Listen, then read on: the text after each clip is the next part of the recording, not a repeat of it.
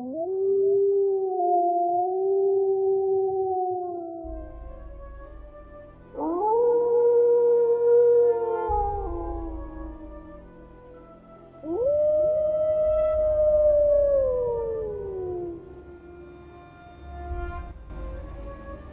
vienen, ya vienen, ya. La niebla anticipa su regreso. La oscuridad arrebata la calma y canta una canción de muerte con estribillos de silencio sepulcral. Pronto llegarán los atravesados por la espalda, los que perdieron la cabeza con el hacha mellada, los ahorcados bajo el mar y los ahogados sobre el cielo. Ya vienen, ya vienen. Hoy es su fiesta, su venganza, su descanso del infierno. Unas horas nada más. Ya se oyen sus flautas con sonidos de campana, sus violines silenciosos atrapando el alma de quien los llega a escuchar. Ya vienen. Esta noche a trancar puertas y ventanas, bocas, ojos, os tendréis que tapar. Dejan heridos, solo soledad en el lugar, desolación en el corazón y un invierno eterno para el alma que consigan arrebatar. Ya vienen. Ya están aquí. Y yo con ellos. Pues soy su voz escrita, su esclavo en la eternidad.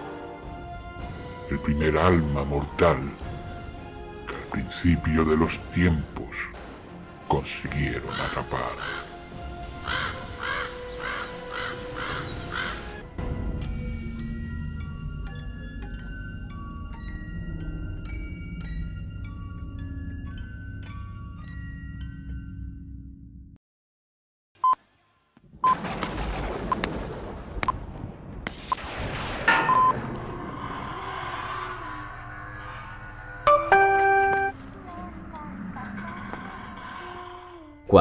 Rutina acabe con vosotros, cuando este mundo sea demasiado real, podréis confiar en nosotros, zombies, vampiros y monstruos en general, siempre que te encuentres vencido, cuando la vida no sea un don que se os otorgue.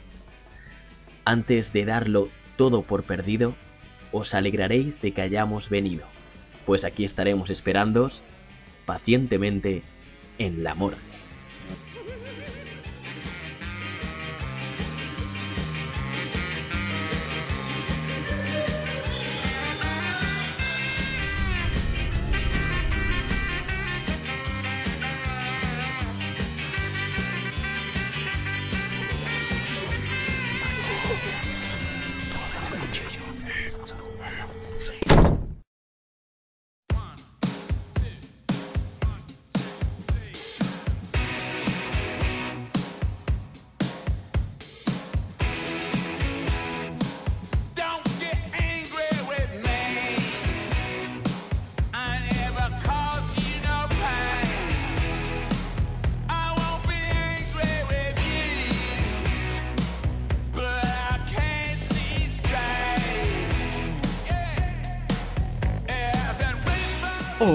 Buenas a todos amigos amantes del terror. ¿Qué tal estáis? Soy Johnny BL y os doy la bienvenida, una cálida y gótica bienvenida, una noche más, una noche de luna llena más a Radio Morgue, ese programa creado por y para bichos raros como vosotros. Sí, sí, sí, sí, y como yo.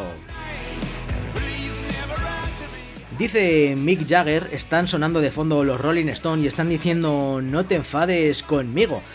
Y yo os digo que no os enfadéis conmigo, ya sé que llevo varios meses sin subir programa, lleváis varios meses sin saber de, de mí, sin saber de nosotros, sin subir contenido, pero bueno, eh, en este tiempo he sufrido personalmente muchos cambios y cambios importantes en, en mi vida Eh, no sé si precisamente para bien, yo diría que todo lo contrario, pero bueno, al final del programa, en el alegato final, creo que me voy a abrir en canal a vosotros y os voy a contar largo y tendido lo que ha acontecido en estos meses, ¿vale? Eh, eso será al final del programa. Pero ahora quería, quería avanzar y quería haceros un, un, menú, quería haceros un sumario, porque ya estamos de vuelta aquí, ya estamos de nuevo en las ondas y hoy traemos un programa cargadito, un programa calentito y yo creo que es un programa que va a hacer las delicias de, de los oyentes, porque vamos a traer a un personaje que es querido, reconocido, refutado y sobre todo amado por todos los, los amantes, valga la redundancia, del género del terror. Bueno, antes que nada deciros que lo primero que habéis podido escuchar, eh, he decidido meterlo incluso antes de la cabecera, ha sido la voz de, de Víctor Manuel. Víctor Manuel es el poeta, el trovador de las ondas, el trovador de la, de la radio y ha decidido eh, traernos un pequeño fragmentito, escrito, narrado y editado por él mismo, que venía mucho a colación a la noche de Halloween, ese ya vienen, ya vienen. Ha molado mucho, ¿verdad? Y he decidido traerlo al principio de, del programa en, a modo de cabecera, ya que creo que va mucho con, con nosotros ese ya vienen y sí, ya estamos aquí. Víctor Manuel, por cierto, tiene su propio podcast, Sin Fronteras, y, es un vagón, es un tren, mejor dicho, y en cada vagón podéis encontrar algo distinto. Dramatizaciones, poesía, literatura. Así que seguidle por ahí, Víctor Manuel en Sin Fronteras. Y bueno, yo deciros que este programa de Radio Morgue va a ir dedicado a Stephen King, como habéis podido ver en la, en la miniatura, en la descripción y en todos lados. Y quería, porque yo siempre he sido un gran lector de, Stephen King, llevo bastantes años eh, que cuando estoy entre libros, entre relatos, pues acudiendo a él, recurriendo a él, y he notado una diferencia, he notado un cambio entre el Stephen King antiguo, ¿no? El, denominado Rey del Terror, y el Stephen King actual, que ha cambiado un poquito su manera de escribir, ha cambiado su género, ha cambiado las historias, ha madurado mucho más. Hay quien opina que ese cambio ha sido para bien, hay quien opina que ya no es el rey del terror, así que hoy va a visitar los estudios de Radio Morgue, se ha vuelto a atrever, ya veis que hoy como dejamos la puerta entreabierta pues se nos ha colado Miguel Ángel Linares de Misterios en Viernes, ya que es la única persona que conozco que ha leído todo, y cuando digo todo es todo lo que ha publicado Stephen King hasta la fecha. Es un gran admirador, es un gran lector, es un gran amante del maestro, y le vamos a tener aquí en una larga, larga entrevista en la que nos contará cuál es ese punto en el, en el, que él diferencia el Stephen King antiguo y el Stephen King actual. Vamos a valorar sus obras, vamos a, reseñar eh, adaptaciones, películas y vamos a contar curiosidades del maestro de Maine. En la segunda parte del programa vamos a tener también a la voz inigualable de Ángel Ruiz, el que no le, le, ubico, el que no le conozca, deciros que es una de las mejores voces que tenemos actualmente en el plantel radiofónico y nos va a narrar al completo, íntegramente, uno de los cuentos de Stephen King. Eso será, como digo, en la segunda parte, y luego además tendremos a Alberto Hernández pululando por ahí y hablaremos de, de cosas varias. Tendremos un pequeño dossier y todo ello eh, aderezado con, con buena música y con mala baba.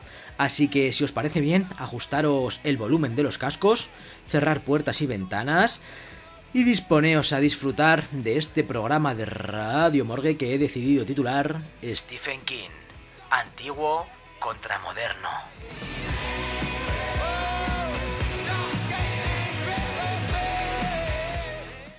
Las personas viven ancladas en un mundo triste y aburrido que ellos mismos se han creado. Yo, desde Radio Morgue, les doy la oportunidad de salir brevemente de él. Arrancamos.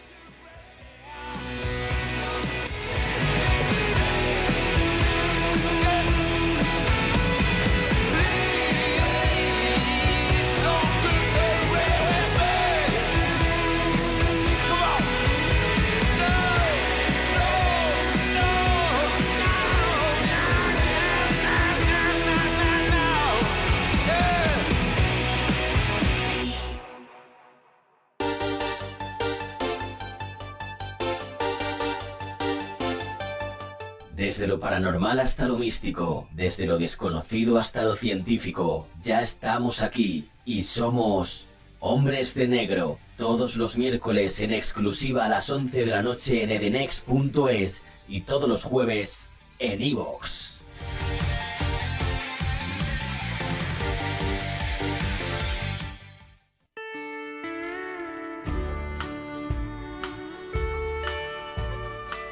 Bueno, bichos raros, pues si estáis aquí, estoy convencido, estoy seguro de que sabéis quién es el maestro de Maine, ¿verdad? Pero bueno, no estaría el programa completo si no os hago una breve descripción. Voy a ser súper breve porque, como digo, ahora vamos a entrar de lleno en la entrevista y vamos a hablar largo y tendido de él, pero siempre es bueno sentar un poquito las bases.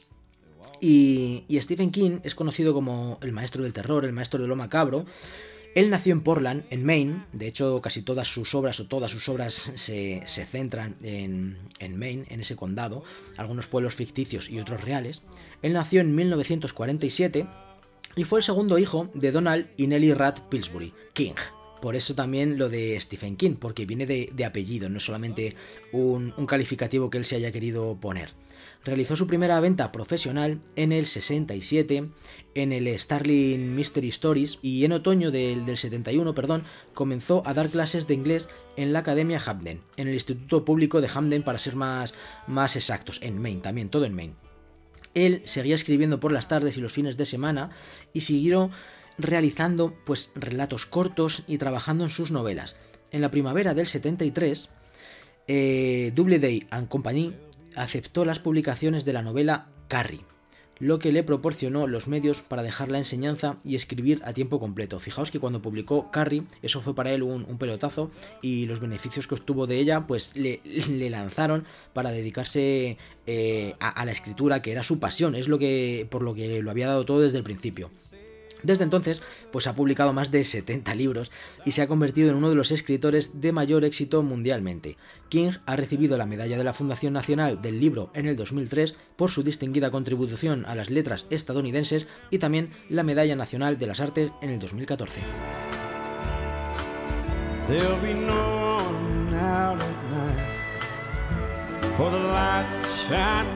Stephen King sigue viviendo en Maine y Florida con su esposa, la novelista también Tabitha King.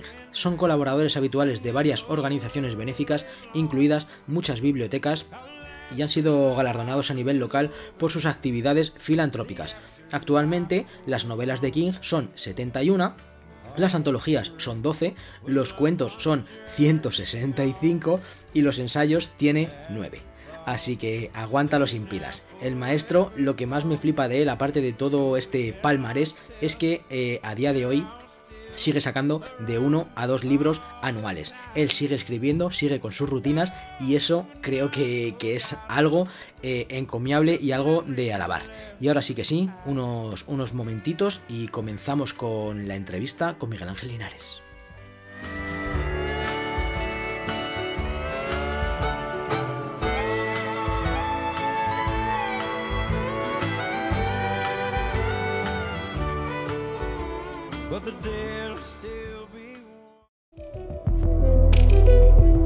Puedes encontrar nuestra programación detallada y artículos de divulgación del misterio en nuestra web www.edenex.es o en la aplicación Edenex para móviles gratuitamente en Play Store.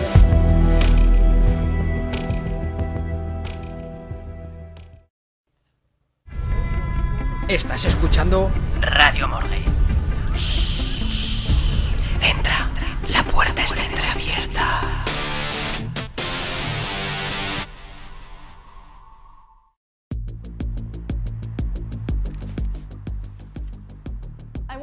Leí en alguna parte que un estadounidense medio guarda en su estantería dos libros, la Biblia y uno de Stephen King. ¿Solo un libro de Stephen King? Al final y al cabo ha escrito más de 100 obras y publica un promedio de dos más cada año. En total, más de 70 novelas, además de relatos cortos y ensayos, pero ante todo es famoso por sus novelas de terror, con las que ha aportado personajes icónicos a la cultura popular. Por ejemplo, el siniestro payaso Pennywise o el perro rabioso. El mismo se convirtió en un personaje de la serie Los Simpsons. Se calcula que se han vendido 400 millones de ejemplares de sus libros en todo el mundo. Es cierto que Shakespeare le supera claramente con 4 mil millones de ejemplares comercializados y hasta Harry Potter vende más. Pero con todo, 400 millones de lectores son muchos lectores, más que el número de estadounidenses que hay. Es decir, si existiera una nación constituida por los lectores de Stephen King, tendría más población que Estados Unidos. Quizás una idea para una novela nueva.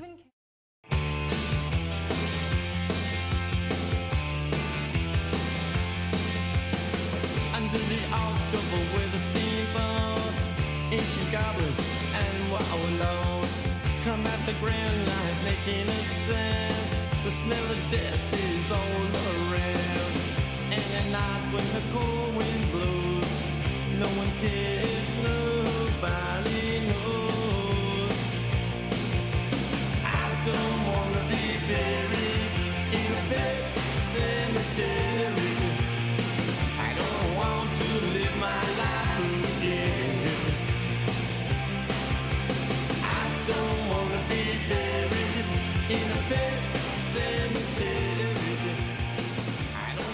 Y aunque no os lo creáis, este programa no ha sido producto de la casualidad. De hecho, llevo pensándolo, se lleva fraguando algo más de, de un año. Lo que pasa que, bueno, por devenires de, del destino y, y que haceres varios, pues no ha sido hasta, hasta este momento en el que hemos decidido hablar de, del maestro del terror, de Stephen King.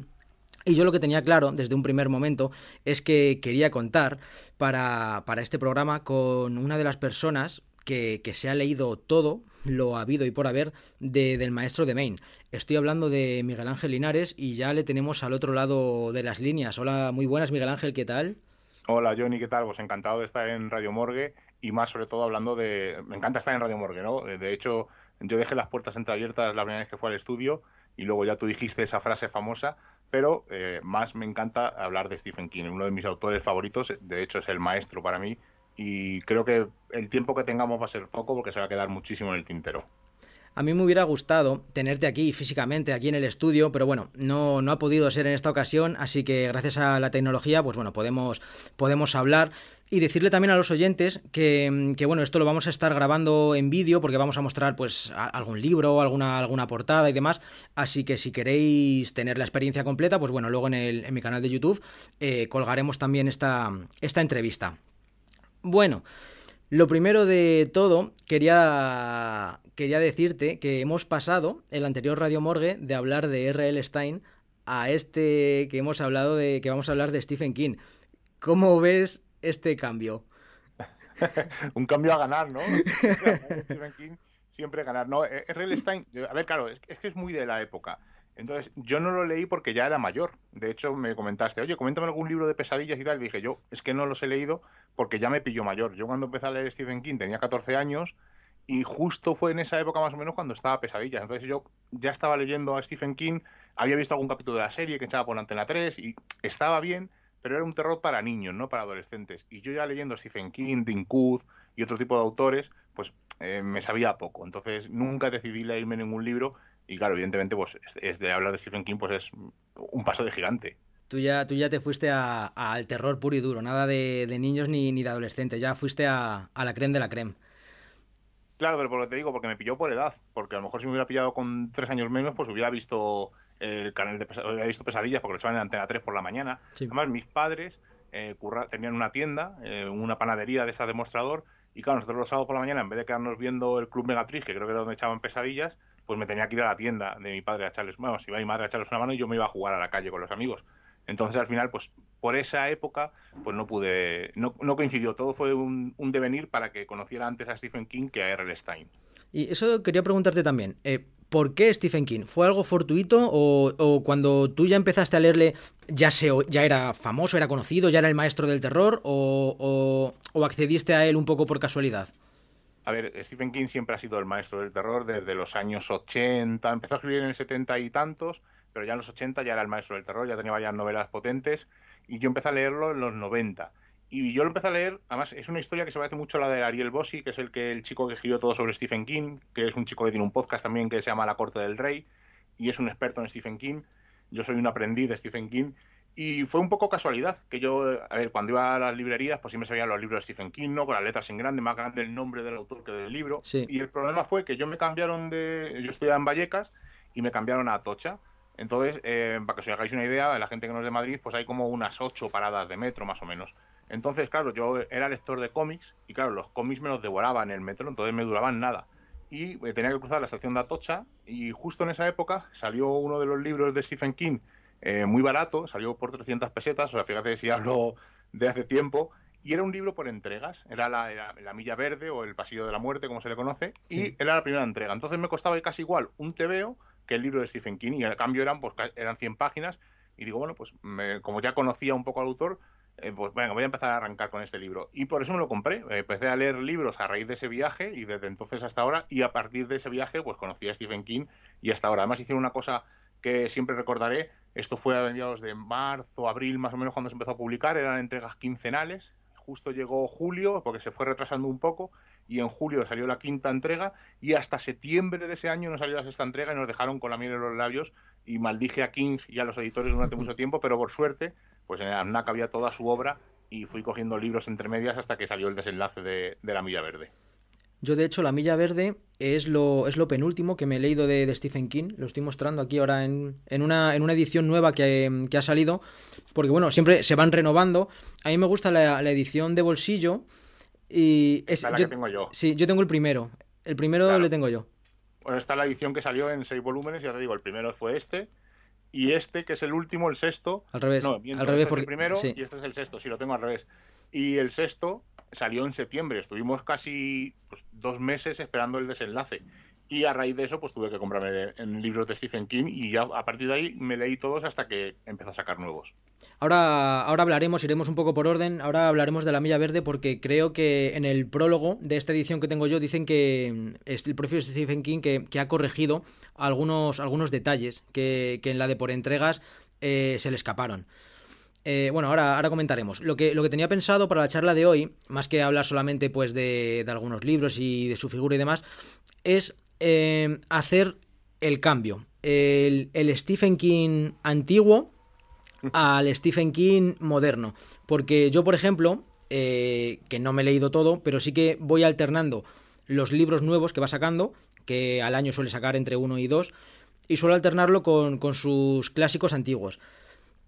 Entonces, yo sí que he notado un cambio brutal entre terror, de ahí le vendría el maestro del terror, a lo que está haciendo ahora, que es más, ¿no? Digamos, novela negra, misterio, suspense, thriller, ¿no? Policiaco. ¿Eso es así o es, es impresión mía? A ver, a raíz, tú, claro, es que tú diferencias a Stephen King nuevo del viejo en un punto distinto al mío. Normalmente la gente suele diferenciar a Stephen King eh, post-accidente y, an- y antes del accidente. Stephen King tuvo un accidente en el que casi muere, le pilló un- una furgoneta en su paseo diario que hace por el mediodía y casi muere. Y a raíz de ahí estuvo casi un año sin escribir, más o menos, y a raíz de ahí cambió ¿no? el, estilo.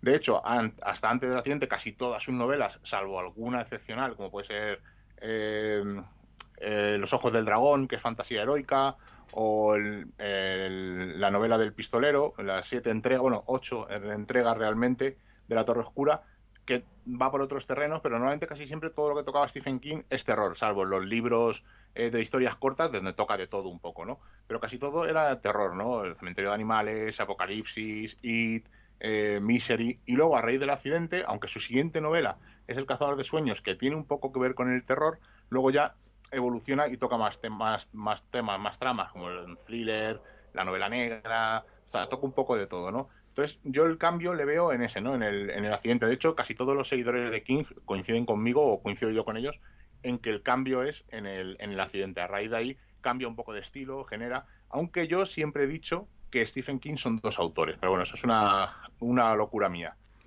Eh, bueno, lo de, lo de dos autores, yo lo he llegado a pensar, que igual no me quiero adelantar, hablaremos, en el libro penúltimo, en el de Cuento de Hadas.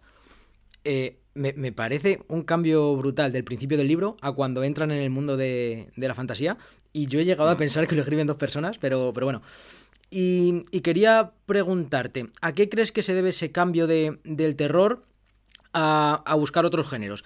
Quizá porque, porque ya ha escrito todo lo, lo que debía escribir sobre el terror, eso ya lo ha hecho y ahora quiere investigar otros temas porque ya no le interesa, o, o crees que le puede repercutir a la larga, porque mm, lo que hemos dicho antes, Stephen King todo el mundo lo relaciona con el maestro del terror, pero quizás si sigue sacando, no sé, 15 o 20 libros más que no tengan que ver con el terror, ¿crees que se le podría destronar de ese puesto?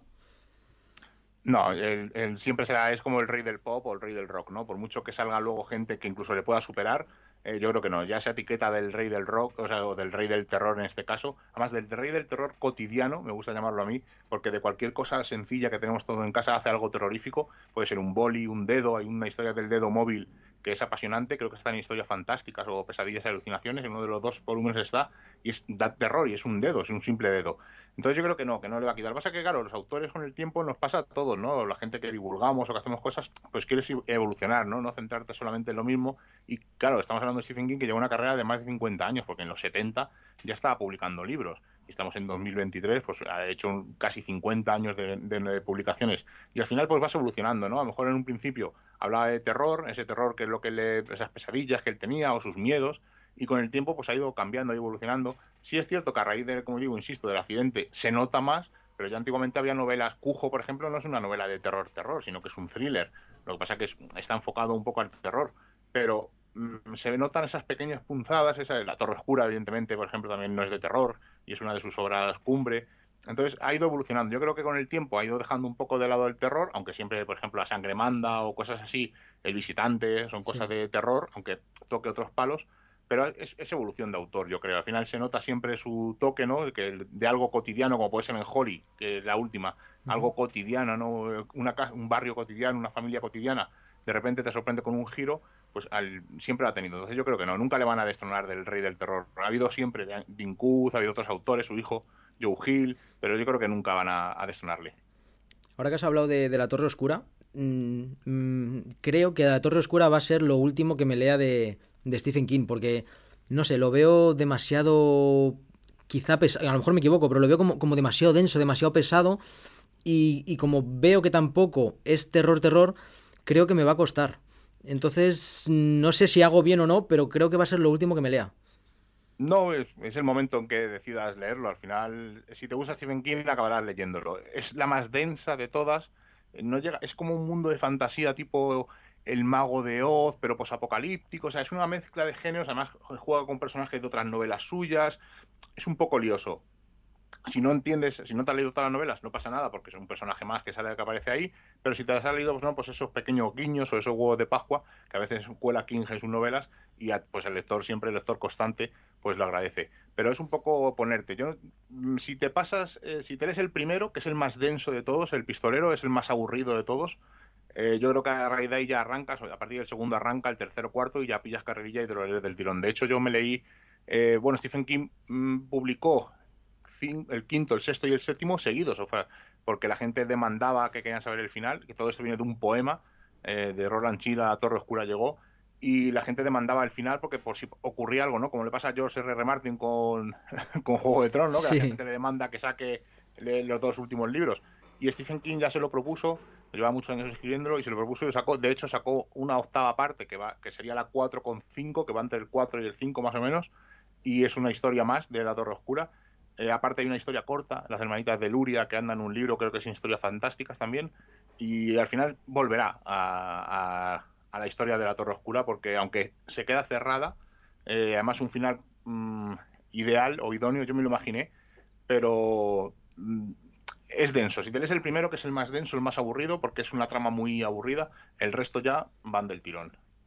A mí hay una cosa que me gusta de Stephen King y es, es, es el universo que, que crea, eh, la relación que tienen muchos de, de sus libros, que están interrelacionados, eh, personajes, lugares, situaciones. eh, hay incluso hay como organigramas para saber en qué, en qué mundo estás, ¿no? O en qué, o en qué, mm, ¿cómo decirlo? En qué ciudad o en qué época o qué personajes te vas a encontrar. Eso me gusta mucho porque parece que todo lo vuelve canónico y estamos hablando de setenta y tantos libros que tiene. Sí, además, eh, esos son esos huevos de Pascua, ¿no? Que le gusta a los lectores o a la gente, por ejemplo, que ve una serie y ve un cameo o ve algo que te llama la atención y si no lo entiendes no pasa nada, pero si lo entiendes, pues, joder, es que Stephen King tiene estos detalles con los lectores y está chulo, ¿no? Al final esa- ese tipo de cosas mola. Lo único, pues eso, a ver, es que es muy difícil decir por dónde empieza a leer Stephen King. Sí. Pues yo creo que por, como has hecho tú, ¿no? Has ido picando poco a poco, vas picando, vas picando y poco a poco pues te irás llevando pues a la Torre Oscura o a lo que te tenga que llevar. Pero sí, es, es, es de- la Torre Oscura es densa, esos cameos que tú dices, esos universos, eh, mola en el libro porque si recuerdas, eh, JJ Abrams quiso hacer una serie de Castle Rock, ¿no? Ese pueblo mítico de Stephen King, donde contaba historias mezcladas y no tuvo el éxito que ellos esperaban, cosa que las novelas, por ejemplo, los lectores sí agradecemos. Entonces es un poco... eh, tienes sumergirte en Stephen King es pues ir seleccionando novelas y poco a poco ir avanzando. Yo ya lo, voy notando porque ya me habré leído unos 25, creo que no llego a 30 libros, y sí que voy notando eso, de, que ya, sobre todo en, en los libros posteriores, que te va diciendo easter eggs de los anteriores. A mí uno de los que más me gustó cuando me estuve leyendo el de 22 del 11 del 63, eh, y además que no sabía nada cuando, cuando regresan a Derry, cuando van a, va a Derry, eh, interactúa con algunos personajes, ve cómo está todo aquello, y realmente me, me emocioné muchísimo. Claro, para eso hay que haberse leído previamente It, pero, pero y además es un capítulo súper súper largo. Y se nota que, se nota que, que Derry siempre has, eh, va a estar ahí, ligado a, a King, al igual que, que Pennywise. Aunque mm, creo que a ti It no es uno de tus predilecciones.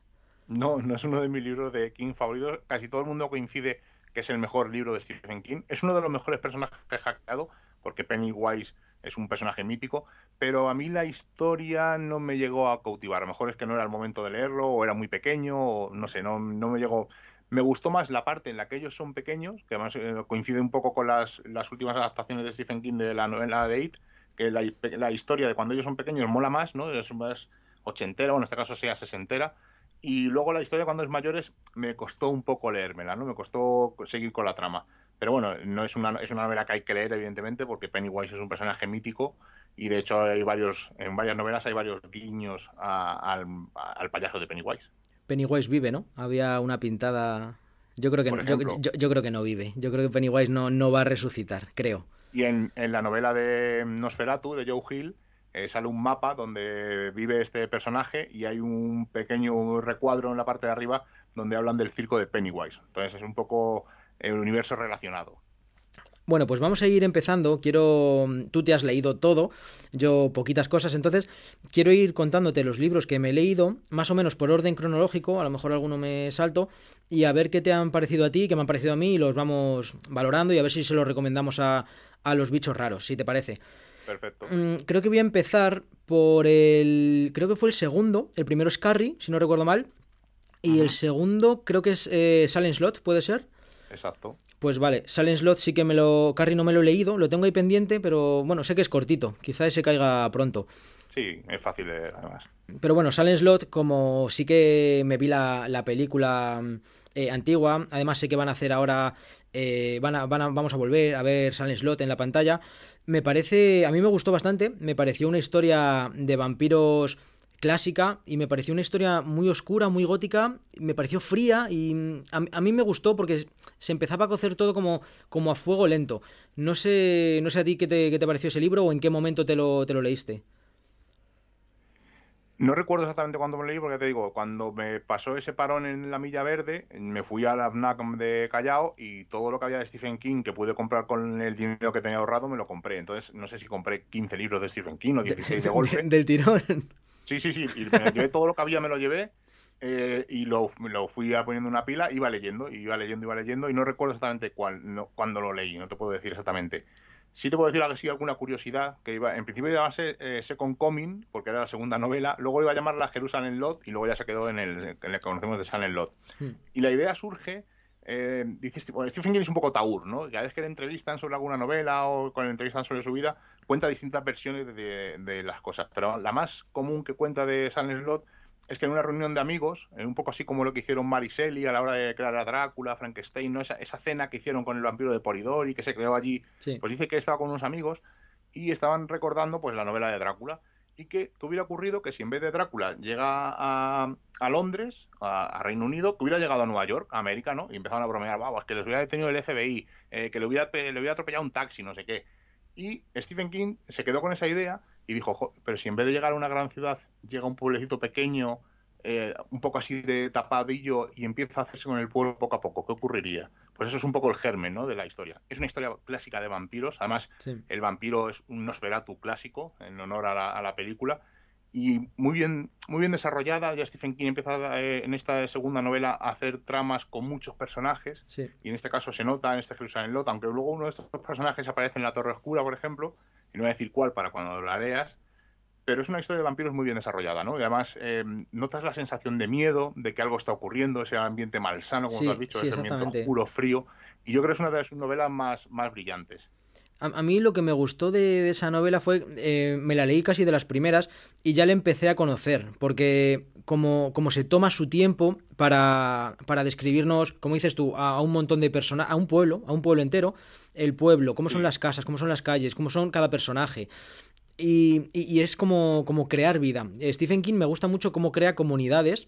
En, en la, en la niebla, por ejemplo, también. eh, bueno, en, en It, en Derry. Y, y en Jerusalén Lot me gusta mucho ese pueblo y lo que dices tú, que van pasando cosas poquito a poco, cuando aparece un, un perro ahorcado, cuando la mansión de los Mastros te, te la van nombrando, como al principio, una casa oscura, de fondo, que va pasando algo con esa casa, se oculta algo, y todos los personajes que siempre tienen como ese, eh, ese aspecto sombrío, y, y a mí fue lo que me gustó, que, que es un libro muy, muy de terror clásico, es, es, es lo que yo buscaba de, de Stephen King, ese, el terror.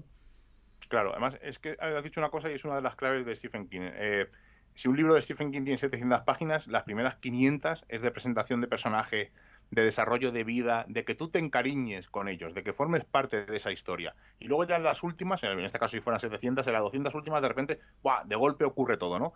Entonces, eh, hay gente que se queja, no, es que Stephen King es muy lento escribiendo, no, no, lo que hace es lo que tú dices, desarrollar el día a día para que tú form- formes parte de ese día a día, ¿no? Lo hacen It, lo hacen en La Cúpula, lo hacen aquí en Silent Slot, lo hacen muchas novelas, ¿no? Que tú, en La Tienda, por ejemplo, Sí. que tú formas parte del día a día de esas personas. Y cuando ya te encariñas de ellos, cuando ya te preocupas de ellos, cuando ya te ríes con ellos, con las bromas que hacen o lo que les ocurre, te preocupas por ellos, de repente ya da el giro y es cuando llega el terror. Entonces, en este caso, además, empieza como si fuera, pues eso, el pueblo, una casa de estas abandonadas, como encantada, y, y luego de repente da el pequeño giro, ¿no? Es el- esos tíos que llegan, los Maston, el cura que anda por ahí. O sea, es una novela muy bien planteada. Además, es su segunda novela, o sea, que tampoco es eh, que fuera a lo mejor como ahora, ¿no? Que ya lleva casi 70, 80 novelas. Y a mí es una de las, de las novelas que me gustan. Las, el- creo que hay, la serie de Chapel White tiene Sí. que ver, creo, con. No la he visto. eh, y dicen que está bastante bien con Ad- Adrian Brody. Y la serie, o sea, la película, que es una TV movie, eh, que yo creo que es clásica, ¿no? Ese Nosferatu con los dientes torcidos. Yo creo que es de las más terroríficas. Creo que es de Top Hopper, si no me equivoco. Top Hooper. No sé Mm. si. Sí, sí, ¿no? Es de él. Sí, porque la primera adaptación creo que fue de, de, Brian De Palma, luego Top Hooper le adaptó, y porque fueron tres Sí, pero directores. Brian de, Brian de Palma hace Misery. Claro, no, y el y Carrie quién, quién la dirigió. Porque O sea, creo Palma, de Hace- Carrie. Perdón, sí. Carrie, Sí, luego sí. fue Top Hooper. hace ese- ese- y, y luego, ese Slot. y luego creo que fue Kubrick con El Resplandor, porque fueron. que Me acuerdo que eran los tres directores top que, que también tuvo, bueno, la suerte o, o- o el buen tino de que también le, le adaptaran tres directores top. Sí, sí, sí. Exacto. Y, Y, te, es una, es una gran novela. te iba a preguntar, ahora que has dicho lo de Chapel White, porque tengo aquí, lo estoy mostrando, aunque tú no lo ves, el, el libro que me compré además junto, junto a ti, el del Umbral de la Noche, y, y que todavía no me he leído. Y creo que dicen que, que lo de Chapel White está basado en el agujero de gusano o el no sé qué de gusano en un cuento corto de aquí, de este libro. Sí, además es que, es que no sé si es el prólogo o el epílogo mm, de la historia de Silent Lot y tiene que ver, creo que es el, el prólogo, creo que es porque es antes. Y tiene que ver con ello. Pasa que no me ha dado, no he podido ver todavía Chapel White, la tengo ahí pendiente. Sé que está una temporada de 10 capítulos y que van a hacer, han renovado una segunda, pero de momento me ha sido imposible. Entonces no puedo, no puedo decir. Pero todo el mundo, por lo que he leído las críticas eso, que está bastante bien. Está en HBO, por si a alguno le, le interesa, se puede ver ahora, la han, la han puesto. Bueno, pues yo prometo hacer los deberes y leerme El umbral de la noche, de aquí a no mucho tardar. Vale, pues vamos a, vamos a continuar con otra novela. No sé si es la siguiente que escribió después de Silent Lot. Eh, tengo aquí El Resplandor. El, Sí, es la tercera novela. el Resplandor... La tercera novela que se publicó. Sí, que se publicó. El Resplandor, yo tengo sentimientos encontrados porque realmente, aunque es un buen libro, es un libro correcto, pero a mí no me terminó de gustar todo lo que debería, porque bueno, yo me había visto evidentemente la película de Kubrick, prácticamente todas las escenas, pues ya me las conocía, me sabía, me sé el principio, me sé el final, y, y no me sorprendió, me pareció como, como muy plano, quizá porque ya es algo que ya había visto y, y sobrevisto, porque la película de Kubrick la hemos tenido hasta en la sopa. Claro, eh, eh, yo me la leí antes de verla. Bueno, no, miento. Yo creo que la había visto, pero bueno, como ya te digo, ese verano me leí casi todo de Stephen King, pues El Resplandor también cayó. Y a mí me, gustó. Además, el hotel donde el Overlook es un hotel real, está inspirado en el Hotel Stanley, que es un hotel donde supuestamente ocurren casos paranormales. Y Stephen King fue allí una noche, eh, además estaba acabando la temporada eh, del hotel, porque es un hotel que cierra durante el invierno.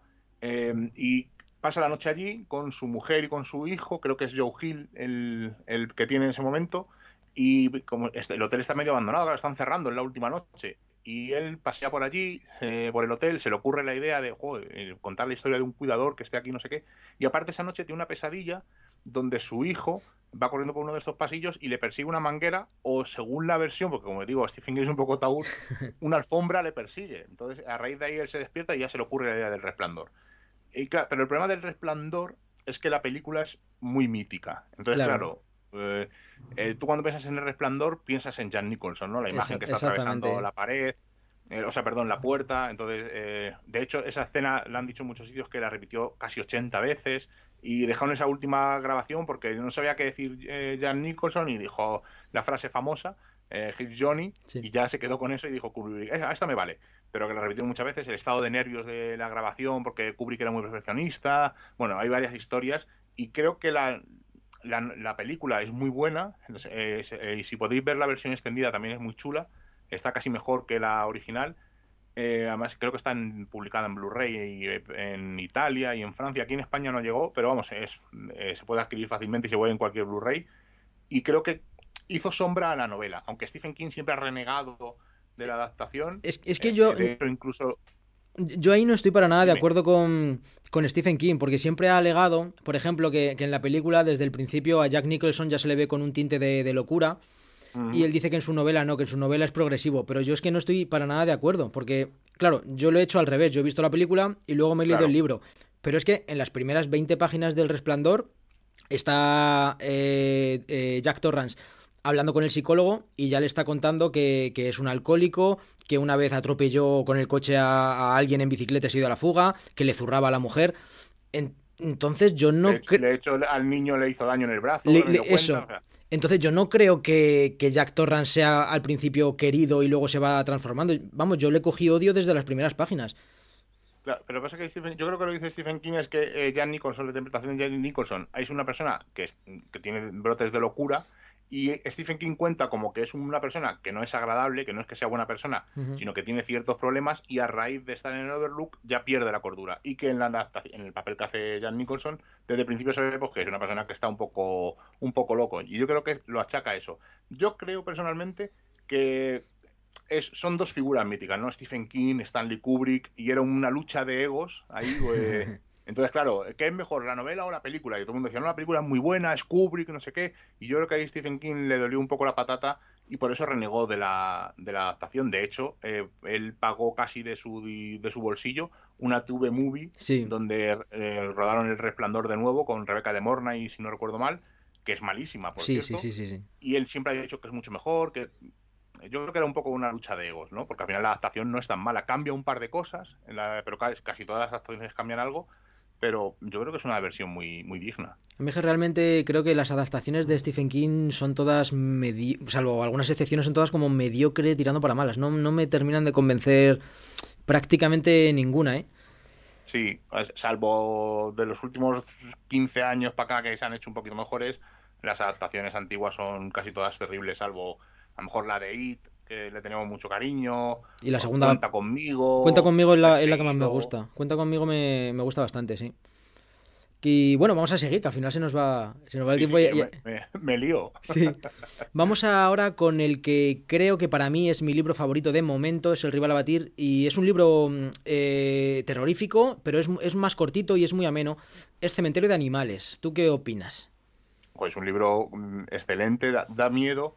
Eh, creo recordar que la historia se le ocurre a King porque es que soy muy, muy fan de por qué se le ocurre a King las ideas. Entonces, eh, en algunas he estado buscando documentación, en otras me acuerdo, Mm. y en esta era porque ellos, eh, bueno, Stephen King tuvo muchos problemas con las drogas, eh, con la bebida, se mudaban de casa, estaban, al principio vivían en una caravana, luego, bueno, es una historia muy larga de contar, y se mudan a una casa porque coge un trabajo y se mudan a una casa cerca de una carretera como en la película de Cementerio de Animales y como en la novela, donde pasan muchos caminos muy rápido, y en una de esas ocasiones casi muere uno de sus hijos, en este caso fue Owen, que también es escritor, y le salvó, y luego se murió el gato, entonces lo entierran en un cementerio de animales y a Stephen King eh, enterrándole dice, jo, si en vez de ser el gato hubiera sido mi hijo, y a raíz de ahí tiene esa idea y plasma Cementerio de Animales, que yo creo que es una de las novelas más aterradoras de King, ¿no? No solamente, no por el tema de, de los regresados, ¿no? De cuando vuelven estos eh, animales de compañía o los niños, en este caso, sino que es un terror atávico que tenemos todos, ¿no? Al final, cuando alguien fallece, mm, se queda ahí, no, eh, no vuelves a verle, y en este caso que vuelva y que sea distinto, eh, Sí. es un poco terrorífico. Más la, la película, la primera, la original de los 80, es, a mí me parece fascinante, y me parece mejor que ninguna de las otras tres que se han rodado, Sí. porque tanto los actores como lo- el niño, o sea, yo creo que hacen un papel brutal. Y la historia, siempre un regresado, un- una especie de zombie, digamos, en este caso, pues siempre es, tiene un aliciente, ¿no? A mí lo que más me gustó fue, sin hacer spoiler, el pues eso, el pasaje ya casi final, Mm. em, cuando está el protagonista con sus pensamientos, cuando, cuando va a hacer lo, lo que tiene que hacer, y, te mezcla eh, la oscuridad, un cementerio, las cosas que, que ve, que siente, sus propios pensamientos, lo que se imagina, lo que es real. Me gustó mucho ese pasaje y sí que es verdad que, que me dio bastante, bastante miedo. Como digo yo, de momento, eh, si no es mi, mi favorita, está en el top, en el top 3. Bueno, continuamos. eh, bueno, breve- brevemente, porque hemos hablado de ella. It. es, que no me, es que no me A- gusta. A, mí no- sí, a mí sí, a mí sí me gustó. Lo que sí que es verdad que no lo considero una historia tanto de terror, lo veo más como como de amistad, quizá, de superación, de compañerismo. Lo veo una historia más más positiva, no sé si se puede decir eso de It, pero lo veo como una historia más positiva. De superación. Sí, es una historia sí, de sí. superación. De cómo de pequeños tenemos ciertos miedos, ciertas manías y ciertos traumas, y con el paso de los años, pues esos traumas, aunque vuelvan, ya eres adulto y puedes plantarles cara. Yo, es muy extraño. A ver, si a la gente le gusta Stranger Things, le gustará It, evidentemente, porque es muy de ese estilo, ¿no? O It es muy de Stranger Things, o al revés, da igual, al final se dan casi la mano, ¿no? Pero, eh, no sé, es muy, muy gorda, muy densa, tiene pasajes, todo eso de la. El, que luego en después lo nombran, ese, el hechizo es extraño, Sí. eh, la tortuga, tiene partes ahí un poco que se quedan en tierra de nadie. Y no sé, eh, ya te digo, la primera mitad cuando son pequeños me parece excelente y a partir de cuando son mayores mm, baja para mí el ritmo. Entonces la novela no me parece, me parece que se queda coja un poco. En las películas también pasa, eh, tanto en la, en la de Tim Curry como en, con la de Bill Skarsgård, que la parte de los chavales Sí. se, se come a la parte de, de- Suele pasar, porque las películas estas, como yo las llamo, de, de pandillas espinillas, suelen ser Stranger Things y, y los Sí, Goonies y demás. conmigo, Cuenta Goonies, conmigo. estilo, claro. Eso suele, suele tener más tirón, solemos empatizar más con, con un grupo de chavales. Y bueno, decir que a mí la primera de... No la primera, sino la primera parte de, de It me gustó bastante, pero la segunda, ostras, es que la, la he repudiado, no, no me ha gustado nada, nada, nada, nada, nada. Pero la de Muchetti, dices. La de Andy. Muschietti, la Muchetti, sí. Mm. Bueno, la, la miniserie mm, no la termino de... No, no me da miedo, no, no. Nah, pero el papel de Tim Curry es, es, es mítico, Sí. pero está muy mal adaptada, yo creo. Es, no da mucho miedo. No. Y la- las últimas, pues sí, la de Muchetti y las dos, están muy bien rodadas, están muy bien hechas, pero claro, es lo que tú dices, ¿no? Al final el, el factor nostalgia, ¿no? De que cuando eras pequeño y tal, pues hace que te decantes más por la, por la historia de los niños. Bueno, vamos a continuar por... Creo, junto con It, es el libro más largo, por lo menos que yo tengo de Stephen King, y es el de Apocalipsis. Mira, que lo tengo aquí. Yo tengo la edición de bolsillo y son No sé- no sé si 1700. esta. No, Yo tengo esta, que es un mazo antigua, que es del 80. Este fue de los que pillé en el verano ese que te he dicho antes. Esta es eh, del 90. Está publicada en el 90 y es, es voluminoso. Son 1500, casi 1600 páginas, 1570, una cosa así. Y al lado tengo la, la Danza de la Muerte, que es la versión corta de Apocalipsis. es lo que te iba a decir. Cuenta, cuen- cuéntame esa historia.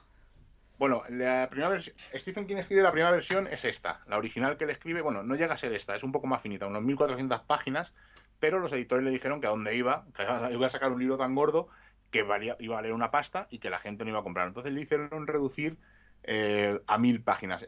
Al final se quedaron en 900, que es, más o menos este, La Danza de la Muerte, y fue el que él publicó. Eh, pero se le quedó esa espinilla, ¿no? Ahí, ahí puesta. Además, eh, él siempre insistió que podía haber desarrollado mejor los personajes. La novela fue un éxito. Con el tiempo se reeditó. Eh, creo que escribió 100 páginas más para llegar hasta las 1500 y pico, que es el que tengo en la mano. Y es una historia, una guerra entre el bien y el mal. Em- Empieza con una, una gripe, una- la supergripe, si no recuerdo mal. Sí. El- además hubo gente que decía que era, Stephen King era un visionario lo de la gripe A y tal. pero eh, se quedó un poco en tierra de nada, ¿no? Además, un escritor con tantas historias, pues es evidente que algunas cosas coincidan. Y la historia original viene de una noticia que él leyó en un periódico donde decía que habían muerto unas ovejas en un pueblo de, de América porque se había fugado un virus de un laboratorio y el viento sopló hacia el este, entonces mató a unas ovejas, porque si hubiera soplado hacia el oeste se hubiera cargado una ciudad. Entonces eso a él, pues, le dio, le explotó cere- el cerebro, empezó a escribirlo, dice que estuvo escribiéndolo casi mm, año y medio más o menos, claro, es que es un volumen Sí. voluminoso, valga la redundancia. Y en este libro aparece uno de los personajes eh, que junto con el pistolero eh, y a, a lo mejor Holly, así tal, más míticos, que es Randall Flagg, que tiene mucho que ver con, con la Torre Oscura, y esta es una de sus primeras apariciones. A mí... Eh, a- la novela eh, no me gusta. Soy Sí. de las pocas personas que no- se me hace muy densa, Sí. muy pesada. eh, las adaptaciones me parecen muy malas todas, tanto la miniserie última de 10 capítulos como la anterior, y no, no congenio. Me gusta la idea principal, lo del virus, pero luego ya cuando se decanta por esa lucha entre el bien y el mal, Sí. para mí pierde fuelle. Coincido, yo no me he leído La Danza de la Muerte, pero creo que a lo mejor me gustaría más, porque Apocalipsis se me ha hecho como demasiado, demasiado pesada. Randall Flagg Sí, me, me mola, y las partes en las que. Porque está como la, la- el escuadrón del bien y el escuadrón del mal. Mm. Y el escuadrón del bien tiene a. No me acuerdo cómo se llamaba, también a. Pues como a un icono, que es el, el que tiene que salvarlos. Eh, sí que me gustan esos dos personajes, esos dos antagonistas y, y algunos fragmentos de lo que va pasando, sobre todo al principio, de cómo la ciudad, la, la humanidad se va yendo a la mierda. Eso me gusta. Pero, pero al final eh, se acaba enrocando demasiado. Y, y sí que es verdad que a mí se me hizo, se me hizo un poco de bola. La, la, la quería ya terminar, la quería terminar muy rápido. Estaba buscando el nombre de la mujer, sé que es mamá no sé qué, pero es no, que no, no no me, no me acuerdo, no me acuerdo yo tampoco. No recuerdo exactamente, pero vamos, es que es una lucha entre el bien y el mal típica y se hace pesada. Son muchísimos personajes, son casi 80 personajes, creo, Sí. más o menos. Y al final eh, también se centra eh, en unos 10 o 12 principales y el resto son como secundarios contando historias que no tienen mucho que ver. Que a lo mejor en una miniserie, pues bueno, yo qué sé, pero y tampoco, porque la miniserie última que hicieron la dejé a la mitad. Y es que la historia, aunque eh, es típica, es lucha bien y mal, Sí. pero no sé, le falta el, brillo King. Yo creo que aquí fue la época, una, bueno, esta es la época en la que él estaba hasta arriba de, drogas. De hecho, por ejemplo, los Dominokers, que es de esta época también, dice que no recuerda ni haberla escrito. Entonces, pues hay eh, novelas que son muy brillantes y novelas que son menos, y yo creo que Apocalipsis es una de ellas. Un pequeño paréntesis en, los libros, muy rápido. Eh, todo esto de que se ponía hasta el culo de drogas, ¿fue a- eh, a- eh, antes del accidente o a, a raíz del o después del accidente también se ponía hasta el culo?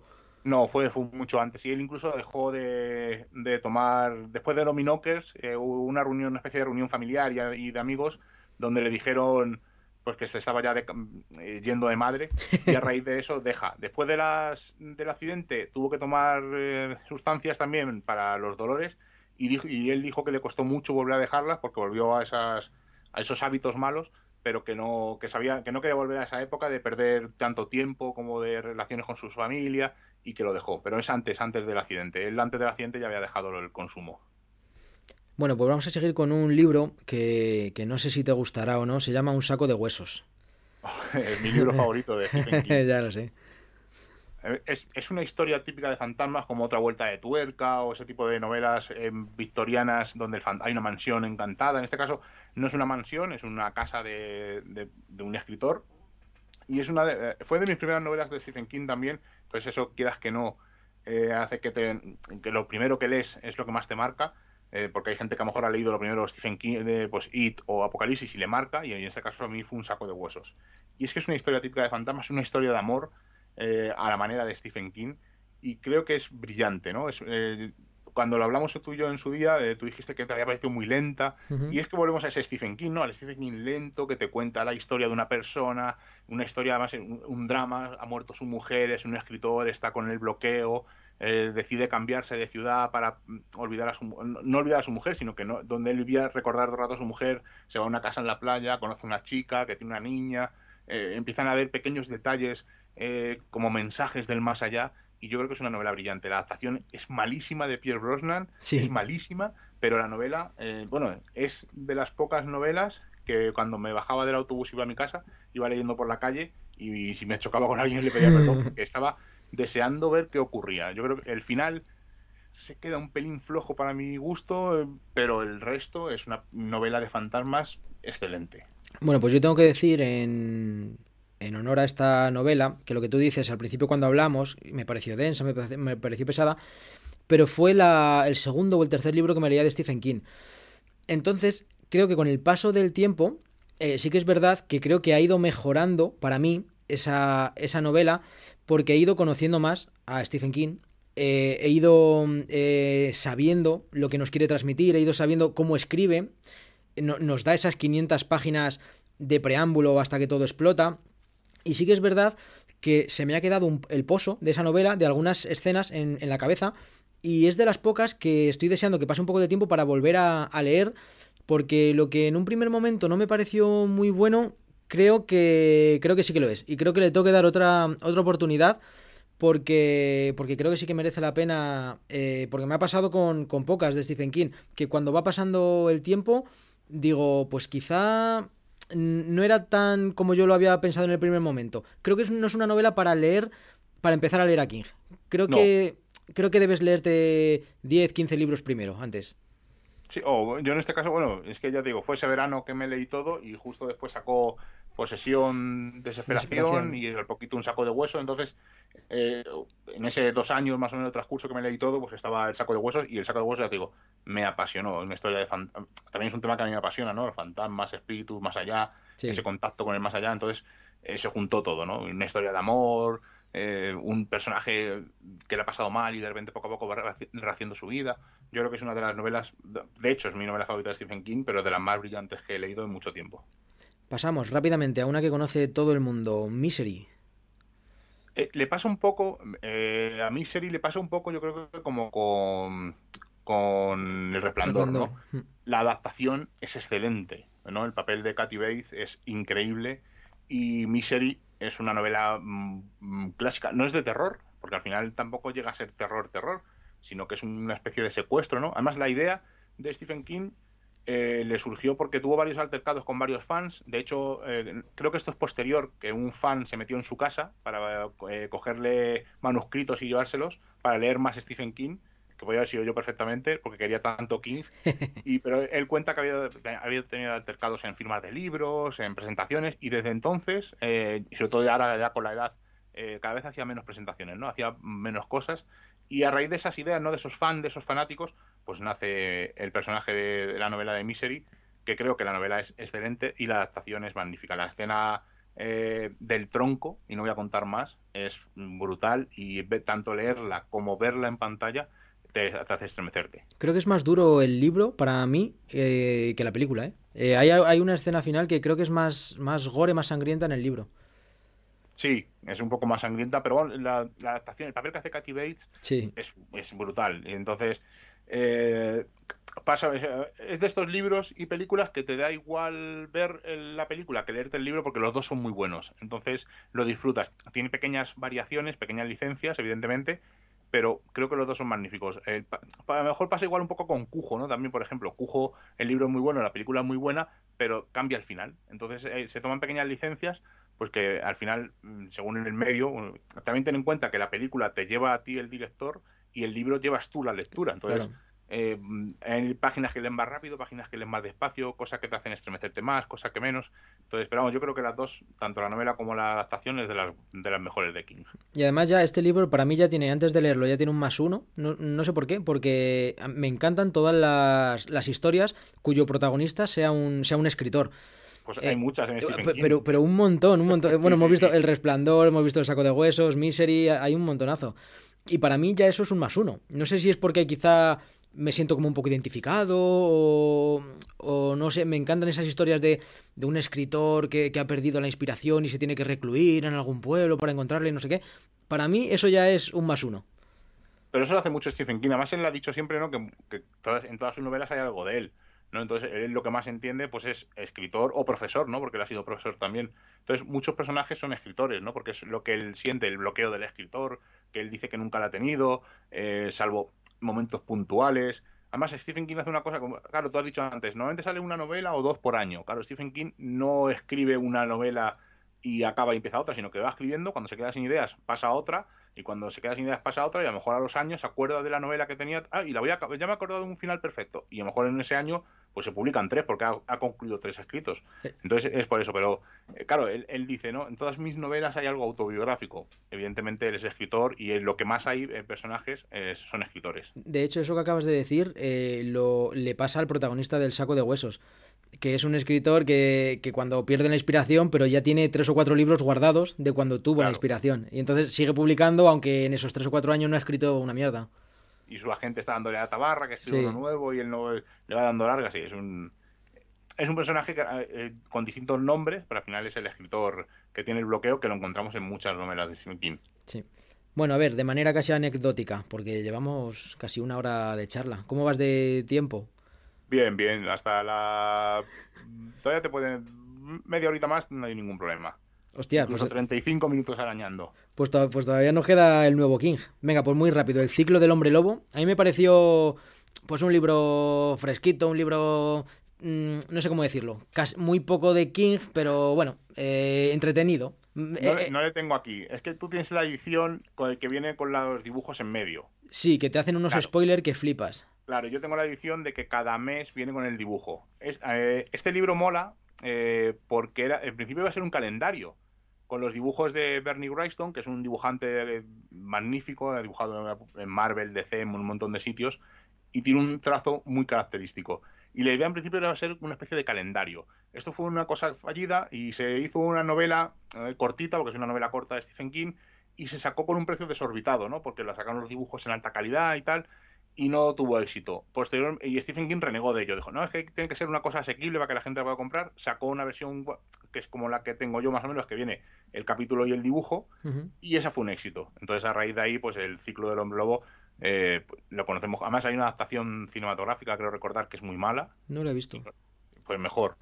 Y- porque es muy mala, pero es la típica historia del hombre lobo. O sea, una historia del hombre lobo en un año. La casualidad, cada capítulo E- Es un eh, mes. Es un mes. A mí me gustó mucho con la salvedad de que como vienen los dibujos antes del capítulo, cuando, Claro. vi, cuando vi el último dibujo o el penúltimo, te hace un spoiler de quién es el malo. Que vamos, Sí. yo la verdad que no me lo olía y cuando vi el dibujo dije, venga, gracias. Eh, editores. Gracias, editores. Editores. Venga, pues eh, continuamos eh, con uno que no podemos dejar pasar porque para mí eh, está en el segundo puesto, es 22 del 11 del 63 y eso que no es de terror, pero me lo leí el año pasado en vacaciones y lo recuerdo muchísimo. De hecho, todo el mundo, casi mucha gente coincide en que es la novela después de It, eh, pues la más grande, ¿no? De, hecho, con, con esta novela ganó muchísimos premios. Siempre Stephen King había sido relacionado con el terror y gracias a esta novela, que es una novela de viajes temporales, Sí. con sus paradojas y tal, además con el marco de eh, la conspiración de JFK, de quién le mató, pues hacer una novela muy chula. Además, el personaje es súper carismático, la historia mola un montón, ese viaje en el tiempo bajando a un sótano de una cafetería, eh, que siempre viaja al mismo momento puntual, o sea, es una, una historia muy chula. Además, cómo empieza, ¿no? Joder, las mejores hamburguesas que he comido y las más baratas, y, y desarrolla esa amistad con el vamos, con el camarero, y cuando, cuando cuenta la historia, que estás como flipando, ¿no? Que está ocurriendo, no sé qué, y cuando él viaja por primera vez al pasado, pues, alucinas, y ya cuando empieza a ver la historia que se le ocurre cambiar el, el tiempo, cambiar el destino de JFK, dices tu madre más es un caso mítico no que a todo el mundo le gusta y ya viajar en el tiempo es un más 5 pues es una de las novelas para mí es una de, está en el top 5 de, de Stephen King. A mí lo- lo que- y, y luego ese personaje raro que sale ahí ese vagabundo que sale que parece que no tiene importancia que luego al final tiene mucha importancia es una novela muy muy muy chula Sí, Mr. Tarjeta Amarilla. exacto A mí lo que me gusta es lo bien documentada y, y lo bien evocador, lo evocadora que es, porque yo viajo en, en- en el tiempo con él. Cuando te empieza a decir que antiguamente los sabores eran, era- eran más, más profundos, todo olía más, todo sabía más, todo era más barato, incluso los pequeños detalles, la- las canciones. Me acuerdo que en ese libro te habla un montón de, canciones, lo que sonaba en la radio en esos momentos. Y, yo las buscaba en, en YouTube. Y, joder, pues canciones de la época, eh, pequeñas frases que, te transportan. Hay, hay un cambio de, en la trama, hay un desencadenante que viene por una letra, por una frase de una canción. Entonces, son esos pequeños detalles que dices, madre mía, qué bien documentado está este libro. Sí, eh, eh, normalmente Stephen King se suele documentar y cuando no sabe de algo eh, pregunta a algún amigo, le hace un interrogatorio. De hecho, eh, a mí me gusta leer mucho el final, ¿no? Cuando se despide de los lectores constantes, dónde ha tenido la idea o cómo se le ha ocurrido.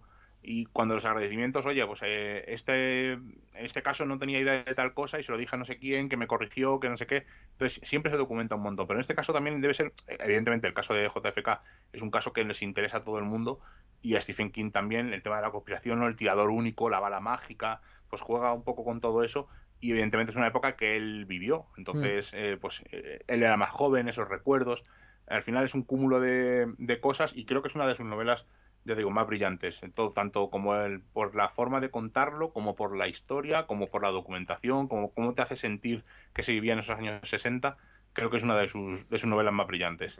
Yo siempre sabía que, que era todo el mundo la ponía muy por encima y lo que hice fue leerme un montón de libros de King hasta estar mm, hasta estar en condiciones de, de leérmela y creo que hice bien. Creo que no es bueno empezar por esa novela, sino leerte otro tipo de libros hasta que ya llegue, llegue tu momento y, y te toque esa. Mm, No coincido contigo porque, por ejemplo, mi padre es muy mal lector y de vez en cuando yo siempre le regalo algún libro, venga, léete este, no sé qué. Y le regalé este de 221163 y le encantó y se lo leyó en muy poco tiempo. Además me dijo, "Jo, joder, ¿son todos libros de Stephen King así? Y dije, no, son los mejores. Ah, entonces no, no sé qué. Pero es un libro que es muy fácil de leer, ¿no? Y es Sí. por eso que tú has dicho, ¿no? La forma de contarlo, la historia, la ambientación.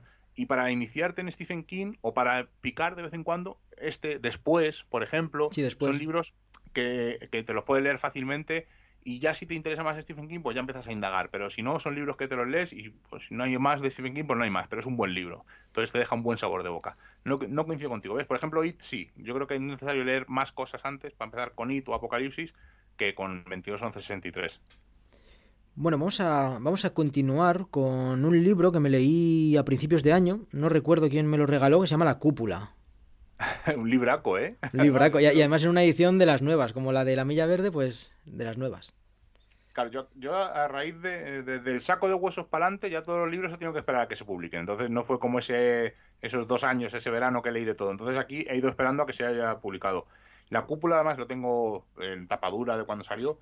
Eh, hay una cosa muy curiosa, que decían que Stephen King se había copiado de Los Simpson porque eh, salió la película de Los Simpson que igual Ah, es verdad. destapada con una cúpula y, y había varias, acusaciones. No, Stephen King no se ha copiado de los Simpsons. No, los Simpsons se han copiado de Stephen King.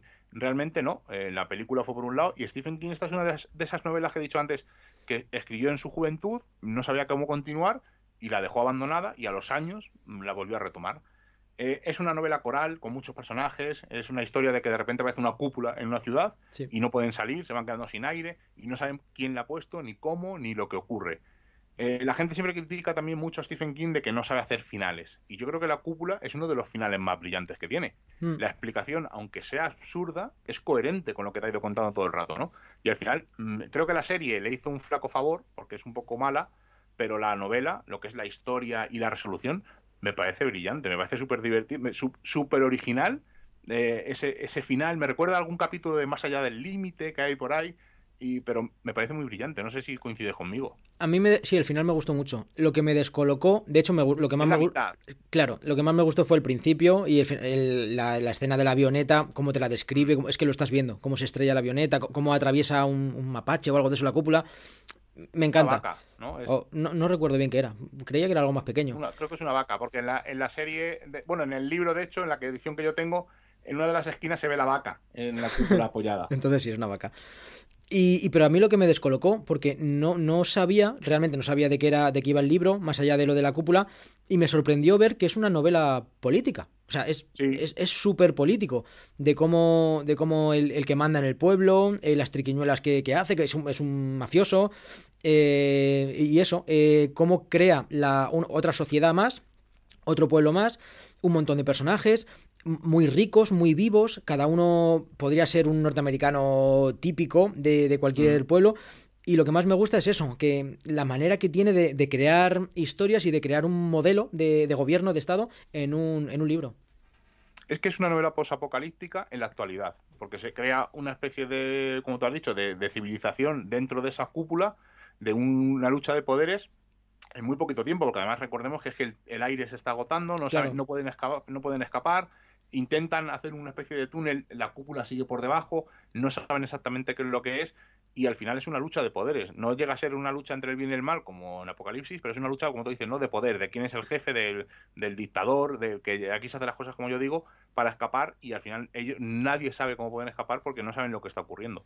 Pero sí, la parte central eh, se hace un poco densa. Luego ya la, la primera parte, las primeras 300 páginas son muy chulas y las últimas 200 Sí. son muy, muy chulas. Cuando ya parece que no hay salida, que están a punto de morir, es, es muy chulo el final. Sí.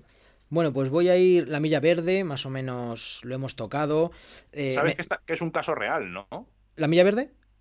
Sí, está basado en un caso Sí, real. sí, sí. Te iba a decir la cúpula, no creo, no jodas.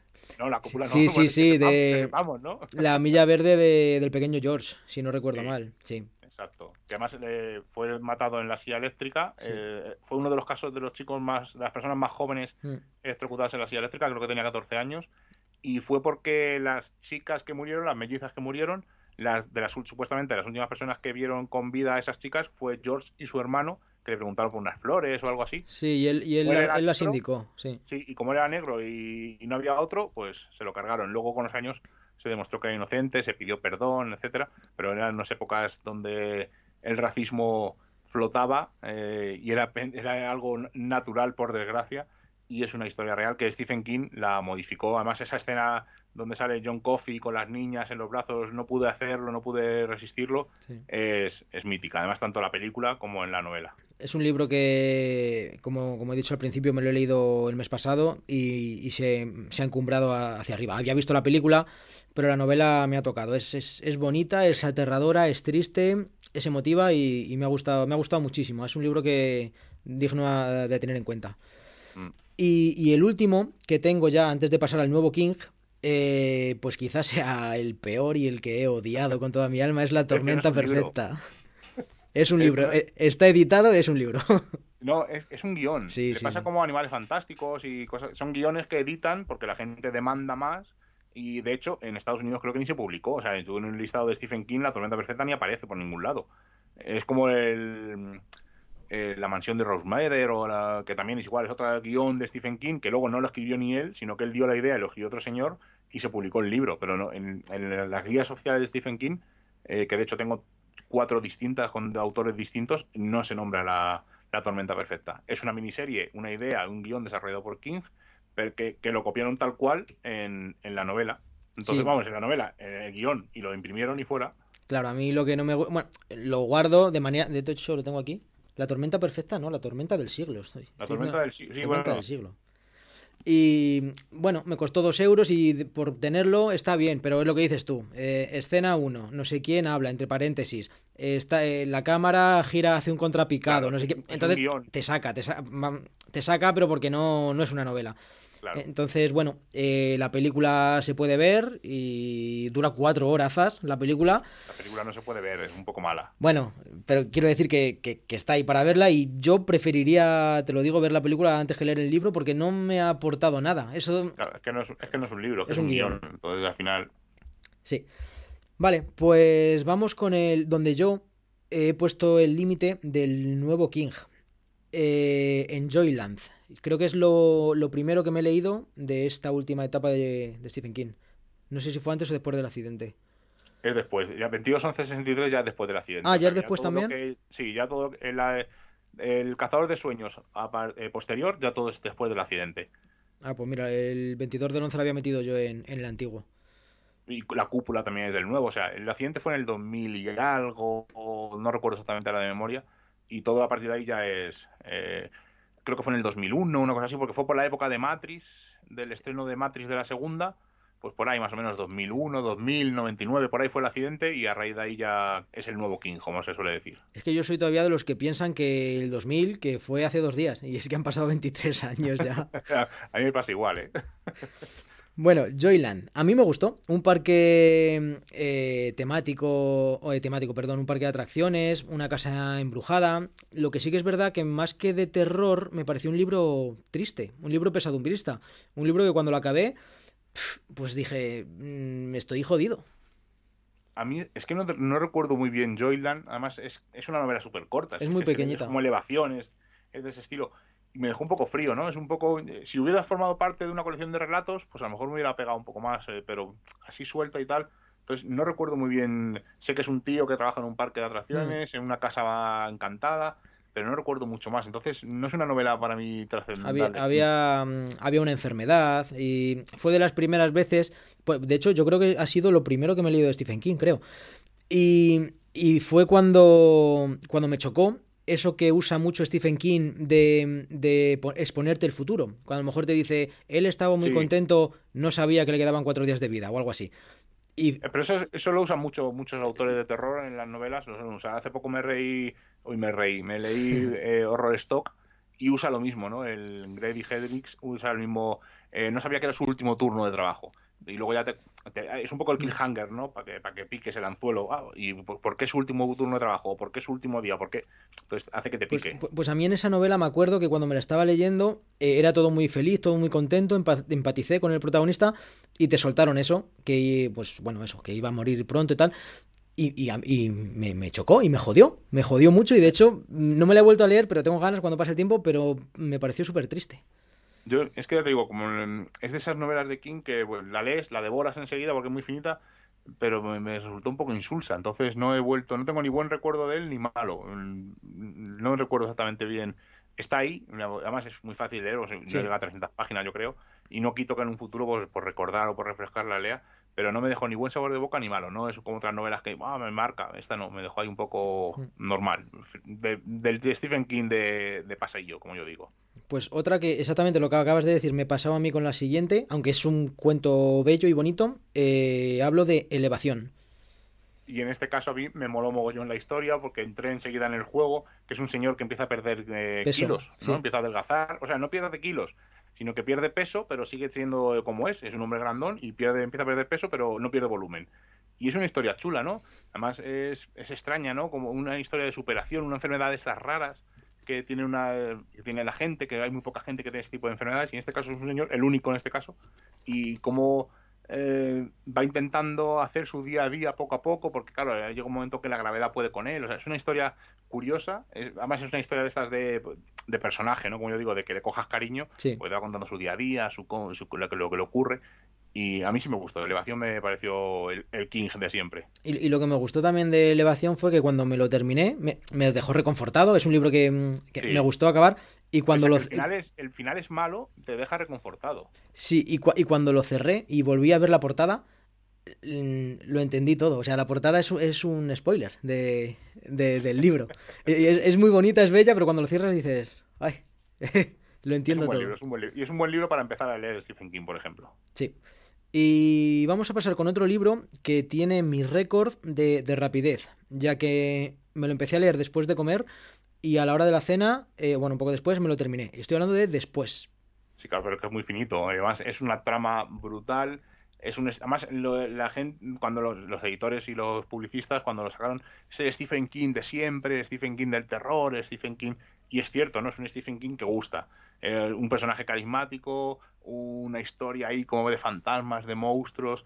Eh, un Stephen King que gusta, como 22 11 63, ¿no? Una trama que te gusta, que te atrapa enseguida con toques ahí, además, además que lo publicaron mucho, eh, tiene toques con la novela de It, no sé qué, que es el- la magia de Chud, si no recuerdo mal, o el, el- bueno, no recuerdo exactamente el embrujo de Chud o algo así, lo que le llaman en It.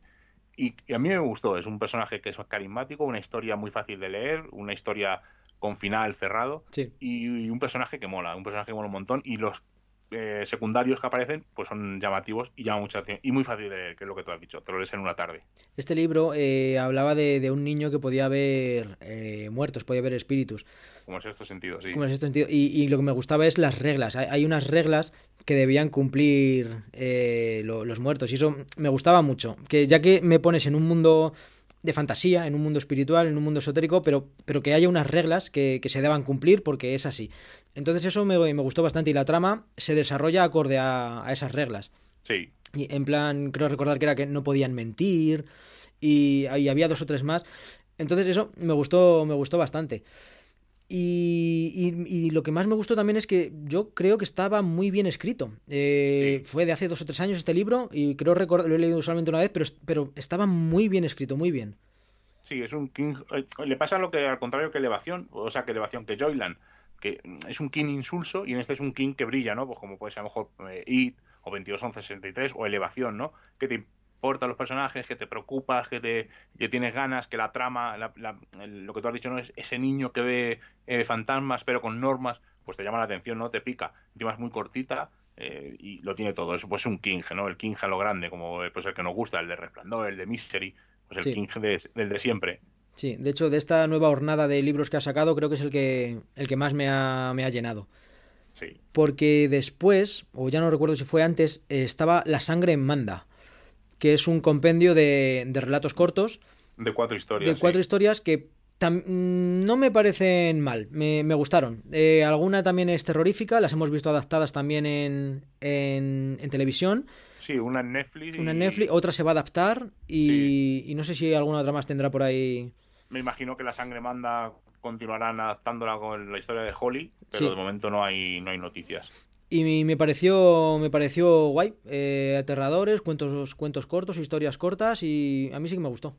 A mí sí me gustó en general. Además es un King que eh, lo hace lo ha hecho varias veces, ¿no? Y cuando hace este tipo de, de grupos de novelas, de pequeñas novelas, funciona, ¿no? Porque la sangre manda son cuatro, las cuatro estaciones son cuatro, eh, hay varias, eh, las eh, después de medianoche también son cuatro, si no recuerdo mal.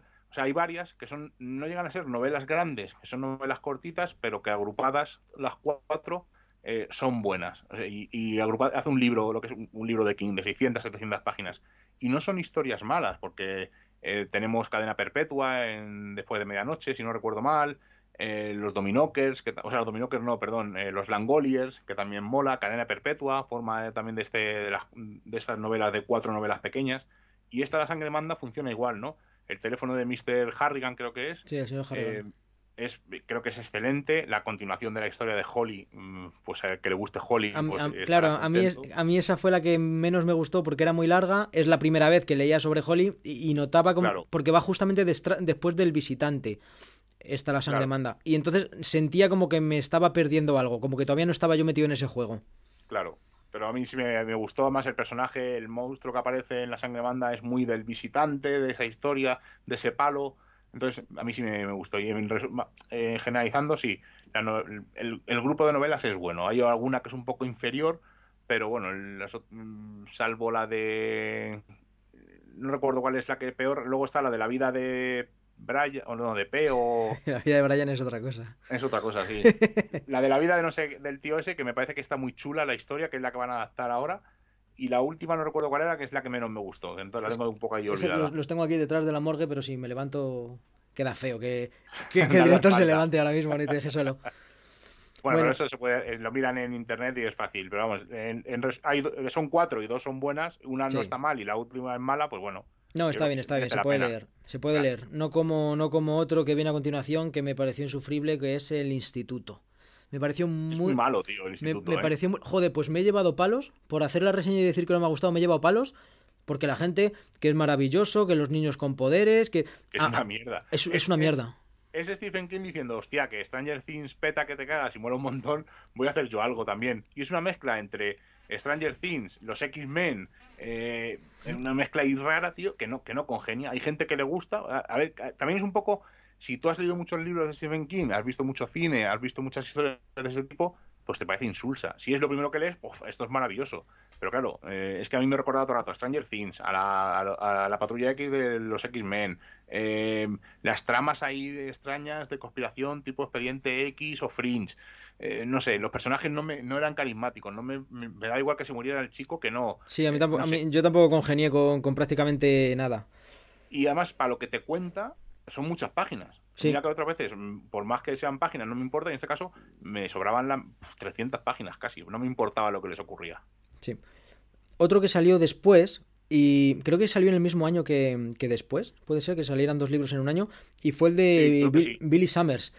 Me, me gustó. Pese a no ser una historia que a priori me, me atrajera, la de, la de un mafioso, es una historia, pues no sé, eh, más moderna, así en la actualidad. Pero me gustó mucho. Es, es una historia larga, es un libro gordito, pero me, me gustó la manera en la que, en la que mm, nos, nos cuenta la historia, la manera en la que lo ra- narra, cómo está escrito. Tiene ahí también al final un detalle eh, que, que casa con el resplandor. A mí, Billy Summers, mm, tengo buen recuerdo de ese libro. Es una novela chula, no tiene nada que ver con el terror, aunque toque ese pequeño destello del, del resplandor, pero es una novela de esa de personaje, ¿no? De la que te importa el personaje, porque te ha Sí. contado su historia, su vida, entonces te, in- te involucras con él, ¿no? Además es un personaje carismático, que mola un montón. Y es un poco, eh, no llega a ser de espías, pero es como de mafiosos, y de que se engañan entre ellos. Y a mí sí me gustó, es una novela eh, entretenida. No la recomendaría para empezar a leer Stephen King, pero una vez que ya he leído mucho Stephen King, sí estaría bien darle un repaso por eso, por esos toques ¿no? y esos pequeños detalles. Pero es una novela curiosa, es una novela resultona. No, es- no estaría en mi top 10, pero sí estaría en la zona media. Y además, aunque no sea un aliciente para leerla ni para comprarla, pero yo soy muy fetichista de esas cosas, me gusta mucho la, la portada y la edición Es que sacó Plaza y Janés en tapadura. Sí, eh, así como un libro desgarrado, un coche, no sé, me, me pareció bastante, bastante chula. De hecho, cada vez que, que la miro por aquí, me, me inspira a tocarla, porque tiene diferentes texturas y... le pasa, sí, le pasa un poco como a Holly, ¿no? Que con Sí. el detalle de que brillan las ventanas, son, son detalles que hacen que el libro gane, no a nivel argumental, pero sí a nivel pues, de tenerlo ahí físicamente y que te llame la atención.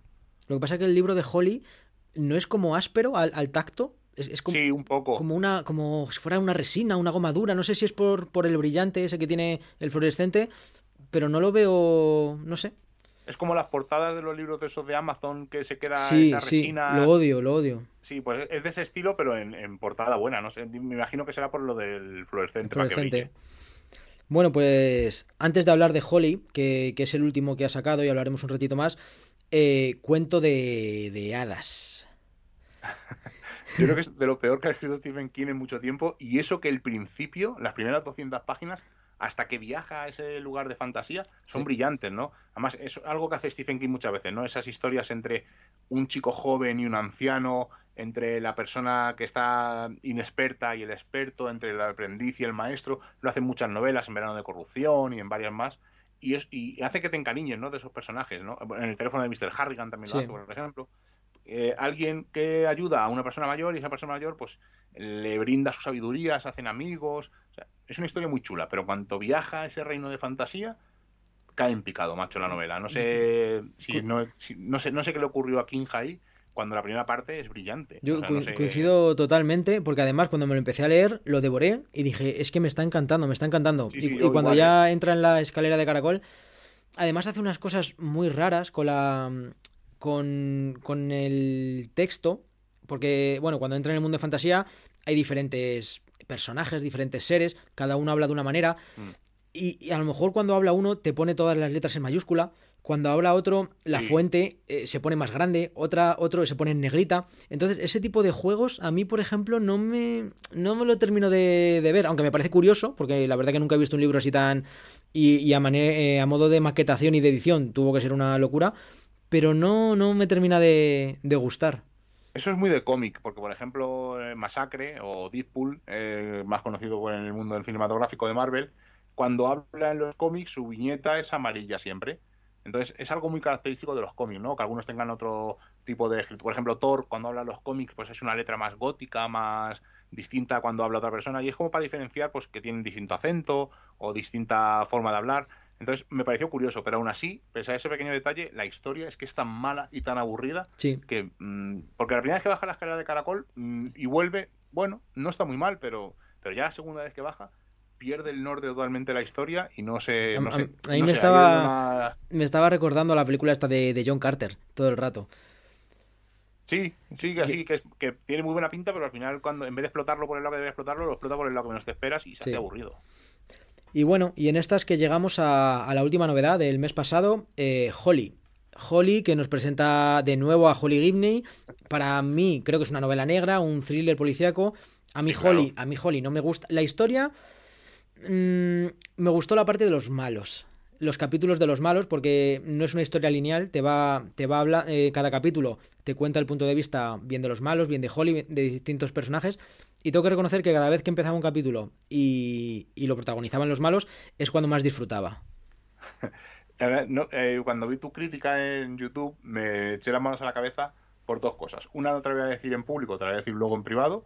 Y la, la otra es que dijiste que no tiene nada que ver con el misterio esta novela de Stephen King o con el terror. Y digo, joder, si es que los sacamantecas o los sacauntos No hay cosa más terrorífica. De hecho, uno de los personajes por excelencia en España que más miedo ha dado ha sido el sacamantecas. Y estos personajes, estos asesinos, son sacauntos desde el principio. Lo que pasa que ocurre que te lo muestra desde el minuto uno. Pasa como con el visitante, ¿no? Desde el minuto uno te dice lo que está ocurriendo. Entonces, pierde a lo mejor esa magia, ¿no? De que no sabes lo que está ocurriendo, eh, que los as- molaría que los asesinos fueran ellos, pero que no te dijeran desde el principio qué es lo que hacen con los cuerpos, ¿no? Que los cuerpos estuvieran ahí, pues no sabemos lo que ocurre y que con el, que Holly lo hubiera descubierto. Pero en este caso, como lo dice casi desde el principio, pues pierde a lo mejor esa magia que tú decías, ¿no? Mm, Esa- no, pero, pero yo aunque es iba... la parte más interesante, como tú dices, Sí. pero no pierde el factor sorpresa de por qué Holly los está buscando. o- Y creo que está, o sea, la novela está muy bien, está entretenida, no es que sea una maravilla, pero está mal planteada para mí desde ese punto de vista, porque al final sabes lo que está, es, eh, sabes lo que está ocurriendo y el flashback no es tan interesante,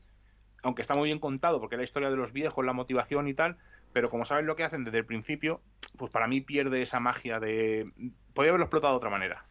No, pero yo vamos por el tema de que como es, una, es un thriller y es una novela policíaca, creo que aunque tenga eh, unos mal, unos villanos que hacen cosas oscuras, cosas terroríficas, creo que no, no lo explota por esa manera, pero porque no quiere llevar ese libro al género del terror. Quiero decir, no plantea escenas terroríficas, y podría.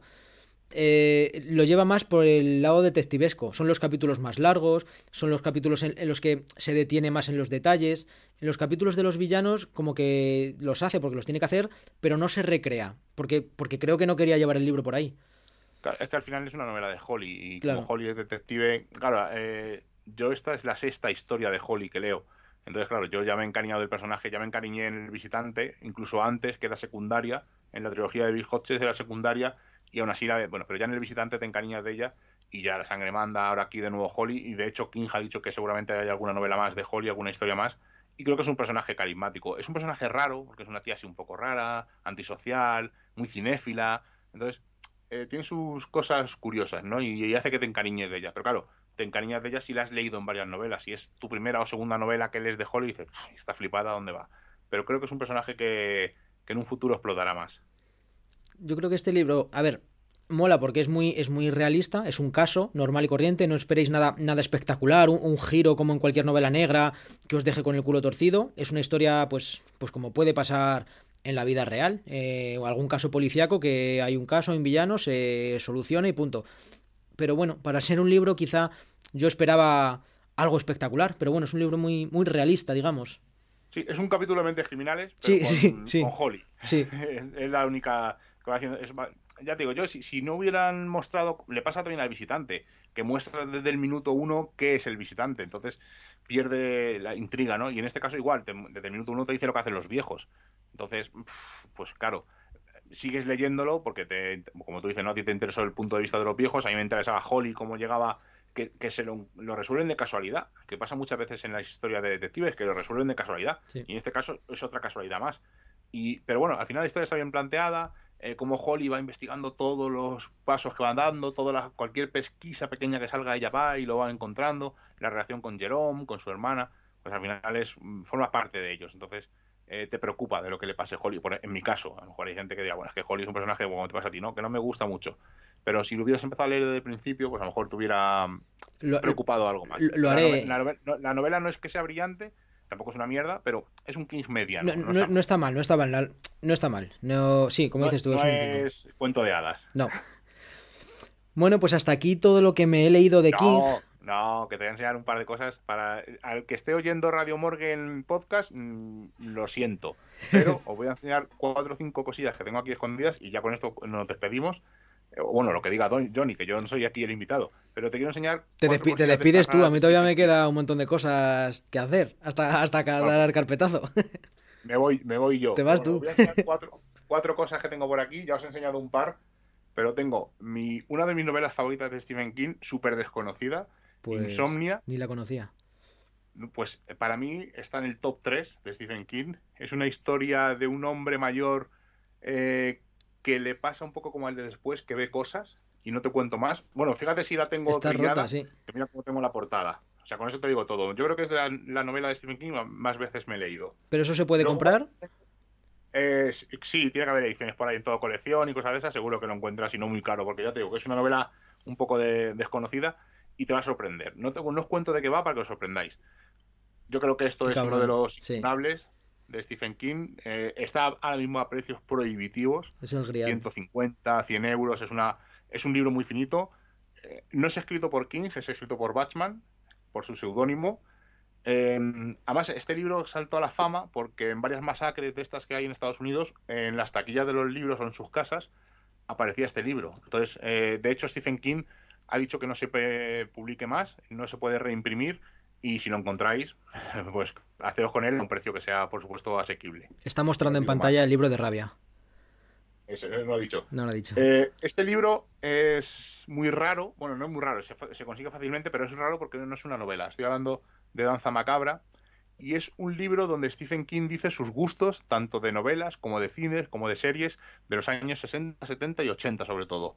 Y es un libro que si lo podéis conseguir, ah, es muy fácil conseguir, creo que está publicado por Valdemar, sí, por Valdemar, y si lo podéis conseguir vais a flipar. Es una pasada como Stephen King analiza el- los fenómenos, los monstruos, eh, los giros que da, y no lo podéis perder. Si lo veis en cualquier sitio comprarlo, porque desde luego no es una novela, ¿eh? es un ensayo, pero vais a alucinar, es una, es una pasada. Qué y bueno. luego de, de ediciones raras, eh, quiero enseñarte esta. Ay, yo, yo tengo, yo le tengo en de bolsillo. Pero eso Claro, mola un esta- esta montón. edición que salió, eh, porque todos, bueno, como mucha gente sabrá, eh, Stephen King ha tenido dos seudónimos. El más famoso es el de Richard Bachman, que cuando se descubrió quién era, eh, lo mató. Él dijo que murió de un cáncer de seudónimo.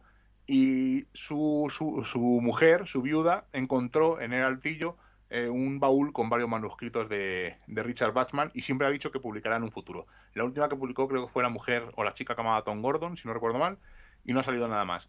Pero eh, en esta novela lo que hace... eh, Desesperación y posesión. en Desesperación eh, cuenta una historia de un pueblo llamado Desesperación donde ocurre algo con una especie de demonio y en Posesión usa los mismos personajes pero en otro rol y en este caso es una historia de unos juguetes extraños, no voy a deciros más. ¿Cuál hay que leerse Eh, primero? Porque yo, me, yo, Desesperación, sí que me la empecé a leer. El que quieras, no tiene nada que ver, son novelas totalmente distintas. Yo recomiendo leerte uno, leerte otra cosa y luego otro. Vale. porque los personajes son los mismos, los mismos nombres lo- de todos. Entonces cambia los roles, entonces te puedes liar un poco. Yo me- pasó que me leí Desesperación, luego me leí Posesión y me lié. Tuve que leerme otro y volver a leer Posesión para poder disfrutarlo. Bueno, y con eso bueno, ya no os bueno. enseño más libros. Tengo más de Stephen King, tengo todos.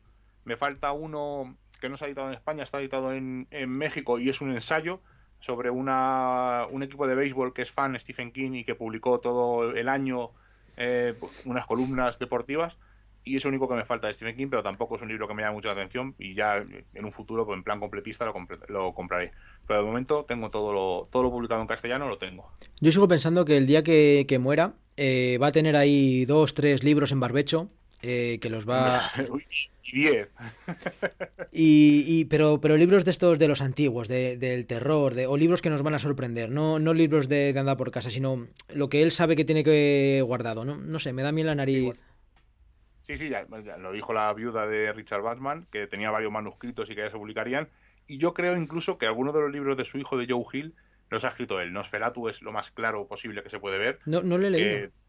me- eh, no está mal, pero es que eh, el universo que crea es muy King. Entonces dices tú, esto no...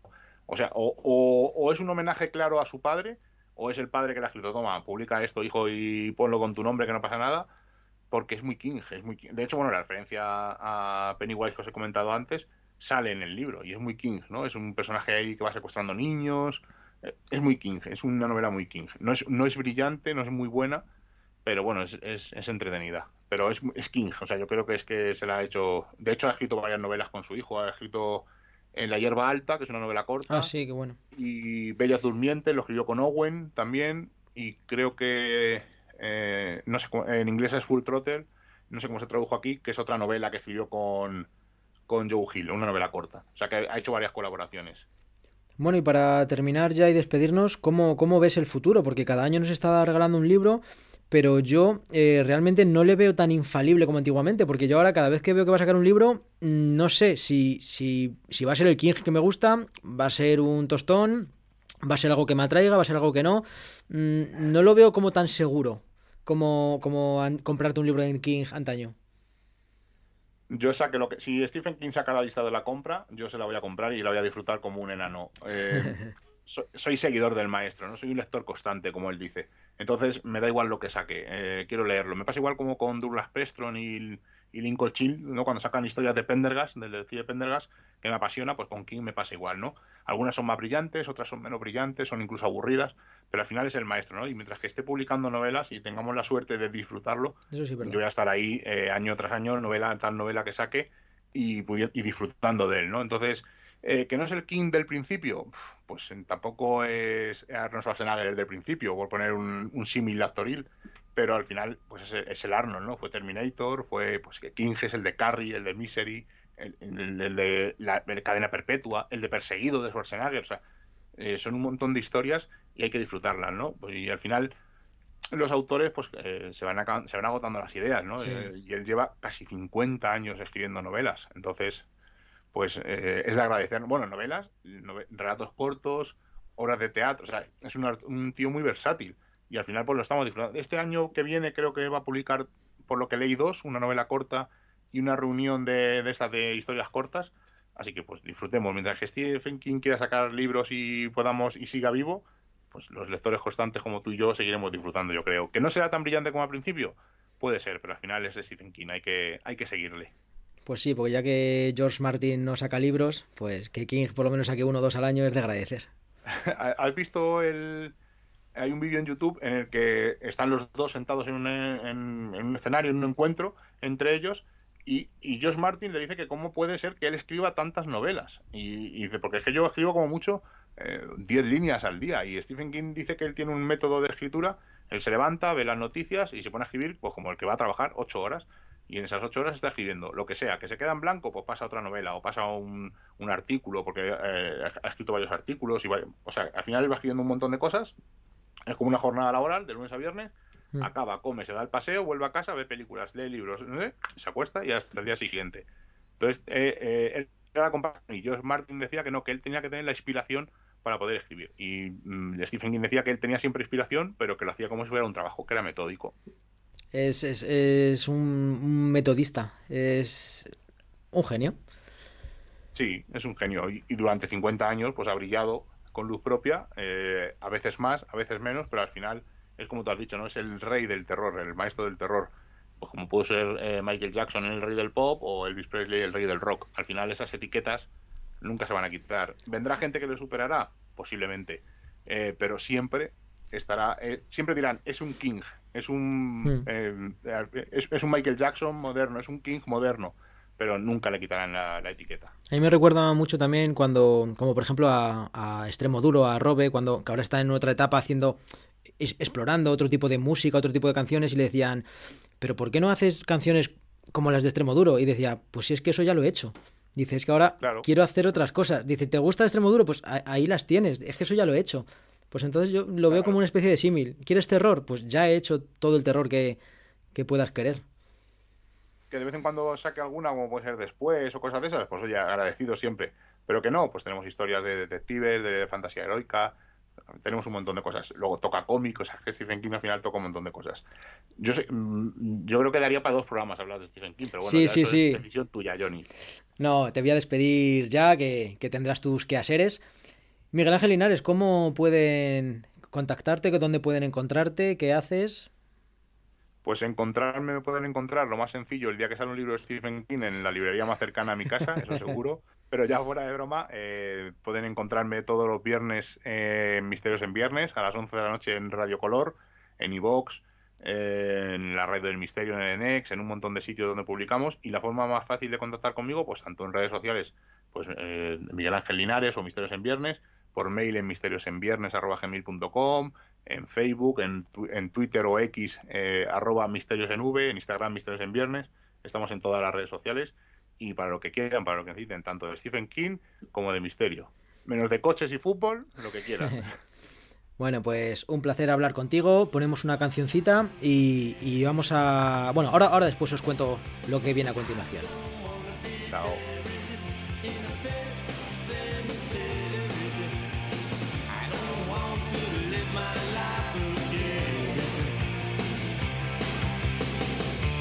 Me to the sacred place.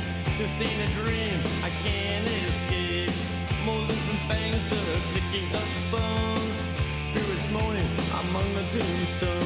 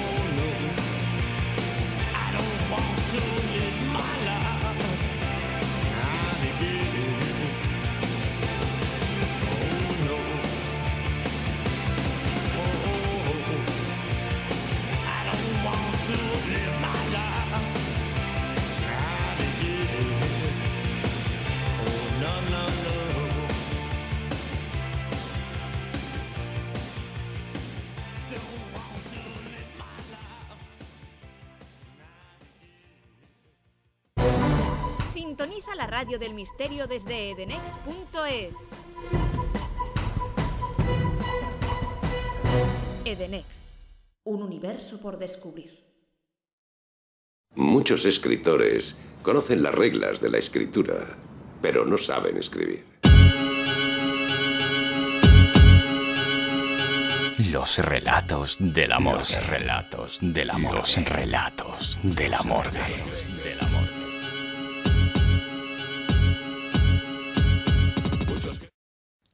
Y después de escuchar a Los Ramones con este Pet Samatari, una canción que está ubicada, que está basada y que está creada gracias a la, a la obra de Stephen King, como he dicho antes en la entrevista, es mi libro creo que favorito, Cementerio de Animales. Si no habéis leído este libro, evidentemente tenéis que hacerlo. Y si no habéis visto o habéis eh, escuchado esta canción viendo el videoclip, pues mirarlo porque salen los, los Ramones en un cementerio de animales y, yo creo que es una, es una muy buena experiencia disfrutar de, de esta canción que está basada en uno de los libros de, del maestro. Bueno, dejamos atrás el, el rock y nos vamos a, a, adentrar en algo que yo creo que es una delicia, es una jodida delicia visual, es una maravilla. Estuve planteándome porque es largo, ¿vale? Lo que viene ahora va a ser. va a, ser, va a durar una hora. Os lo digo para poneros en antecedentes. Todo surgió cuando le propuse a Ángel Ruiz. Ángel el narrador, podéis buscarle por por Evox, por, por YouTube, por Facebook, como queráis, está en Ángel Ruiz el narrador. Eh, le propuse que ya que tiene una de las voces más, más, iba a decir icónicas, pero no, más evocadoras del plantel actual radiofónico, le propuse que si me quería narrar, si le apetecía narrar un cuento de Stephen King, más concretamente El hombre del traje negro, y me dijo que sí, que le apetecía muchísimo. Lo único que me dijo, a ver, eh, va a durar bastante. Es un cuento que, que quizá me vaya a, a, la hora o hora y pico. Y estuvimos debatiendo, estuvimos pensando si, si os ponía un fragmentito, si os ponía un aperitivo, quizás si subir este cuento como un programa aparte, pero bueno, ya que estamos hablando de Stephen King, pues le dije, mira Ángel, él por cierto ha subido este cuento también a su propio canal, así que también lo podéis encontrar ahí junto con otras narraciones Que por cierto, y ya hago, abro otro paréntesis, me estoy escuchando las narraciones que está haciendo de los pilares de la Tierra, del libro completo, y os puedo decir que es una experiencia maravillosa. Así que poner en iVoox los pilares de la Tierra, narrado por Ángel Ruiz, y lo vais a flipar. Y bueno, dicho esto, deciros que al final decidí poner el cuento íntegro. Así que lo que vais a escuchar a continuación es el cuento del hombre del traje negro de Stephen King, narrado por Ángel Ruiz, íntegro, sin cortes, sin pausas y, y sin, y sin distracciones. Mm, He preferido hacerlo así porque, bueno, el que le interese, que si os gusta Stephen King creo que lo vais a disfrutar un montón, pues aquí lo tenéis en este programa completo. Y el que no le interese, pues bueno, podéis avanzar un poquito, que es una hora, le dais avanzar una hora y, y luego después seguimos con más contenido en el programa. Así que simplemente quería haceros este preámbulo, eh, mm, refrescaros un poquito, ir al baño porque, porque viene algo largo. Yo por mi parte me voy a abrir otra cerveza para disfrutar de esta noche lluviosa de luna llena. Estoy mirando por la ventana. Y tenemos noche de lobos, ¿eh? Tenemos una luna muy brillante y además aquí está, está lloviendo y repiquitea en, la, en el pollete de, de la ventana del estudio de Radio Morgue. Así que con este contexto, con, con este enclave tan maravilloso y con este entorno tan propicio para hablar de, de cine o de, o de literatura de terror, os dejo con El hombre del traje negro. El hombre del traje negro. Stephen King.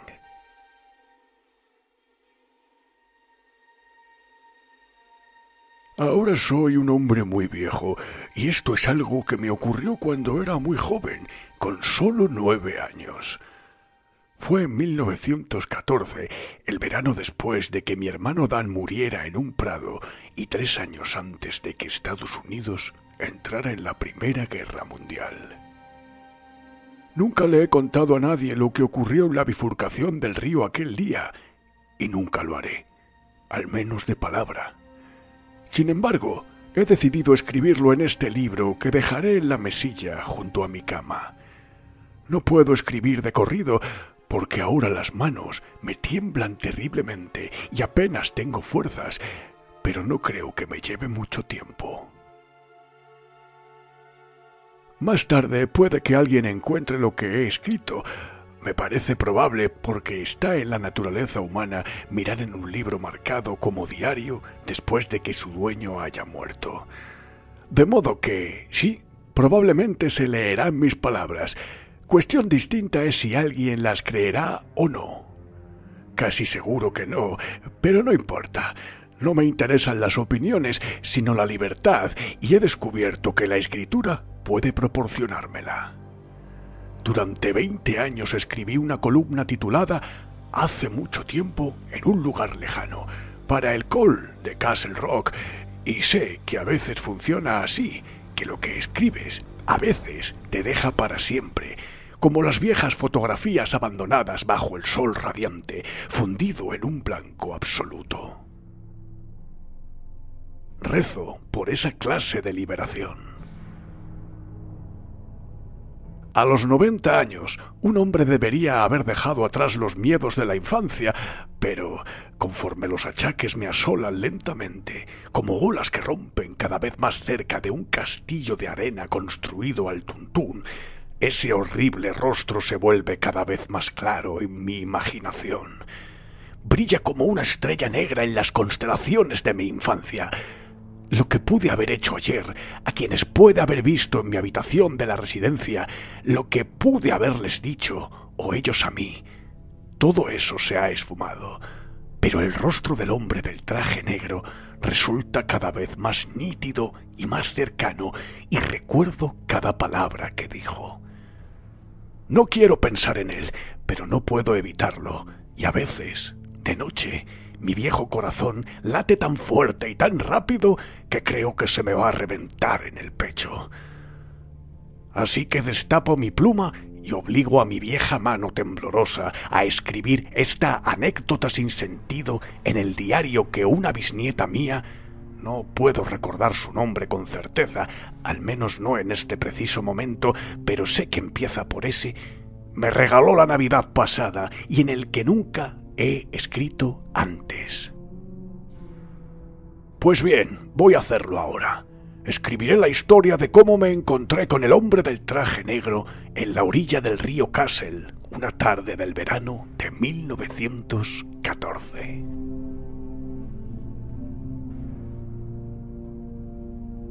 La ciudad de Moton era un mundo diferente en aquella época, más diferente de lo que nunca podría contaros. Era un mundo sin aviones zumbando en lo alto, un mundo casi sin coches ni camiones, un mundo en el que los cielos no estaban cortados en líneas y franjas por el tendido eléctrico sobre nuestras cabezas. No había ni una sola carretera asfaltada en toda la ciudad, y el distrito financiero no consistía más que en el colmado de Corson, la cuadra de alquiler y ferretería de Tut, la iglesia metodista en Chris Corner, la escuela, el ayuntamiento y a un kilómetro de allí el restaurante de Harry, que mi madre llamaba, con indefectible desdén, la licorería. Pero la diferencia estribaba sobre todo en cómo vivía la gente, en lo apartada que estaba, no estoy seguro de que los nacidos en la segunda mitad del siglo XX puedan creerlo, aunque digan que sí, por deferencia a viejos como yo. En primer lugar, por entonces no había teléfonos en el oeste de Maine. El primero no se instaló hasta cinco años después, y para cuando hubo uno en casa, yo tenía 19 años y estaba estudiando en la Universidad de Maine, en Orono. Pero eso es solo la corteza. No había un médico hasta llegar a Casco, ni más de una docena de casas en lo que se llamaba una ciudad. No había barrios, ni siquiera sé si conocíamos la palabra, aunque teníamos una expresión, vecinal, que describía las actividades de la iglesia y los bailes, y los campos abiertos eran la excepción más que la regla. Fuera de la ciudad, las casas eran granjas alejadas unas de otras y desde diciembre hasta mediados de marzo básicamente nos guarecíamos en esas pequeñas bolsas de calor hogareño llamadas familias. Nos resguardábamos, escuchábamos el viento en la chimenea y deseábamos que nadie enfermara, se rompiera una pierna o se llenara la cabeza de malas ideas, como ese granjero en Castle Rock, que había descuartizado a su mujer e hijos tres inviernos atrás y luego dijo en el juicio que los fantasmas le habían obligado a hacerlo. En aquel tiempo, antes de la Gran Guerra, casi todo Moton era bosque y pantano lugares oscuros y extensos llenos de alces y mosquitos, serpientes y secretos. En aquel tiempo había fantasmas por todas partes. Esto de lo que hablo ocurrió un sábado. Mi padre me dio una lista entera de tareas, incluidas algunas que habrían correspondido a Dan si aún estuviera vivo. Dan era mi único hermano y había muerto por una picadura de abeja, había pasado un año y mi madre todavía no quería oír hablar de aquello. Decía que había sido otra cosa, tenía que haber sido otra cosa y que nadie se ha muerto nunca por una picadura de abeja. Cuando mamá Sweet, la mujer de más edad en las voluntarias metodistas, trató de decirle el invierno anterior, durante la cena parroquial, que lo mismo le había ocurrido a su tío favorito allá por el año 73, mi madre se tapó los oídos, se levantó y salió del sótano de la iglesia. No había vuelto desde entonces y nada de lo que mi padre pudiera decirle le hizo cambiar de idea. Mi madre decía que había terminado con la iglesia y que si alguna vez volvía a ver a Helen Robichaud, ese era el nombre real de mamá Sweet, le sacaría los ojos de un tortazo. No podría contenerse, dijo. Ese día mi padre quería que partiera leña para el fogón de la cocina, escardara las judías y pepinos, sacara heno del pajar, cogiera dos jarras de agua para ponerlas en la fresquera y rascara tanta pintura como pudiera de la portilla de la bodega.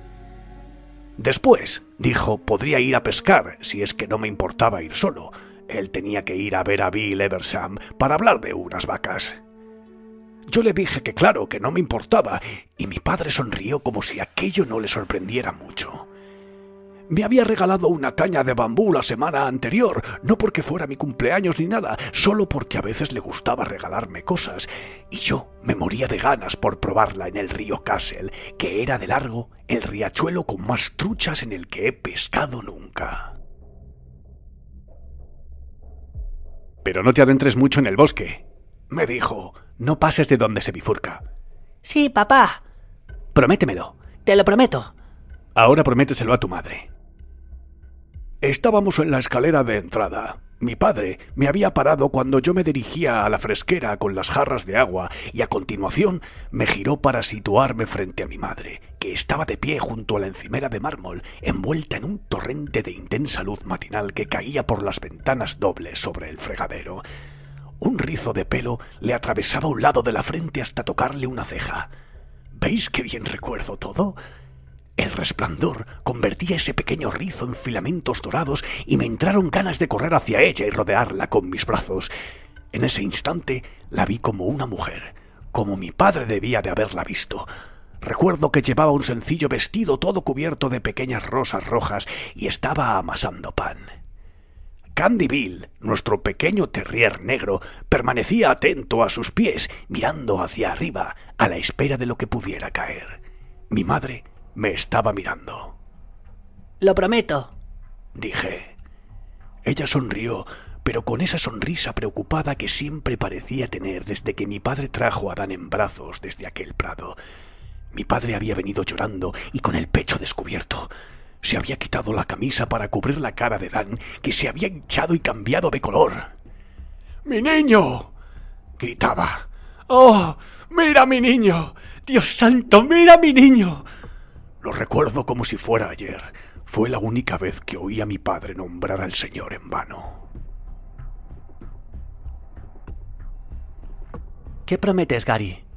Preguntó mi madre. Prometo ni pasar de donde se bifurca. No pasar. Eso. Mi madre me lanzó una mirada paciente y callada mientras sus manos seguían trabajando la masa que ahora tenía un aspecto fino y sedoso. Prometo no pasar de donde se bifurca. Gracias, Gary, dijo. Y recuerda que la gramática sirve para el mundo igual que para la escuela. Sí, mamá.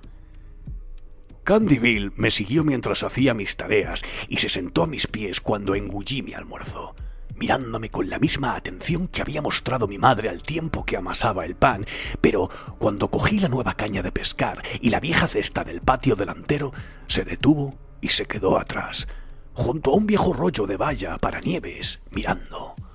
Lo llamé, pero no quiso venir. Ladró una vez o dos, como pidiéndome que volviera, pero eso fue todo. Muy bien, quédate, dije tratando de aparentar que no me importaba. Pero sí me importaba, al menos un poco. Candyville siempre iba a pescar conmigo. Mi madre se acercó a la puerta y me miró haciéndose sombra con la mano. Aún puedo verla así, y es como mirar una fotografía de alguien que luego fue infeliz o murió de repente. Ahora obedece a tu padre, Gary. Sí, mamá, lo haré. Me dijo adiós con la mano y yo le devolví el gesto. Luego me di la vuelta y me fui. El sol me daba en la nuca, fuerte y caliente, en los primeros cuatrocientos metros o así, pero luego me adentré en el bosque, donde una sombra doble caía sobre el camino. Hacía fresco, olía a abeto y se oía al viento silbar entre las extensas y espinosas arboledas. Caminaba con la caña al hombro, como hacían los niños por entonces, y en la otra mano llevaba la cesta como si fuera una bolsa o el maletín de muestras de un vendedor. A unos tres kilómetros en el interior del bosque, por un camino que no era más que un doble surco con una línea de hierba que crecía en el montículo central, empecé a oír el apresurado y ansioso rumor del río Castle. Pensé en truchas con brillantes lomos moteados y vientres de un blanco puro, y el corazón se me aceleró. El riachuelo fluía bajo un puentecito de madera y las lomas que bajaban hasta el agua eran empinadas y frondosas. Avancé con cuidado, agarrándome donde podía y hundiendo bien los talones. Al bajar, sentí que iba saliendo del verano para volver a mediados de primavera. El agua desprendía un suave frescor y un olor vegetal como de musgo. Cuando llegué al borde del agua, me quedé allí un rato de pie respirando ese olor musgoso y mirando a las libélulas trazar círculos y a los mosquitos patinar en el agua. Entonces, más abajo, vi una trucha saltando para capturar una mariposa, una gran trucha de unos 35 centímetros, y recordé que no había ido allí solo de paseo. Caminé por la orilla siguiendo la corriente y mojé la caña por primera vez con el puente todavía a la vista río arriba. Algo tiró de la punta de mi caña hacia abajo una vez o dos y se comió medio gusano, pero aquel pez era demasiado astuto para mis manos de niño de nueve años, o quizá no estaba lo bastante hambriento para ser imprudente, así que seguí. Me detuve en otros dos o tres sitios antes de llegar al lugar donde el castle se bifurca para ir al sudoeste, hacia Castle Rock, y al sudeste, hacia el pueblo de Caswakama. Y en uno de ellos pesqué la mayor trucha que he cogido nunca, una preciosidad que medía 50 centímetros de la cabeza a la cola según la pequeña regla que llevaba en la cesta. Era una trucha gigantesca, incluso para aquel tiempo. Si hubiera aceptado aquello como un regalo suficiente para un día y me hubiera vuelto, ahora no estaría escribiendo, y esto va a ser más largo de lo que pensaba, ya lo estoy viendo, pero no lo hice. En vez de eso, me puse manos a la obra con el pez, allí mismo y en ese momento, tal como mi padre me había enseñado, limpiándolo, colocándolo sobre hierba seca en el fondo de la cesta y cubriéndolo luego de hierba húmeda. Y seguí. A los nueve años no pensaba que pescar una trucha de 50 centímetros fuera algo extraordinario, aunque sí recuerdo mi sorpresa al ver que el setal no se había roto cuando, sin red ni tampoco maña, la jalé fuera del agua y la traje hacia mí en un torpe círculo lleno de coletazos. Diez minutos después llegué al lugar donde el río se dividía en aquel tiempo, Aquello hace mucho que desapareció. Ahora hay una colonia de duples donde antiguamente el castle seguía su curso y también una escuela municipal. Y si hay un arroyo, fluye a oscuras. Entonces, el riachuelo se dividía alrededor de una enorme roca gris casi del tamaño del retrete anexo a nuestra casa. Allí había un espacio llano y agradable, herboso y suave, que daba a lo que mi padre y yo llamábamos la rama sur. Me puse de cuclillas, tiré el sedal al agua y casi de inmediato capturé una hermosa trucha arcoíris. No tenía el tamaño de la otra, solo 30 centímetros o así, pero con todo era un buen ejemplar. La limpié antes de que sus branquias dejaran de moverse, la guardé en la cesta y volví a tirar el sedal al agua. Esta vez no picó ningún pez inmediatamente, así que me tumbé y me puse a mirar la franja azul del cielo que podía verse a lo largo del arroyo. Las nubes pasaban flotando de oeste a este, y traté de pensar sacarles parecido. Vi un unicornio, después un gallo, y luego un perro que se asemejaba un poco a Candy Bill. Estaba esperando la siguiente nube cuando me quedé amodorrado. O quizá dormido, no estoy seguro, solo sé que fue un tirón de mi sedal, tan fuerte que casi me arranca la caña de bambú de la mano, lo que me devolvió a aquella tarde. Me senté, agarré la caña y de pronto me di cuenta de que algo se había posado en la punta de mi nariz. Crucé los ojos y vi una abeja.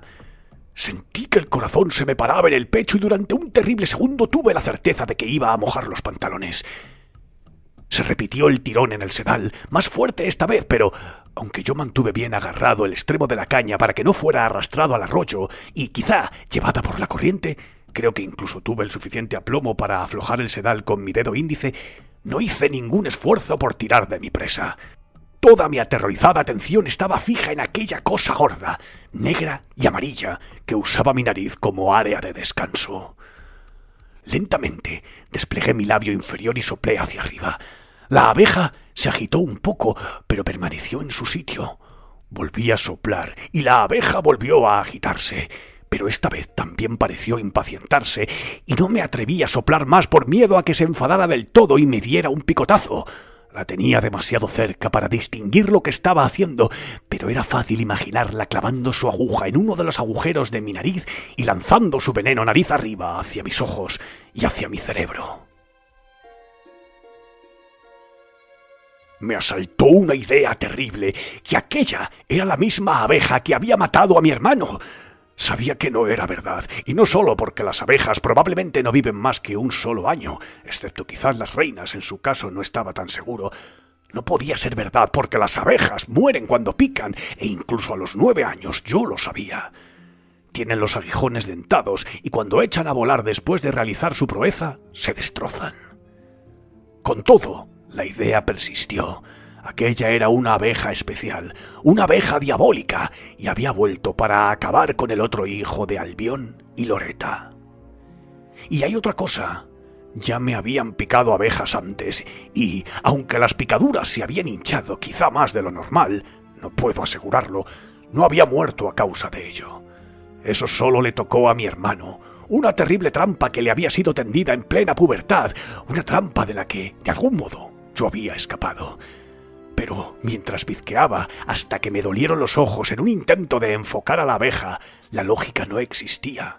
Lo que existía era la abeja nada más, la abeja que había matado a mi hermano con tal saña que mi padre se había bajado los tirantes del peto para quitarse la camisa y tapar la cara hinchada y embotada de Dan.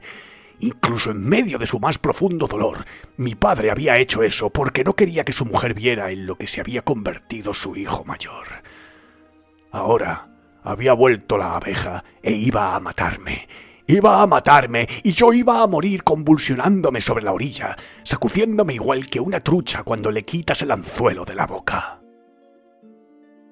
Mientras estaba allí sentado al borde del pánico, simplemente de levantarme de un salto y salir corriendo a cualquier sitio, oí un ruido a mis espaldas, tan brusco e imperioso como un disparo, pero supe que no era un disparo. Era alguien dando una palmada, una sola palmada, justo cuando sonó. La abeja rodó por mi nariz y cayó en mi muslo, con las patas hacia arriba y el aguijón convertido en un inofensivo hilo negro sobre la vieja y raspada pana marrón. Enseguida vi que estaba tiesa como la mojama. En ese mismo momento, la caña dio otro tirón, el más fuerte de todos, y casi volví a perderla. Agarré la caña con las dos manos y le di un gran y estúpido tirón que habría hecho que mi padre se llevara las manos a la cabeza de haber estado allí para verlo. Una trucha arcoíris bastante más grande que la que había pescado antes salió húmeda y aleteante del agua, centelleando y esparciendo gotitas de agua por los filamentos de la cola. Parecía una de esas imágenes idealizadas que solían aparecer en las portadas de revistas masculinas como True Match Adventure, allá por los años 40 y 50. Sin embargo, en ese momento, pescar un gran ejemplar era casi lo último en lo que pensaba, y cuando el sedal se rompió y el pez cayó de nuevo al arroyo, apenas me di cuenta. Miré atrás para ver quién había dado la palmada. Arriba, donde acababan los árboles, había un hombre. Tenía la cara muy pálida y alargada. Llevaba el pelo negro pegado al cráneo y peinado con sumo cuidado hacia la izquierda de su estrecha cabeza. Era muy alto, llevaba un traje negro de tres piezas y supe al instante que no era un ser humano, porque sus ojos eran entre rojos y anaranjados como las llamas de una estufa de leña. No me refiero solo a los iris, porque no tenía iris ni pupilas, ni desde luego blanco de los ojos. Sus ojos eran completamente naranjas, de un naranja cambiante y tembloroso, y realmente es demasiado tarde para no decir exactamente lo que pienso, ¿no?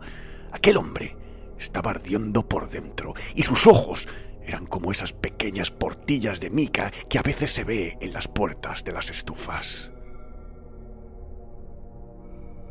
Se me aflojó la vejiga y el desgastado marrón donde yacía la abeja muerta se oscureció. Apenas sabía lo que había pasado y no podía apartar los ojos del hombre que estaba en lo alto de la orilla, mirándome. El hombre que había salido caminando después de 50 kilómetros de bosques impenetrables en el oeste de Maine, con un elegante traje negro y finos zapatos de cuero reluciente. Podía ver la cadena de su reloj enrollada en su chaleco, brillando bajo el sol estival. El hombre que no tenía ni una sola aguja de pino encima y me estaba sonriendo. Vaya, si es un pescadorcito, exclamó con voz suave y agradable. Mira por dónde. ¿Qué encuentro tan afortunado? ¿Verdad, pescadorcito? Hola, dije. La voz no me temblaba, pero tampoco parecía mi voz. Sonaba mayor, como la voz de Dan, quizá, o incluso como la de mi padre, y lo único que pensaba era que aquel hombre me dejaría ir si yo fingía no ver lo que era, si fingía no haber visto que había llamas resplandeciendo y danzando donde deberían haber estado sus ojos. Puede que te haya ahorrado una fea picadura, dijo. Y vi con horror que empezaba a bajar por la loma hasta donde yo estaba sentado con una abeja muerta en el muslo mojado y una caña de bambú en mis manos entumecidas. Sus zapatos de ciudad y de suela lisa deberían haber resbalado sobre la maleza y los hierbajos que cubrían la empinada orilla, pero no lo hicieron, y observé que tampoco dejaban huella. Allí donde sus pies habían pisado, o parecían haber pisado, no había ni una sola rama rota, ni una hoja aplastada, ni una huella de zapato. Incluso antes de que llegara junto a mí, reconocí el aroma que emanaba su piel bajo el traje, el olor de cerillas quemadas, el olor a azufre. El hombre del traje negro era el diablo. Había salido de los espesos bosques que hay entre Moton y Kaswakama y ahora estaba allí de pie, a mi lado. Por el rabillo de un ojo pude ver una mano tan pálida como la de un maniquí en un escaparate. Sus dedos eran espantosamente largos. Se puso de cuclillas a mi lado y sus rodillas crujieron como podían crujir las de cualquier hombre normal, pero cuando movió las manos para dejarlas colgando entre sus rodillas, vi que cada uno de esos largos dedos terminaba en algo que no era una uña, sino una larga garra amarilla. No has respondido a mi pregunta, pescadorcito, dijo con una voz suave. Era, ahora que lo pienso, como la voz de uno de esos locutores de radio en los programas con orquesta de algunos años después, esos que anunciaban Geritol, Serutan, Ovaltine y las, y las pipas del doctor Grabo. Qué encuentro tan afortunado, ¿verdad, pescadorcito? Por favor, no me haga daño. Susurré tan bajito que apenas me oí. Estaba más asustado de lo que puedo describir, más asustado de lo que quiero recordar. Pero me acuerdo, me acuerdo perfectamente. No se me pasó por la cabeza esperar que aquello fuera un sueño, como supongo que hubiera hecho quizá de haber sido mayor. Pero no era mayor, tenía nueve años y reconocía la verdad cuando ésta se acuclillaba a mi lado. Sabía distinguir un pájaro de un halcón, como habría dicho mi padre. El hombre que había salido del bosque aquella tarde de sábado a mediados de verano era el diablo, y tras las cuencas vacías de sus ojos, su cerebro ardía. Vaya, ¿qué estoy oliendo? preguntó como si no me hubiera oído, aunque yo sabía que lo había hecho. ¿Estoy oliendo a... mojado? Se inclinó hacia mí con la nariz hacia afuera, como el que quiere oler una flor, y noté algo espantoso. A medida que la sombra de su cabeza avanzaba por la orilla, la hierba de debajo amarilleaba y moría. El hombre bajó la cabeza hacia mis pantalones y olfateó. Entrecerró sus ojos resplandecientes como si hubiera inhalado un aroma sublime y no quisiera concentrarse en nada más. ¡Oh! ¡Guarrería! exclamó. ¡Dulce guarrería! Y entonces se puso a cantar. Ópalo, diamante, zafiro, azabache, huelo tu brebaje. Luego se tiró sobre su espalda en aquel pequeño llano y se puso a reír como un loco. Pensé en echar a correr, pero mis piernas parecían estar a mil kilómetros de mi cerebro. Sin embargo, no lloré. Había mojado los pantalones como un bebé, pero no lloraba. Estaba demasiado asustado para llorar. De pronto supe que iba a morir, y probablemente de forma dolorosa, pero lo peor de todo es que puede que aquello no fuera lo peor. Lo peor quizá viniera después, después de que yo estuviese muerto. De repente, el hombre se sentó y el olor a cerillas quemadas que desprendía su traje me produjo una arcada. Me miró con gravedad, con su cara blanca y alargada y sus ojos encendidos, pero también con cierto aire risueño. Ese aire risueño nunca lo abandonaba. Malas noticias, pescadorcito, dijo. Te traigo malas noticias. No podía hacer otra cosa que mirarlo. El traje negro, los finos zapatos negros, los largos dedos blancos rematados no por dedos, sino por garras. Tu madre ha muerto. ¡No! grité. Recordé a mi madre haciendo pan con el rizo cruzándole la frente hasta rozar su ceja envuelta en la intensa luz de la mañana, y de nuevo me invadió el terror. Pero esta vez no por mí. Luego recordé su aspecto cuando salí con la caña, de pie, en la puerta de la cocina, haciéndose sombra con las manos, y que en ese momento me había parecido la imagen de alguien a quien esperas volver a ver, pero no verás más. ¡No! ¡Miente! Grité. Sonrió con la triste y paciente sonrisa de un hombre que a menudo ha sido acusado falsamente. Me temo que no. Dijo, fue lo mismo que le ocurrió a tu hermano, Gary. Una abeja. ¡No es verdad! Dije, y entonces sí me eché a llorar. Mi madre es mayor. Tiene 35 años. Si una picadura de abeja pudiera matarla como a Denny, hace mucho tiempo que habría muerto. Y usted es un cabrón mentiroso. Le había llamado cabrón mentiroso al diablo. De alguna forma era consciente de ello, pero la parte superficial de mi mente estaba absorbida por la enormidad de lo que él había dicho. ¿Mi madre muerta? Para el caso podía haberme dicho que había un nuevo océano donde antes estaban las montañas rocosas, pero le creí, en cierta forma le creí completamente, como si creemos en cierta forma lo peor que podamos imaginar. Entiendo tu dolor, pescadorcito, pero me temo que ese argumento no se sostiene. Hablaba con un tono de fingido consuelo que era horrible, exasperante, sin remordimiento ni piedad. Un hombre puede pasarse toda la vida sin ver un ruiseñor, pero ¿significa eso que los ruiseñores no existen? Tu madre. Un pez saltó debajo de nosotros. El hombre del traje negro frunció el ceño y lo señaló con el dedo. La trucha se agitó en el aire, su cuerpo doblándose con tal energía que por un instante pareció que se iba a romper por la cola, y cuando cayó de nuevo al arroyo estaba flotando inerte y sin vida. Chocó contra la gran roca gris donde se dividían las aguas, dio dos vueltas en el remolino que allí se formaba y se alejó flotando en dirección a Castle Rock. Mientras tanto, el horrible extraño volvió hacia mí sus ojos encendidos, sus finos labios contraídos delante de las diminutas hileras de afilados dientes en una sonrisa caníbal. Tu madre simplemente vivió toda su vida sin que le picara una abeja, dijo. Y entonces, de hecho, hace menos de una hora, una entró volando por la ventana de la cocina mientras ella sacaba el pan del horno y lo ponía a enfriar sobre la encimera. ¡No! ¡No voy a oír esto! ¡No voy a hacerlo! Levanté las manos y me tapé los oídos. El hombre frunció los labios como si fuera a silbar y me sopló suavemente. Fue una sola bocanada, pero más pestilente de lo que pueda imaginarse. Un hedor a alcantarillas obstruidas, a letrinas que no debían de haber conocido ni una sola rociada de cal, a gallinas muertas después de una inundación. Se me cayeron las manos a ambos lados de la cara. Bien, dijo. Debes oír esto, Gary. Debes oírlo, pescadorcito. Fue tu madre la que pasó esa flaqueza letal a tu hermano Dan. Tú tienes algo de eso, pero también una protección de tu padre que al pobre Dan de algún modo le faltaba. Frunció de nuevo los labios, pero esta vez hizo un cómico sonido de lástima en vez de echarme su fétido aliento. Así que, aunque no me gusta hablar mal de los muertos, es casi un caso de justicia poética, ¿no? Después de todo, ella mató a tu hermano Dan, igual que si le hubiera puesto una pistola en la cabeza y hubiera apretado el gatillo.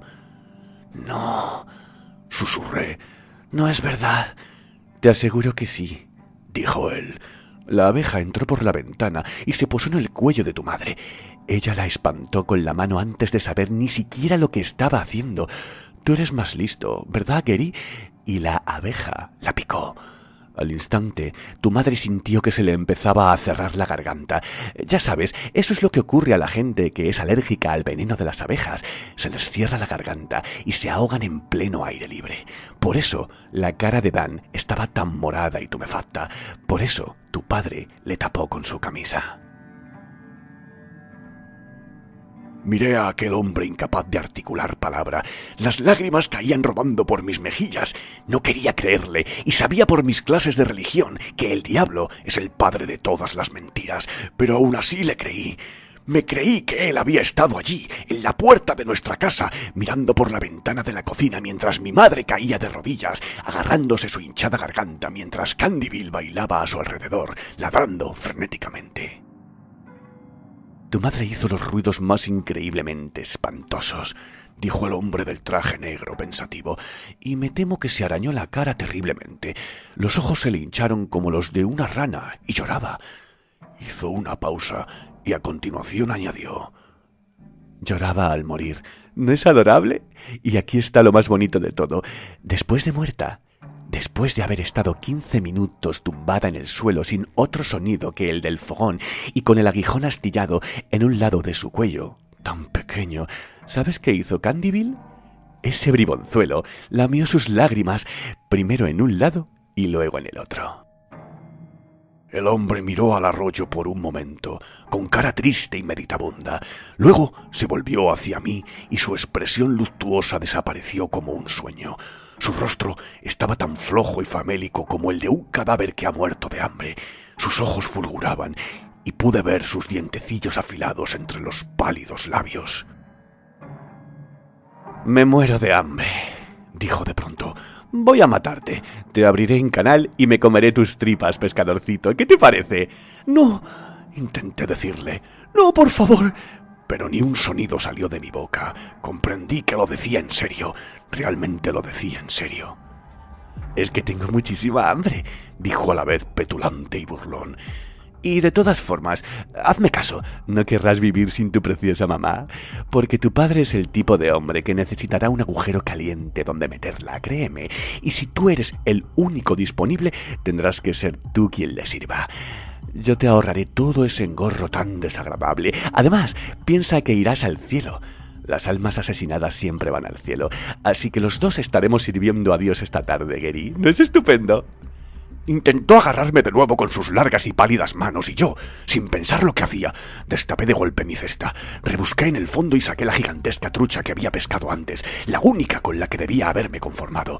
Se la ofrecí ciegamente con mis dedos en aquel vientre rojo y rajado que yo había destripado igual que el hombre del traje negro había amenazado con destriparme a mí. El ojo vidrioso del pez me miró como en un sueño y el anillo dorado en torno a su negra cintura me recordó al anillo de boda de mi madre. En ese momento la vi tumbada en su ataúd, con el sol arrancando destellos de su alianza, y supe que era verdad que la había picado una abeja, que se había ahogado en el aire cálido y oloroso a pan de la cocina, y que Candyville había lamido las lágrimas moribundas de sus hinchadas mejillas.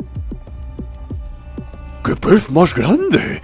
Exclamó el hombre del traje negro con voz ávida y gutural. ¡Qué pez más grande! Entonces me lo arrebató y se lo metió en la boca, que abrió más de lo que cualquier humano la ha abierto jamás. Muchos años después, cuando tenía 65, sé que tenía 65 porque fue el verano en que me jubilé de la enseñanza, fui al acuario de Nueva Inglaterra y por fin vi un tiburón.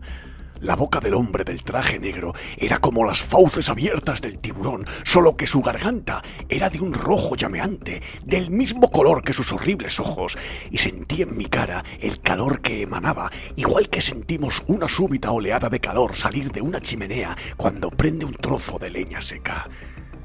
Y tampoco me inventé ese calor, estoy seguro, porque justo antes de que deslizara la cabeza de mi trucha de 50 centímetros entre sus enormes garras, vi las escamas a ambos lados del pez elevarse y retrocederse como trozos de papel flotando sobre una incineradora abierta. El hombre del traje negro engulló el pez igual que un artista ambulante se traga una espada. No masticó y sus ojos refulgentes se hincharon como si estuviera haciendo un esfuerzo.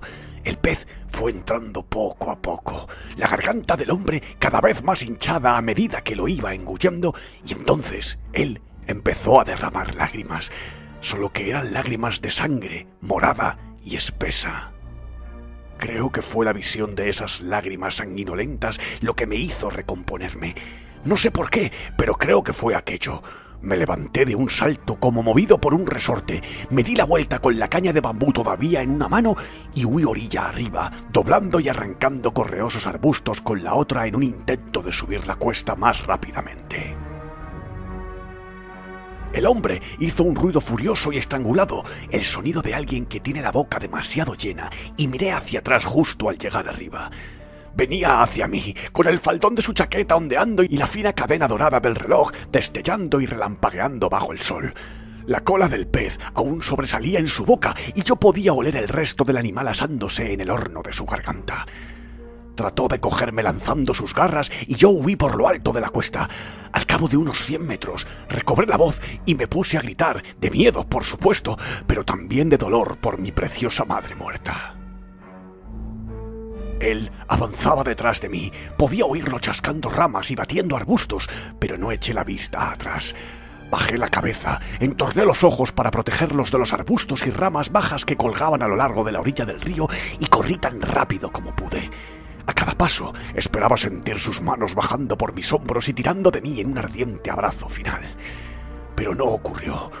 Después de un tiempo indeterminado, que supongo no pudo ser superior a cinco o diez minutos, pero que se me antojó eterno, vi el puente a través de varias capas de hojas y abetos, todavía gritando, pero ya sin aliento, como una tetera que casi se ha quedado sin agua, alcancé la segunda cuesta más empinada y emprendí la subida.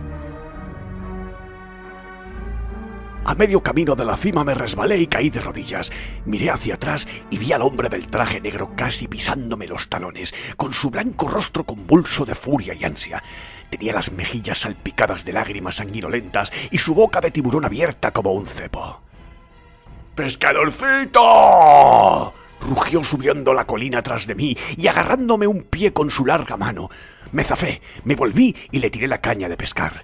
Él la esquivó fácilmente agachándose, pero de algún modo se le enredó en los pies y le hizo caer de rodillas. No esperé a ver más, me di la vuelta y escapé hacia lo alto de la cuesta. Casi resbalé al llegar arriba, pero pude agarrar uno de los puntales que iban por debajo del puente y salvarme. ¡No escaparás, pescadorcito! exclamó a mis espaldas con un tono que parecía a la vez furioso y risueño. Hace falta más que un bocadito de trucha para saciarme. ¡Déjame en paz! Le grité. Agarré la barandilla del puente y me lancé por encima en una torpe voltereta, llenándome las manos de astillas y golpeándome la cabeza con tal fuerza contra las tablas que al caer contra el suelo vi las estrellas. Rodé sobre mi vientre y empecé a gatear. Trastabillando, logré incorporarme antes de llegar al final del puente. Tropecé una vez, cogí ritmo y entonces eché a correr. Corrí como antes de llegar al final del puente. Corrí como solo pueden hacerlo los niños de nueve años, como el viento. Sentía que mis pies solo tocaban el suelo cada tres o cuatro zancadas, y quién sabe, puede que así fuera. Corrí en línea recta por el lado derecho del camino. Corrí hasta que me palpitaron las sienes y los ojos me latían en sus cuencas. Corrí hasta sentir una fuerte punzada en el costado izquierdo, desde la parte baja de las costillas a la axila. Corrí hasta notar un regusto a sangre y algo parecido a virutas de metal en el paladar. Cuando ya no pude correr más, me detuve dando tumbos y miré hacia atrás, jadeando y resoplando como un caballo asmático. Estaba convencido de que iba a ver al hombre justo detrás de mí, con su impecable traje negro, la cadena de reloj como un círculo reluciente alrededor del chaleco y sin un solo pelo fuera de lugar. Pero había desaparecido.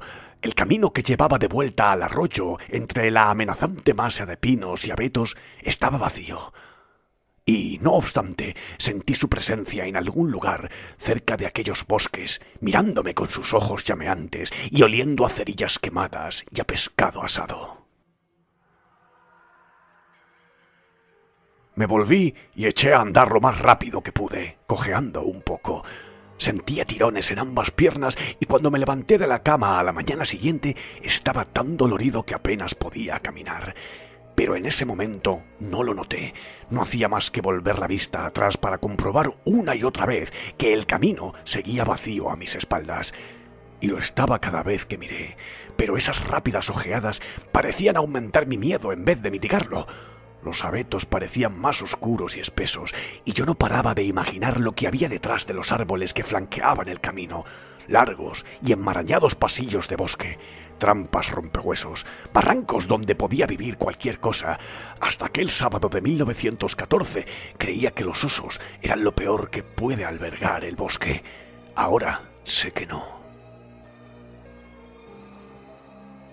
Unos dos kilómetros más adelante, justo pasado el lugar donde el camino salía del bosque y se unía al camino de Gigan Flat, vi a mi padre que venía hacia mí silbando el viejo cubo de roble.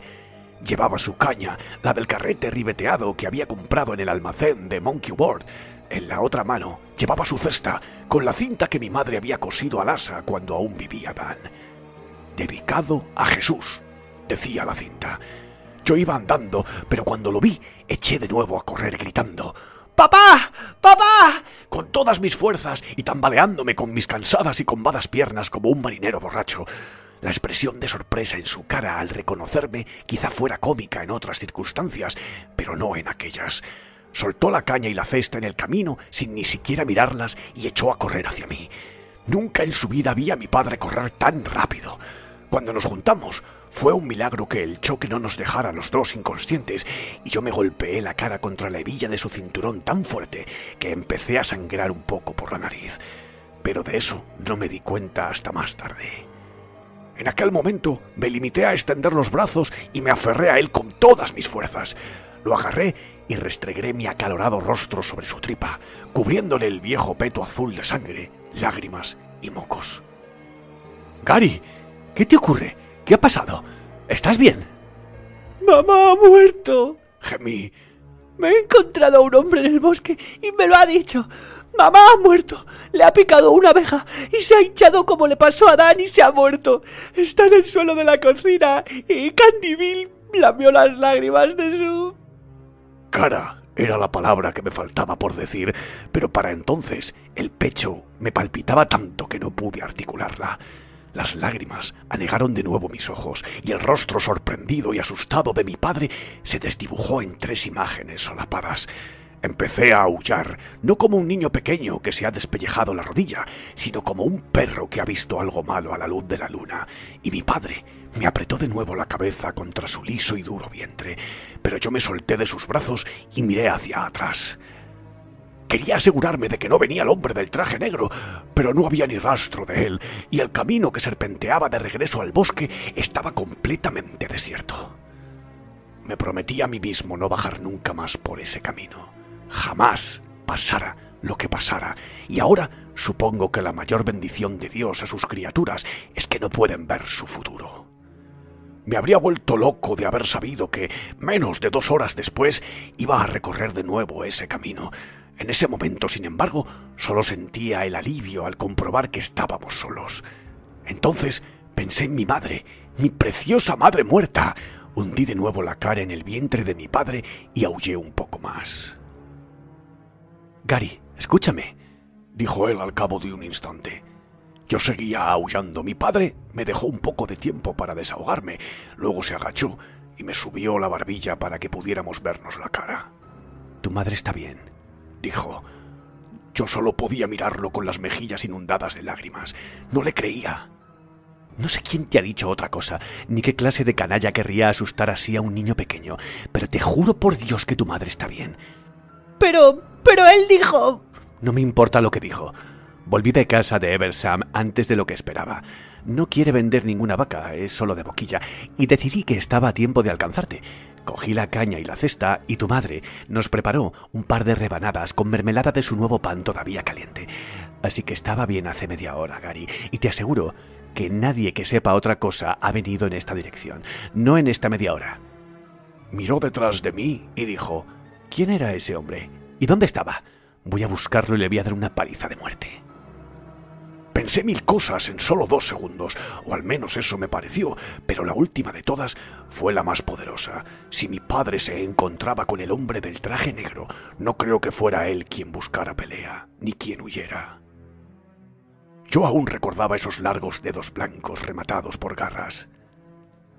¿Gary? Creo que no me acuerdo. Dije. ¿Estabas donde se bifurca el río? ¿En la roca grande?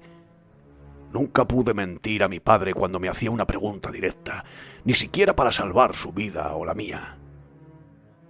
Sí, pero no vayas allí, dije agarrándolo del brazo con las dos manos y tirando de él con fuerza. Por favor, no vayas. Ese hombre daba miedo. Entonces me vino la inspiración como un fogonazo. Creo que llevaba una pistola. Mi padre me miró pensativo. ¿Puede que no hubiera ningún hombre? Dijo elevando un poco el tono en la última palabra hasta convertirla en algo que era casi, aunque no del todo, una pregunta. Quizá te quedaste dormido mientras pescabas y tuviste una pesadilla, como la que tuviste sobre Denny el invierno pasado. Había tenido un montón de pesadillas sobre Dan el invierno anterior, sueños en los que yo abría la puerta del armario o la que daba acceso al oloroso lagar y lo veía allí de pie, mirándome con su rostro violáceo y estrangulado. Después de muchas de esas pesadillas, me despertaba gritando y despertaba también a mis padres. Igualmente, me había quedado dormido un rato a la orilla del riachuelo, amodorrado en cualquier caso, pero no había soñado nada y estaba seguro de haberme despertado justo antes de que el hombre del traje negro matara a la abeja de una palmada que la hizo desplomarse desde mi nariz hasta mi muslo. No lo había soñado como había soñado lo de Dan, de eso estaba seguro, aunque mi encuentro con aquel hombre ya había adquirido una cualidad onírica en mi mente, como supongo que siempre ocurre con los hechos sobrenaturales, pero si mi padre creía que aquel hombre solo existía en mi cabeza, quizá fuera mejor. Mejor para él, Supongo que pudo ser eso. dije. Bueno, debemos volver y encontrar la caña y la cesta. Mi padre, de hecho, se puso a andar en esa dirección y tuve que tirarle frenéticamente del brazo para detenerlo y hacer que se diera la vuelta. Luego, Le dije. por favor, papá, quiero ver a mamá. Tengo que verla con mis propios ojos. Mi padre se lo pensó y a continuación asintió con la cabeza. Supongo que sí. Primero iremos a casa y luego cogeremos la caña y la cesta. Así que volvimos caminando juntos a la granja, mi padre con la caña al hombro como uno cualquiera de mis amigos, yo llevando su cesta y los dos comiendo rebanadas del pan de mi madre, untadas con mermelada de grosella. ¿Has pescado algo? me preguntó mi padre cuando divisamos el granero. Sí, Respondí, una trucha arcoíris bastante grande. y una trucha de arroyo mucho más grande, pensé, pero no se lo dije. En verdad, la más grande que he visto en mi vida, pero no la tengo para enseñártela. Se la di al hombre del traje negro para que no me comiera, y funcionó por los pelos. ¿Eso es todo? ¿Nada más? Después de pescarla me quedé dormido. No era propiamente una respuesta, pero tampoco una mentira en realidad. Tuviste suerte de no perder la caña. Porque no la perdiste, ¿verdad, Gary? No, Dije reticente. Mentir sobre aquello no habría servido de nada, ni aunque fuera capaz de inventarme una patraña. No, si él estaba decidido a volver de todas formas por mi caña, y pude ver en su cara que sí lo estaba. Más adelante, Candyville vino corriendo desde la puerta trasera ladrando como loco y moviendo las ancas de un lado a otro como hacen los terrier cuando están nerviosos. No pude esperar más. La esperanza y la angustia borboteaban en mi garganta como la espuma. Dejé atrás a mi padre y eché a correr hacia la casa con su cesta todavía en la mano y convencido, en lo más profundo de mi corazón, de que iba a encontrar a mi madre muerta en el suelo de la cocina, con la cara hinchada y tumefacta como la de Dan cuando mi padre lo trajo de aquel prado, gritando e invocando el nombre del Señor. Pero mi madre estaba de pie junto a la encimera, tan sana y salva como cuando la dejé, tarareando una canción mientras pelaba guisantes en un cuenco. Me echó una ojeada, primero sorprendida y luego asustada, al reparar en mis ojos muy abiertos y en mis pálidas mejillas. Gary, ¿qué te pasa? ¿Qué ocurre? No respondí, tan solo corrí hacia ella y la cubrí de besos. En algún momento mi padre entró y dijo No te preocupes, Lo. El chico está bien. Es solo que ha tenido una de esas pesadillas cuando estaba junto al arroyo. Dios quiera que sea la última. Dijo mi madre, y me abrazó más fuerte mientras Candyville bailaba en torno a nuestros pies, ladrando como loco. No tienes que venir si no quieres, Gary, dijo mi padre. Sin embargo, ya había dejado claro que pensaba que debía ir, que debía volver y enfrentarme a mis miedos, como supongo que diría la gente hoy en día. Eso está muy bien para terrores inventados, pero las últimas dos horas no habían hecho mucho por cambiar mi convicción de que el hombre del traje negro había sido real. Sin embargo, no sería capaz de convencer a mi padre de aquello. No creo que haya habido nunca un niño de nueve años capaz de convencer a su padre de que ha visto al diablo salir del bosque con un traje negro. Iré, dije. Había salido de la casa para unirme a él antes de que se marchara, armándome de valor para ponerme en marcha, y ahora estábamos de pie junto al tajo en el patio lateral, no lejos de la pila de leña. ¿Qué llevas detrás de la espalda? preguntó. Se lo enseñé. Iba a acompañarle y esperaba que el hombre del traje negro, con el pelo completamente liso, peinado hacia la izquierda, se hubiera esfumado, pero si no, quería estar preparado. Tan preparado como fuera posible, en cualquier caso. Llevaba en la mano la Biblia familiar que había sacado de detrás de mi espalda. Había pensado llevar mi Nuevo Testamento, que había ganado por memorizar el mayor número de salmos en la competición de los jueves por la noche en la Hermandad Juvenil. Conseguí memorizar ocho, aunque la mayoría de ellos, exceptuando el 23, se me había borrado de la mente al cabo de una semana. Pero el pequeño testamento rojo no parecía suficiente cuando tal vez me enfrentara al mismo diablo, ni siquiera con las palabras de Jesús marcadas con tinta roja. Mi padre miró la vieja Biblia, hinchada de documentos familiares y fotos, y creí que me iba a hacer devolverla a su sitio, pero no lo hizo. Una expresión de tristeza mezclada con compasión atravesó su rostro y asintió con la cabeza. Está bien, dijo.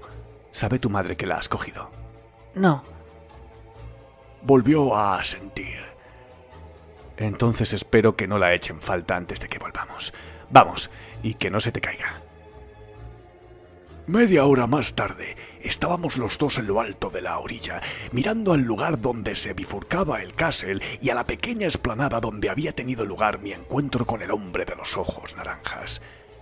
En la mano llevaba la caña de bambú, la había cogido de debajo del puente y la cesta estaba en la pequeña planicie con la tapa de mimbre vuelta del revés.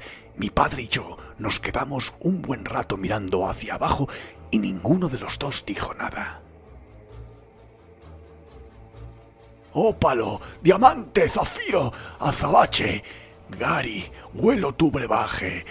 Este había sido el desagradable poemita que había recitado aquel hombre antes de echarse boca arriba y reírse como un niño que acaba de descubrir que tiene el valor suficiente para decir cochinadas como caca o pis. La esplanada de abajo estaba tan verde y exuberante como cualquier otro lugar de Maine, donde ve el sol a principios de julio, excepto en el sitio donde el hombre se había tumbado. Allí, la hierba, seca y amarillenta, formaba una silueta humana. Bajé la vista y vi que sostenía la abultada y vieja Biblia familiar delante de mí, apretando la cubierta tan fuerte con mis pulgares que se me pusieron blancos. Así era como Norville, el marido de mamá Sweet, sostenía una varilla de sauce cuando intentaba encontrar aguas subterráneas para alguien. Quédate aquí, dijo por fin mi padre. Bajó derrapando de lado por la loma, hundiendo sus zapatos en la fértil y mullida tierra y moviendo los brazos en busca de equilibrio. Yo me quedé donde estaba, blandiendo rígidamente la Biblia como una varilla de zahorí y con el corazón a punto de estallar. No sé si en esa ocasión me sentí observado o no. Estaba demasiado asustado para sentir nada, excepto el deseo de estar lejos de aquel lugar y de aquel bosque. Mi padre se agachó, olfateó el tramo de hierba muerta y torció el gesto. Yo sabía lo que estaba oliendo, algo parecido a cerillas quemadas. Luego echó un vistazo por encima del hombro para comprobar que no venía nadie por detrás. No había nadie. Cuando me entregó la cesta, la tapa aún colgaba del revés en sus pequeñas y bonitas junturas de cuero. Miré dentro y no vi más que dos puñados de hierba. ¿No dijiste que habías cogido una trucha arcoiris? dijo mi padre, aunque puede que también lo soñaras. Algo en su tono me picó. No, Dije, sí que la pesqué.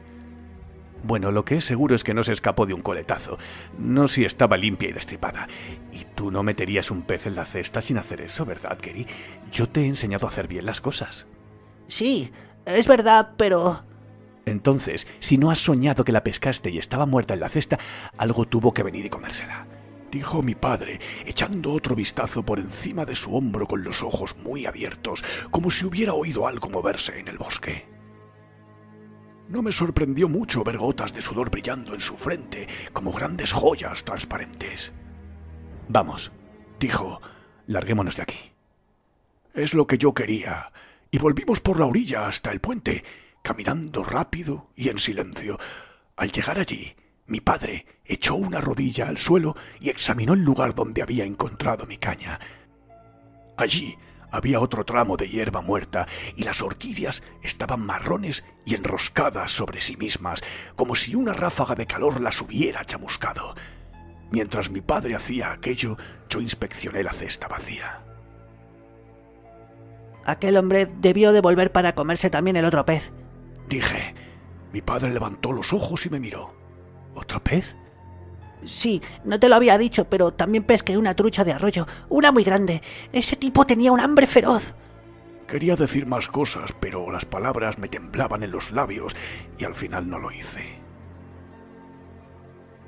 Subimos hasta el puente y nos ayudamos el uno al otro a saltar la barandilla. Mi padre cogió la cesta, miró dentro, se fue hasta la baranda y la tiró por encima. Llegué junto a él justo a tiempo de verla caer al río y flotar como una barca, hundiéndose cada vez más a medida que el agua entraba a raudales en sus mimbres. Huele mal, dijo mi padre sin mirarme, y su voz sonó extrañamente a la defensiva. Fue la única vez en mi vida que le oí hablar así. Sí. Si tu madre pregunta, le diremos que no hemos podido encontrarla. Si no pregunta, no le diremos nada. De acuerdo. Y ocurrió que mi madre no preguntó. Nosotros no le dijimos nada y ahí quedó la cosa. Ese día en el bosque fue hace 81 años y en muchos de los años transcurridos desde entonces ni siquiera he pensado en él, al menos despierto. Como cualquier otro hombre o mujer en este mundo, no puedo responder de mis sueños, pero ahora soy viejo y me parece que sueño despierto. Los achaques me acechan como olas que pronto se llevarán un castillo de arena abandonado por un niño, y también los recuerdos, lo que me recuerda el fragmento de una vieja nana que dice, Déjalos a su aire y volverán a casa, moviendo el rabo tras de sí. Recuerdo cosas que comí, juegos a los que jugué, chicas a las que besé en el guardarropa del colegio cuando jugábamos al cartero, chicos con los que hice amistad, el primer trago que tomé, el primer cigarrillo que fumé, tabaco de hoja de maíz detrás de la pocilga de Dickie Hammer y vomité. Pero de todos los recuerdos, el del hombre del traje negro es el más fuerte y brilla con su luz propia, espectral y embrujada. Era real, era el diablo, y aquel día yo fui su mandado o su suerte. Tengo la sensación, cada vez más, de que escapar de él fue mi suerte, pura suerte, y no la intercesión del Dios al que he venerado y cantado himnos durante toda mi vida.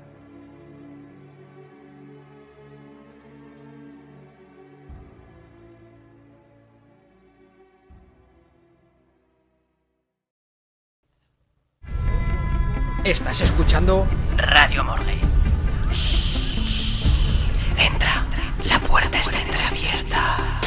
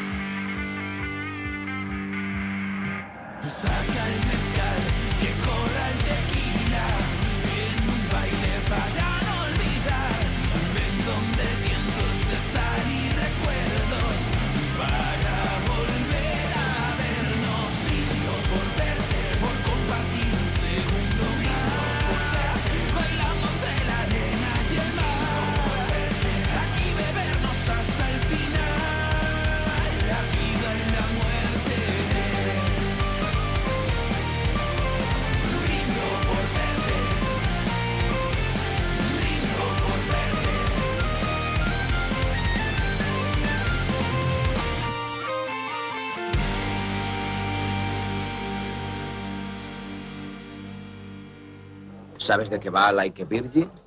De una chica que se cuela por un tío que tiene una polla enorme. Toda la canción es una metáfora sobre las pollas grandes. Tanto gilipollas y tan pocas balas. Cine de la morgue.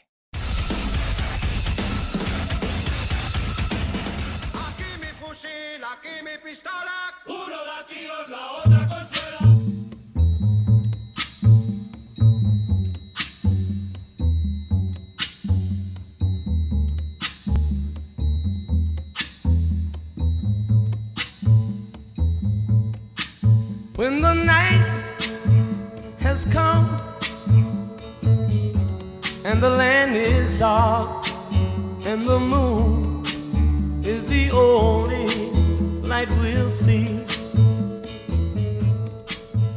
Bueno, bueno, bueno, bueno, bueno, pues ya estamos en el cine de la morgue y hoy vengo a prepararos una película, evidentemente, una eh, adaptación del maestro, por eso el programa de hoy está, está basado en, en Stephen King.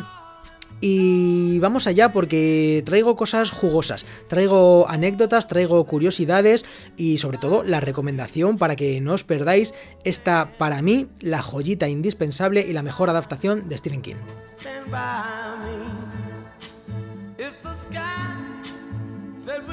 Stephen King eh, se ha caracterizado, además de, de por tener eh, multitud de, de novelas, ya lleva más de, más de 70, más de 150 relatos cortos, ensayos, en definitiva, el maestro del terror.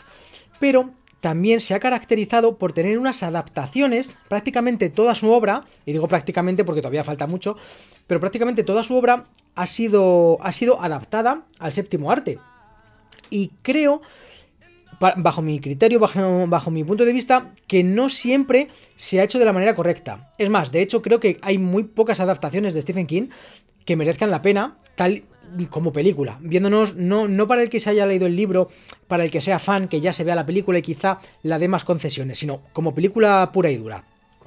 Pero hoy no, hoy os voy a tratar de una de esas excepciones, porque yo creo que la película de la que vamos a hablar hoy, Stand By Me, cuenta conmigo, eh, al, al castellano, creo que es la mejor adaptación que le han hecho a King hasta, hasta la fecha. De hecho, eh, en la guía, mi guía de cabecera de guía ilustrada de Stephen King, la dan un, un 90% de, de, de aprobado y de fidelidad con el cuento. Bueno, vamos a empezar por partes. En las adaptaciones, como decía, de Stephen King, me extraña que no hayan sido to- todo lo bueno que, que debieran, porque a Stephen King le han adaptado los mejores. Empezando por, eh, por Brian De Palma, que adaptó Carrie. Después eh, tuvimos a Toby Hooper con El misterio de San Slot, a Kubrick con, con El Resplandor. También a George Romero, adaptó Zone. Tenemos a, Cronenberg también en La Zona Muerta. ¿Quién más le ha adaptado? John Carpenter, adaptó Christine. O sea, un elenco de buenos actores que no supieron. Bueno, hay, casos y casos, ¿vale? Porque, por ejemplo, el resplandor de Kubrick y demás, habría que entrar en harina en cada caso. Pero en, realmente no supieron crear un buen producto con el material del que disponían. Y este no es el caso del director Rob Reiner, que es un, di- un director poco conocido. Si yo os digo Rob Reiner, no sonará de nada. De hecho, esta era su tercera película.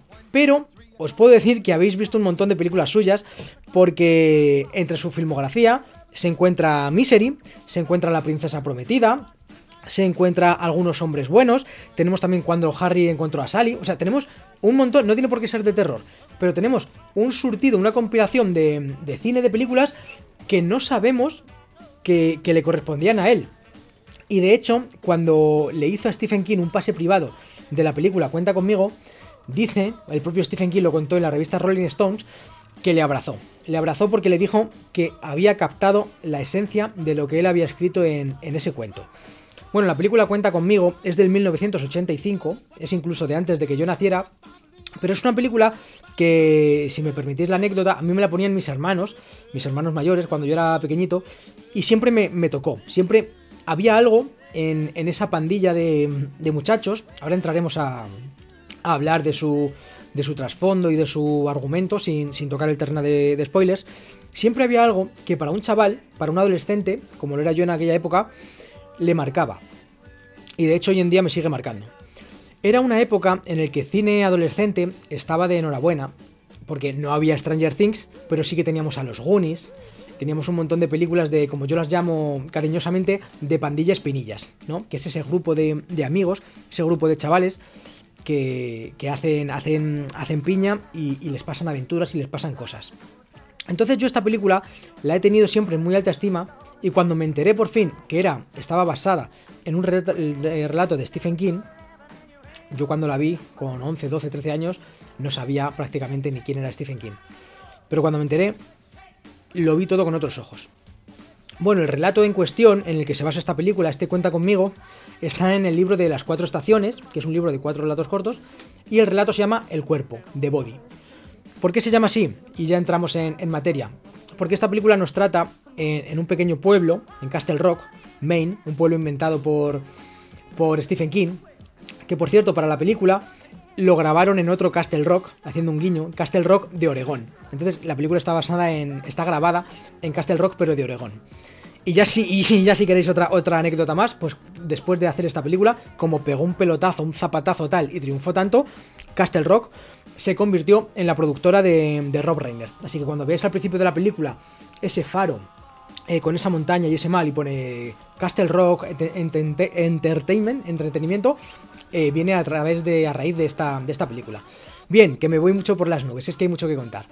Esta trama nos habla de que en el pequeño pueblo de Castle Rock hay un grupo de, de chavales, un grupo de, de jóvenes, que son eh, Teddy, eh, Corny Chambers, Chris y, Bern, los cuatro mejores amigos del instituto, que se enteran que, alguien del pueblo ha sido atropellado por, por las vías del tren y le han matado. Bueno, en verdad no saben si le han matado, pero dicen que su cuerpo ha desaparecido y que tiene que estar eh, a un lado del, del arroyo. Eh, esto se convierte en una aventura. Cada uno, cada personaje, le dice a, a los padres que, va a pasar unos días, una acampada, en, casa de otro amigo. Y se van cuatro días de, siguiendo las vías del tren. Castle Rock es un, es un pueblo, pequeñito pueblo que necesita tener eh, las vías del tren como, como transporte, de, ya bien de mercancías o de, pasajeros. Entonces ahí es donde comienza su aventura, cuando, cuando quieren convertirse ya no en héroes, ¿vale? Sino quieren, quieren tener eh, esa aventura que todos los chavales, esa complicidad mmm, que todos hemos vivido de pequeños, cuando estábamos en nuestra pandilla de, mejores amigos y cada palabra, cada frase, cada cosa que hacíamos juntos era súper importante, pues el cuerpo, encontrar a un cadáver de un niño muerto, es el telón de fondo. No lo hacen con maldad, no lo hacen con acritud, quizá con un poquito de morbo, sí, pero principalmente lo hacen para, para estar unidos. Y esa es su aventura. Y como nos dicen al principio de la película, eh, perdón, al final de la película, solamente estuvimos fuera cuatro días, pero cuando volvimos, el pueblo parecía diferente. ¿Por qué? Porque todo lo que les pasó en esos cuatro días les cambió la vida para siempre. Es una película muy bonita, es una película muy bella, no es una película de terror, no todo tiene por qué ser terror. Aunque, aunque sí que hay momentos que si buscamos un trasfondo, si buscamos más allá, ir a buscar a un niño muerto no es algo agradable, pero, pero la película no va, no va por el terror. El relato tampoco. El relato del cuerpo tampoco va por el terror. Va más del compañerismo, va más de, la superación, de la amistad, de los problemas de cada uno, de la vida. Es una película triste y es un relato triste, sobre todo el final. El final de esta película está un poco edulcorado, está un poco... mm, te da un poco más, más pie a la esperanza, porque nos va diciendo, y esto, es, esto lo hace mucho Stephen King, nos va diciendo el final de cada amigo. En este momento daos cuenta que tendrían 12 años o 13 años, pero cuando acaba la película, eh, este, eh, mejor dicho, cuando acaba el libro y la película, Stephen King, o en este caso Bob Reiner, nos cuenta lo que le pasa a cada uno de, sus, de, los protagonistas en el futuro. En la película hay alguno que sale mal parado, pero los demás salen bien. En el libro no. En el libro Stephen King va un poco más allá con la crudeza y nos cuenta cómo muere cada uno. Eso lo hace mucho Stephen King en los, en los relatos y a mí me agobia bastante porque cuando me has ofrecido 50, 60, 70, 100 páginas con unas personas que ya las considero parte de mi familia, me importan, me interesan, las quiero, y después me dices cuál es su final, ese sentimiento no podríamos llamarlo terror, pero yo particularmente lo llamaría nostalgia. Es, es un sentimiento mm, desazonador que te mantiene el corazón en vilo porque sabes que la vida es así. Nosotros no sabemos en el grupo de nuestros amigos cómo van a acabar. Entonces, es, esa premisa creo que la hacen muy bien y la película al final te deja un sentimiento agridulce, bien por un lado pero mal por otro. Bueno, vamos a hablar de los protagonistas porque tenemos un casting excelente, excelente. Tenemos a, Corey Feldman, que eh, es muy conocido de, de películas ochenteras. Eh, Jerry O'Connell no es tan conocido, eh, pero, pero sí que le pudimos ver en... y cumple bastante bien en esta película. Y sí que le pudimos ver en otras películas de- del género. Y sobre todo la pareja protagonista, pues es Will Wheaton, el famosísimo Will Wheaton, y, y River Phoenix. River Phoenix es otra de esas. Otra de esas alicientes para ver la película. River Phoenix, por si no lo conocéis, es el hermano de Joaquín Phoenix. El hermano que murió de adolescente en trágicas circunstancias. Y que casi le cuesta también la vida a su hermano. eh, eh, Jo- Joaquín Phoenix, que no me salía. De hecho, se cuenta que estuvo, estuvo muy mal, estuvo fatal, porque. Y además prometía mucho. River Phoenix era un actor que, que prometía mucho, enamoraba la pantalla. Y además dicen, dicen por ahí en otra anécdota, os voy soltando anécdotas, que perdió la virginidad mientras rodaba esta. mientras grababa esta película. Bueno, os voy a contar otra anécdota. Hablando de. Por si no es suficiente para ver esta película, para que la veáis con otros ojos. Esta película, como digo, tiene mucho que ver con el tren. Los chicos van cruzando las vías del tren, los chicos hacen un juego de a ver quién aguanta más hasta que salte, hasta que pase el tren. Es, siempre el tren es un personaje más, un, personaje peligroso, un personaje que está ahí eh, acechando y que, y nota su peligro. Bien, pues Stephen King nos contó que aunque él no se acuerda de nada de lo que ocurrió, porque él era muy pequeño, esto se lo contó su madre. Y es que el Stephen King y un amigo de clase siempre jugaban alrededor de las vías del tren, allá en su Maine natal. Un día lo que ocurrió es que Stephen King llegó solo a casa, sin su colega, sin su amigo y sin la madre de su amigo. Llegó pálido, temblando y, no, decía nada, no articulaba palabra. Se quedó en shock. Más tarde se descubrió que estaban jugando al lado de las vías del tren, el tren pasó y atropelló a su amigo. Era- era- eran niños, no llegaban ni a 10 años. Fíjate que Stephen King, eh, King ni se acuerda. Lo mismo tendrían la memoria del ser humano, suele empezar a los 5 o 6 años, pues lo mismo tendrían, tendrían esa edad. O fue un shock tan grande que Stephen King lo ha borrado de su cabeza. Pero su madre sí que lo cuenta que su amigo murió, murió, quedó, quedó eh, hecho mistos. Entonces, el tren eh, eh, se ha extrapolado a esta película como un elemento peligroso. Y cuando la veáis, os daréis cuenta de que tiene, de que tiene mucho sentido. Y ya sabiendo esta anécdota que le pudo pasar a él, pues también da, también da bastante que pensar. Y nada más, eh, no me quiero hacer mucho de rogar, no, no quiero ser mucho más pesado, hay muchas más anécdotas, como que por ejemplo Jerry O'Connell, el personaje de Bern, fueron eh, directores, productores, eh, trabajadores de la cinta, fueron a una feria y compraron unas galletas de marihuana, las dejaron en el set y el personaje de Ben, de Bert, se pegó un atracón de marihuana y de galletas de marihuana y dicen que acabó un poco haciendo un viaje y acabó llorando y, solo en un rincón eh, eh, paranoiado. Entonces, eh, son ese tipo de cosas, eh, el director Rob Reiner les dio a los chavales de fumar, pero no cigarrillos de verdad, porque él está en contra del tabaco. Pero estos chavales tenían que ser una pandilla eh, molona, una pandilla guay. Una pandi- no eran macarras, porque en la película vemos que hay otros macarras, ahí están los típicos abusones, pero eran una pandilla guay. Así que les dio hojas de remolacha, cigarrillos falsos, y fumaban mucho durante, durante, durante la película. Así que esta ha sido mi recomendación de hoy. Creo que, como he dicho al principio, esta y Misery, que también la casualidad de que es del mismo director, Rob Reiner, son las dos mejores adaptaciones que yo creo que se les ha hecho al maestro del terror. Dadle una oportunidad, no la veáis con los ojos como que vais a ver una película de, de miedo, de terror, sino vais a ver una, una pandilla espinillas, un, alegato a la amistad, un alegato al compañerismo. Eso Stephen King ya lo ha hecho un montón de veces. Por ejemplo, It. Yo It no considero que sea de terror. It creo que es unidad, superación, amistad. Entonces vais a ver una película de, de amistad. Y, parafraseando a, a la película, nadie tiene amigos como los que se tienen a los 12 años.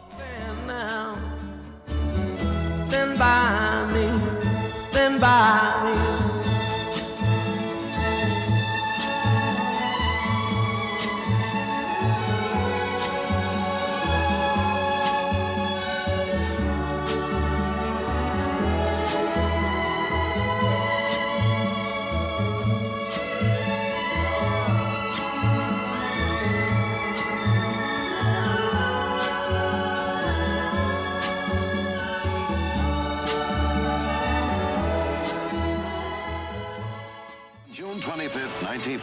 Cuando solo tenía 11 años, comenzó a coleccionar artículos sobre un asesino en serie real, Charlie Starkweather, que convirtió en una matanza un viaje con su novia por Nebraska y Wyoming.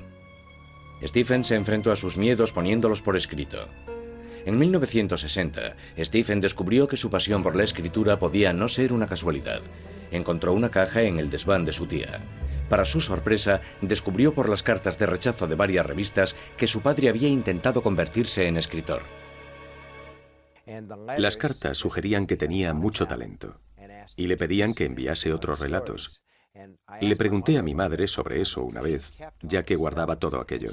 Ella se rió y me dijo, Stephen, tu padre era incapaz de ser constante, por eso huyó del matrimonio. Stephen empezó a enviar sus propios relatos a las revistas y comenzó su propia colección de cartas de rechazo. Pero al contrario que su padre, Stephen no dejó de escribir. Estaba decidido a continuar hasta que le publicasen algo. Ese otoño, Stephen comenzó a asistir al Instituto Lisbon, donde consiguió notoriedad y tres días de expulsión por publicar una parodia del periódico del instituto llamada El vómito del pueblo. También aprendió a tocar la guitarra y montó un grupo, pero a diferencia de la mayoría de los adolescentes consiguió un trabajo de media jornada cavando tumbas. Sí, yo cavé una con Stephen. Se llamaba... Nosotros nos referíamos a él como Ed del Muerto. El señor Newell era del pueblo. No sé si Stephen lo enterró o no, pero sí que cavamos la tumba. Mi padre era el encargado de un pequeño cementerio, así fue como conseguimos el trabajo. Nos pagaron 25 o 50 dólares. Era una fortuna. Era muchísimo en los 60.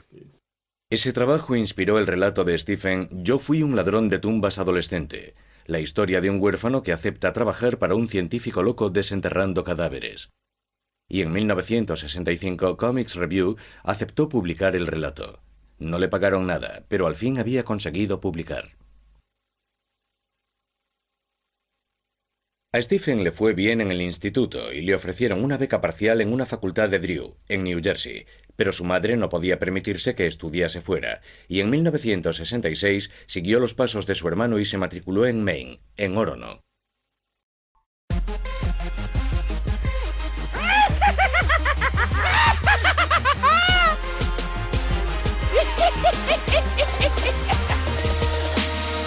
El correo de la morgue.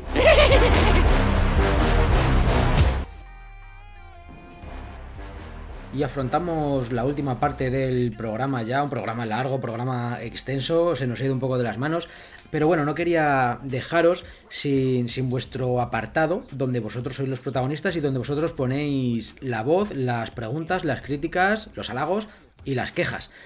Todo ello aquí recopilado en el correo de la morgue y por ello ya tenemos aquí en el estudio a Meli Guanchu. Muy buenas noches, ¿qué tal? Hola, buenas noches, oyentes. Oyentes y oyentas y oyentos. ¿Y Johnny? y yo.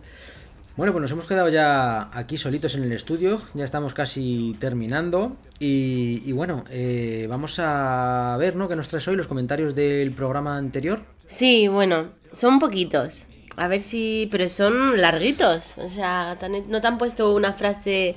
Me gusta mucho. No, te han puesto varias frases. Bueno, bueno, mejor, eso es que la gente saca ahí su tiempo y, y quiere explayarse. Sí.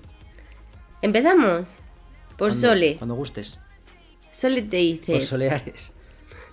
Te dice, felicidades por el programa. Aquí tenéis una nueva suscriptora. Ole, pues muchas gracias Sole y, y estamos, estos son comentarios del programa del anterior, ¿verdad? De pesadillas. De, pesadillas. Bueno, pues si te ha gustado el programa de pesadillas, esperemos que este también te mole porque es de Stephen King y, y si, te, si te gusta la lectura, el miedo y el terror, pues esperemos que este programa haya sido también de tu agrado, Sole. Sí. Bueno, vamos con el siguiente, que también es de otra mujer, Pilar R, que te dice, me has trasladado a mi adolescencia, aunque ya rondaba los 15 añitos. Me encantaba ver la serie, siempre he sido una médica, y esta serie me permitió disfrutar del terror sin pasarme la noche despierta. Yo igual, igual, te... eh, mm, me, me siento identificado contigo porque, porque lo mismo, cuando tenía... Yo creo que yo era más joven todavía de 15 años y, y la echaban lo- los sábados y los domingos, eh, la veía, luego me acuerdo ahí que me leían los libros de manera furtiva y yo me montaba mis películas en la cabeza, no daba miedo. Para luego no, no dormir por las noches. Pero sí que me permitía, era como un poco de escape para, para pues eso, para montarme mis películas de, de vampiros, de murciélagos, de casas embrujadas. Fue como, como el germen. Así que mola que, que no solamente haya sido cosa mía, sino que una generación entera haya crecido junto a estos libros. Mm, sí. Luego tenemos también a Sergio, que nos dice, ha estado muy bien, muy tranquilo este programa. Seguir como lo hacéis, sois geniales. Bueno, pues muchas gracias Sergio. Y sí, bueno, la verdad que intentamos mantener una línea ¿no? editorial y algunos programas nos vamos un poquito más de madre, pero bueno, más o menos intentamos seguir siempre, que creo que es lo que os gusta, es lo que nos estáis demostrando. Así que gracias por, por estar ahí. Sí, la verdad que todos los comentarios son súper positivos, o sea, me ha sorprendido bastante, para bien. Pues la verdad que mola porque muchas veces cuando tenemos, ya sabéis que no subimos programa todos los meses porque estamos muy liados, tenemos muchas cosas, muchos... Pero de vez en cuando revisa los comentarios y ves que a la gente le mola, se interesa, se involucra, dice subir y pues parece una tontería, pero en esos momentos de bajón te impulsa para decir, venga coño, vamos a hacer otro programa más. Así que mm, sois de gran ayuda. Sí, ayuda bastante. Tenemos también a David eh, Hernández Guerrero que te dice, el primer programa que os oigo. Oh. Y me ha encantado las historias de pesadillas. A partir de hoy tenéis un oyente más. Saludos desde Valencia. A ver si pones más programas de pesadillas. Saludos. Bueno, bueno, bueno, pues muchas gracias. La verdad que este programa, como dije, era un poco personal, porque yo creía que, que, que los oyentes de la morgue, los bichos raros, no les iba a molar demasiado. Pero creo que no, creo que me he equivocado. Igual que yo tenía amor por estos libros, creo que a vosotros os ha, os ha despertado un poquito la, la nostalgia. Pero bueno, ha sido un programa un poquito. mm, No ha sido tan, tan sesudo, no ha sido tan trascendental. Pero bueno, un programa fresquito y ameno que yo creo que también os ha molado. Esperemos que este de Stephen King también os haya gustado, porque creo que Stephen King tiene muchos más adeptos que, que R.L. Stein. Creo, ¿eh? Lo mismo luego me decís que no, pero, pero bueno. Habría que mirarlo esto. Sí. Y tenemos el último comentario de David C. Dice, saludos amigo Johnny y demás habitantes de la morgue. Criaturas varias. Buen programa este, como un co- cocido intenso pero siempre sabroso. Me ha hecho volver a la niñez picoteando relatos de terror. Seguid así y la música que utilizas es top. Salir a hacer deporte escuchándote da alas. Sois como cierta bebida energética. Saludos desde Membrilla. Monster, puedes decirlo. Bueno, yo en verdad yo soy más de Energeti. No sé, eh, empecé a comprar. Bueno, yo de Red Bull. Ya, lo que pasa es que el Red Bull es clásico de toda la vida, pero yo el Energeti empecé a comprarlo Bueno. porque era barato. A lo mejor estos oyentes son de café y punto. Te, has ido a, Bueno, a bebida energética, sí. Sí, yo, me- razón, yo me he ido. sí. Bueno, lo que quería deciros, que aquí en el estudio de Radio Morgue no, no tiene nada que ver. A lo mejor algún día cuelgo una foto, pero en el estudio de Radio Morgue tengo, creo que todos los Energeti que hay, la- las latas vacías, porque son un montón de colores. Y como yo soy un coleccionista mm, de, de todo, Un coleccionista raro. raro, pues colecciono latas de Energeti. Pero yo antes era de Monster, ¿eh? pero me he cambiado. Que, que nada, David, que me has abierto el apetito por hacerme un buen cocido. Además, estos días que está haciendo fresquito. y muchas gracias por, por estar ahí y, y por escucharme mientras haces deporte corriendo. Madre mía, qué coñazo, ¿no? ¡Qué pereza! Qué pereza. Con lo agustito que se está en la cama calentita escuchando el Radio Morgue. Sí, bueno, yo, yo digo eso, pero yo antes era un flipado de, de, de hacer running también, ¿eh? Yo también me iba a correr y tal. Lo que pasa... ¿Eh? ¿Coño? Anda, ¿y te ríes? No, no me hice una maratón y que... Bueno, media maratón, perdón. Sí. Me cago en 10. Voy a poner una foto. Voy a poner una foto por ahí. Los que estéis escuchando esto, si queréis, luego meteros por radiomorgue.podcast. Voy a colgar una pero foto. explícalo, ¿cómo que media maratón? ¿O se hace una maratón o no se hace una maratón? No, la maratón son 40, si no recuerdo mal, 40 y... 42 o 52 kilómetros y yo me hice la mitad. Ah, vale. En el retiro, en la casa de campo de Madrid. Y me acuerdo que quedé eh, entre los 20 primeros o por ahí. Lo voy a mirar, lo voy a mirar. Hace años ya de esto, ¿vale? Pero. pero- Ah, porque podías hacer la mitad de la maratón. No, porque era una carrera que eran tantos kilómetros. Eran 25. me Claro, entonces podías elegir hacer la mitad. No, no, no, era 25. es- Ah, era así, eran vale, 25 vale, vale. kilómetros. Joder, si me estuve preparando. Tú es que en esa época creo que casi no me conocías, pero me estuve preparando durante mes y medio. Me puse. Me estoy desviando del tema, ¿vale? Pero bueno. Me puse pesos en, en las manos, me puse pesos en los pies y estuve un, mes entero corriendo. Sí, sí, con, yo ahí con ya te conocía, ya te conocía. Que me parecía, acuerdo perfectamente. parecía yo ahí un. que no podía con mi alma, pero sí, sí. ¿Dónde están esas pesas? Eh, las tengo, las tengo. No, no las tienes. Sí, sí, sí. Mentiroso. Bueno, que ya no las voy a usar. Bueno. Venga, ya está. Contesta David, por favor. Muchas gracias a, a todos y a todas. Y nada, seguimos ya. Vamos con el, con el cierre del programa, que ya se nos está haciendo tarde. Y esta gente se tendrá que, que ir a dormir. Tenemos que cerrar las neveras, los nichos y, y dar carpetazo. A ver, no olvidéis de escucharnos también en Instagram, en radiomorgue.podcast. Y bueno, ahora hemos abierto un nuevo canal de WhatsApp. Así. eh, que buscándonos en los canales de WhatsApp Radio Morgue, ahí nos puedes encontrar también. Que es un nuevo canal que ha salido ahora nuevo en Sí, el WhatsApp. Está guay eso de WhatsApp, porque vamos colgando los programas y bueno, no molesta, no cuesta, y está ahí al lado donde los estados, ponéis Radio Morgue y pues ahí nos tenéis más, más a mano. Eh, ¿Te puedes creer que no te sigo todavía en WhatsApp? Sí, Eh, me, sí me lo tienes que, me tienes que decir cómo se hace porque no lo tengo muy claro, ¿eh? Yo creo que actualizando primero. Ah, vale. Bueno, vamos a cerrar el programa mientras actualizamos aquí el WhatsApp de, de Meli Guanchu. Venga, un beso. You say yeah,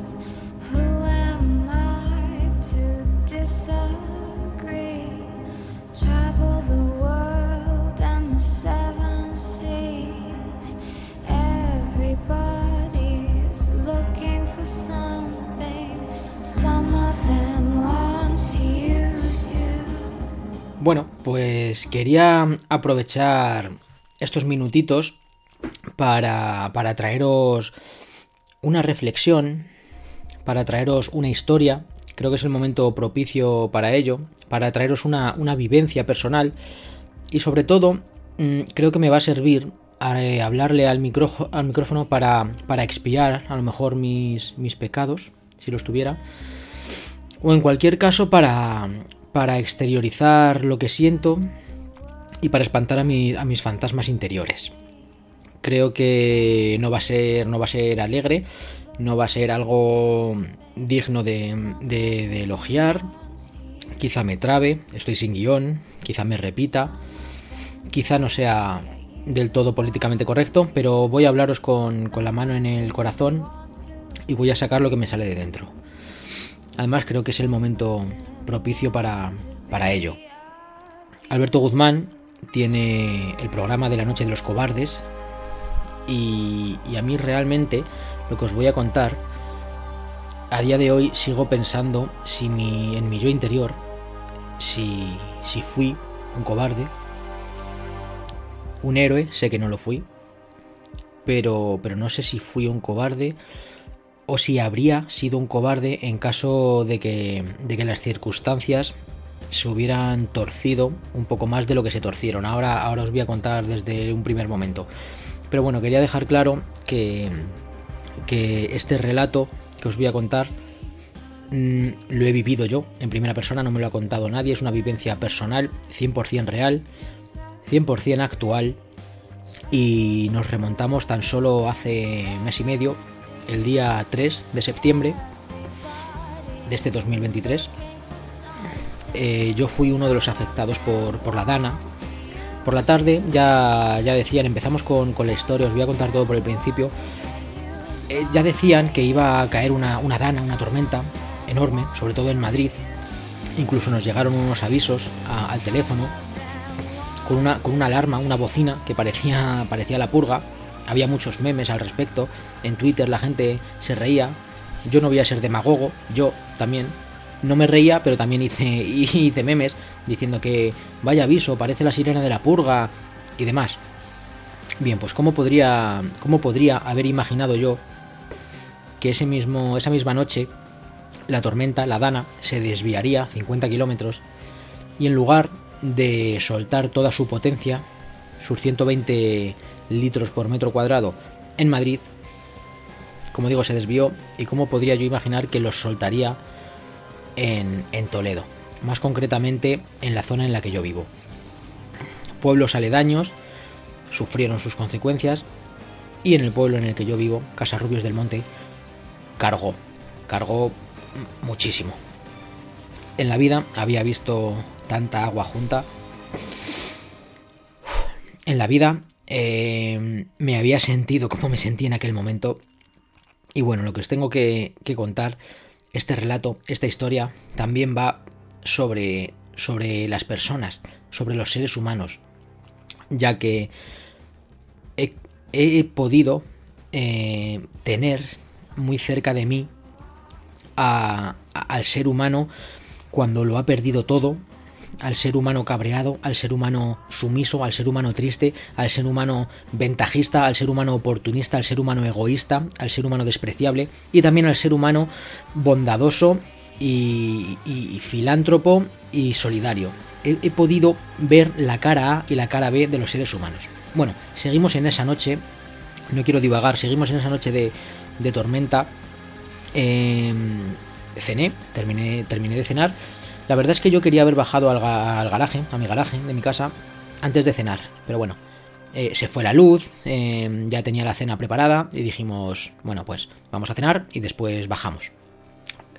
Bajé tranquilamente eh, con la linterna del móvil ya que la tormenta estaba cayendo, estaba cayendo bastante agua y se nos fue, se nos fue tanto la comunicación, se nos fue la cobertura y se nos fue la luz. En toda mi urbanización se quedó a oscuras. Pero yo bajé simplemente por echar un vistazo, sin imaginarme que mi vida cambiaría en cuanto abriera la puerta de entrada al garaje. En cuanto abrí esa puerta, tengo dos tramos de escaleras para bajar y, ya está mi ya está mi planta, la menos uno. Cuando abrí esa puerta, escuché un río. Mm, mi cabeza eh, se bloqueó. Bajé dos, tres, cuatro, cinco peldaños y ya no pude bajar más. Lo que vi fue un río cayendo mm, desde mi garaje, bajando escaleras, llenando las paredes y me quedé en shock. Me quedé paralizado. Tenía el móvil en la mano con la linterna, grabé, lo puse a grabar y cuando terminé de, de ese vídeo me despertaron de mi, de mi letargo dos vecinas. Cada una entraba del garaje por una puerta diferente mm, preguntando por, por unos familiares. En, concreto por, por sus hijos. Cada una preguntaba por su hijo. En ese momento me desperté de mi letargo y las dos puertas mm, antipánico de, de la entrada al garaje se cerraron por la presión del agua. El agua estaba subiendo muchísimo. En cuestión de minutos, mm, demasiados litros de agua. Era un río, era un río, mi garaje era un río. Se cerraron las dos puertas. Eh, entraron en pánico. Las dos mujeres entraron en pánico. Dejé el móvil, bajé para abajo para intentar ayudarlas. El agua ya nos cubría más arriba de la cintura, por, por el pecho más o menos. Y, lo, lo que viví cuando agarré esa puerta de metal, de chapa, antipánico, y entre los tres intentamos abrirla y vimos que era imposible, porque por nuestra parte el agua llegaba por, como digo, por el pecho, pero por el otro lado, por, por el lado del garaje, ya estaba hasta arriba. La presión del agua era brutal. Y ellas seguían diciendo que sus hijos estaban dentro del garaje. Lo que sentí en aquel momento mm, mm, es mm, la pesadilla recurrente que aún a día de hoy sigo teniendo de vez en cuando. La impotencia, mirar a esas personas a la cara y, no saber qué hacer, no saber qué decir, no saber cómo actuar. Aún a día de hoy sigo pensando cómo podría haber actuado. Pensad que no tenía herramientas, ningún vecino tenía herramientas, todos las teníamos en los trasteros y los trasteros estaban inundados. Pero que una persona diga que, cree que su hijo está en el garaje lleno de agua y la impotencia de no poder abrir la puerta es algo que me acompañará toda, toda mi vida. Por eso decía al principio que no sabía si fui un cobarde o, o qué fui, porque lo primero que se me ocurrió mm, fue decir que buscar que lo mismo su hijo había, había huido por otro lado, había buscado otra salida, había escapado por otro lado. Y, me fui, me fui de allí, ellas también se fueron y fuimos a, a buscar ayuda. A partir de ahí todo se, todo se salió de madre. No quiero extenderme mucho con este relato, podría, pero creo que tampoco no es el momento. Quizá, quizá os aburriría y bueno, no es el momento. Solamente quería contaros mi vivencia y hablaros, como digo, del ser humano. Bueno, cuando, cuando salí de ahí a buscar ayuda, me encontré cosas todavía peores, ya que había otros vecinos, los que vivían en los bajos, tenían las puertas, ventanas, persianas, todo cerrado, pero el agua se colaba en sus casas. El agua se subía, subía un metro, dos, tres, cuatro, a la altura de la mesita, a la altura de la televisión, seguía subiendo el agua. Y yo solamente recuerdo sus gritos de, de socorro, ayuda, que vamos a morir, que vamos a morir ahogados. Esa sensación fue horrible. Y ahí fue cuando conocí la, la mejor cara del ser humano, y es que entre todos los vecinos, seremos unas 200 personas quizá en la comunidad, nos pusimos el mono de trabajo eh, y, salimos eh, aquella noche a ayudar a todo el mundo. Anudamos sábanas, sacamos a los vecinos por, por los patios exteriores, les dimos, les dimos asistencia médica ya que hubo, hubo cortes, hubo contusiones, ayudamos trayendo comida, eh, bueno, eh, mantas, to- todo lo que hacía falta. Aquella noche fue una locura. Eh, finalmente, y por desgracia, en mi bloque, eh, aquella pesadilla, aquella dana se salvó, se saldó, perdón, se saldó con una, con una víctima mortal, con un joven que quedó, quedó atrapado. Seguramente lo escucharíais en las noticias o en los telediarios, quedó atrapado en, en un ascensor. No, no se pudo hacer nada por él, pero todos los vecinos consternados ayudamos. De una manera o de otra se vio la cara buena, la cara bonita del ser humano. Esta es mi historia, esta es mi, esta es mi pesadilla personal. Yo siempre digo que este año Halloween para mí no, no llegó en, en, en octubre. Para mí Halloween llegó el 3 de, de septiembre, perdón, porque ha sido como, como ver una película de terror, de estas películas de terror que, que tanto me gustan y que tanto reseño y que tanto opino sobre ellas, pues en, esta ocasión, en esa noche, la película de terror la viví yo. Desde las 10 de la noche que bajé por primera vez hasta las 4 de la mañana, que, que ya los servicios pudieron, pudieron llegar, servicios médicos, eh, eso, ambulancias, el juez, policía, guardia civil. Hasta las 4 de la mañana fue una desesperación. Bueno, eh, después de esa noche nos tocó currar, nos tocó arrimar el hombro y seguimos viendo la solidaridad de, de las personas, ya que pude ver cómo gente que casi ni nos conocía nos prestó eh, sus palas, sus carretillas, eh, comida, nos dieron luz, rulos de, de luz para no perder todo lo que había en las neveras, incluso tractores, dos vecinos vinieron con sus tractores para ayudarnos a, a sacar coches del garaje. Para que os hagáis una idea de la magnitud de lo que estoy hablando, mi bloque fue el más afectado de, todo el pueblo. Solamente los dos garajes, se inundaron dos garajes, dos garajes eh, con unos 200 coches, y nos dijeron que habían sacado 72 millones de litros de agua. Esto no lo dijeron a posteriori porque aún a día de hoy todavía tenemos secuelas, pero bueno, el agua se bajó a las tres semanas, la bajamos, nosotros mejor dicho, y fueron 72 millones de litros de agua lo que teníamos metido. Entonces hemos estado ayudando todo, pero también quería, eh, y si no lo digo reviento, quería criticar a ciertas personas, ciertos seres humanos que, que- que- son lo más despreciable del mundo, ya que son unos oportunistas y unos egoístas que buscan la, la desesperación de las personas, buscan las catástrofes, buscan cualquier punto débil para rascar algo en su beneficio. Egoístas, inhumanos, escoria. Me refiero a esa gente, por ejemplo, que cuando sacamos los coches inundados a, la calle, los sacamos del garaje y los, y los dejamos en, un descampado, al caer la noche empezaron a, abrir, cuando ya no había nadie, cuando ya la gente estaba agotada, estaba en sus hogares, empezaron a abrir coche por coche para ver lo que podían robar, para ver lo que podían sustraer. Porque en esos momentos de caos, de lloros, de lamentos, mmm, nadie se preocupa si tiene unas gafas de sol en el coche, si en mi caso tenía los, los cascos de Apple, los AirPods, cualquier cosa, las sillas de bebé, mi carrito de bebé, cuatro sillas de, de bebé, pues esa escoria de gente aprovecha para abrir coches y robar todo lo que, lo que puedan para más tarde revenderlos. Pero luego es, vamos a otra escala, ya que también hay escoria de personas que se hacen pasar por peritos del consorcio Todo esto lo, lo tramita, lo lleva el consorcio de, de compensación, eh, porque es una, fue una zona catastrófica, fue una desgracia eh, muy gorda. Y a partir del segundo del tercer día, como era prácticamente imposible debido al volumen, eh, era imposible hablar con el consorcio, empezaron a aparecer personas trajeadas, con camisa, con una carpeta debajo del brazo, diciendo que eran peritos del consorcio, que ya habían visto los coches, ya habían abierto informe y que daban por los restos a cada persona, pues quizá 500 euros, 600, 1000 euros por retirar el coche de ahí. Los coches no podían estar ahí y te daban ese dinero, lo retiraban y luego pues ya, ya vendría la compensación que ellos ya habían hecho el peritaje. Mentira. Posteriormente nos enteramos que esa gente no eran del consorcio, no eran peritos. Seguramente fueran pues compraventas, fueran chatarreros, vete tú a saber. Te daba, le daban a la gente un, dinero, una mierda, por, por los restos del coche, la gente aceptaba, se los llevaban en ese momento con la grúa y Claro, luego cuando llegaba el consorcio de verdad, no podía peritar ese coche pues ya se lo habían llevado. En, en definitiva, no sé si me estoy explicando o no, bueno, tampoco importa. El caso es que se hacían pasar por peritos, no lo eran, se querían llevar los restos del coche a, a precio de, de saldo para más tarde quizá venderlo por piezas, desguazarlo, pelarlo, vete tú a saber.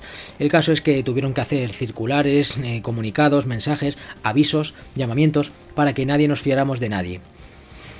Como esto, os podría contar mil y una batallitas, pero ya llevo 12, 14 minutos y no es plan. Lo que sí que quiero decir es que mm, no es lo mismo hablar, criticar una catástrofe natural, una desgracia, una pesadilla. Hoy estamos hablando de pesadillas, yo he vivido una. No es lo mismo criticarlas por lo que estamos viendo, por lo que nos cuenta la tele, a cuando te toca a ti de cerca. Y es por eso que a mí que me gusta mucho ahondar en el ser humano, en sus luces, en sus sombras, pues creo que, que cuando hay una catástrofe natural podemos ver lo mejor y lo peor de las personas. Tampoco soy quien para, para quejarme, tampoco soy quien para, para, para llorar, para lamentarme, porque sé que hay gente que ha perdido muchas más cosas. A definitiva, lo material se repone, pero fijaos ahora, por ejemplo, cómo está el mundo, las imágenes que nos están llegando, es mucho peor.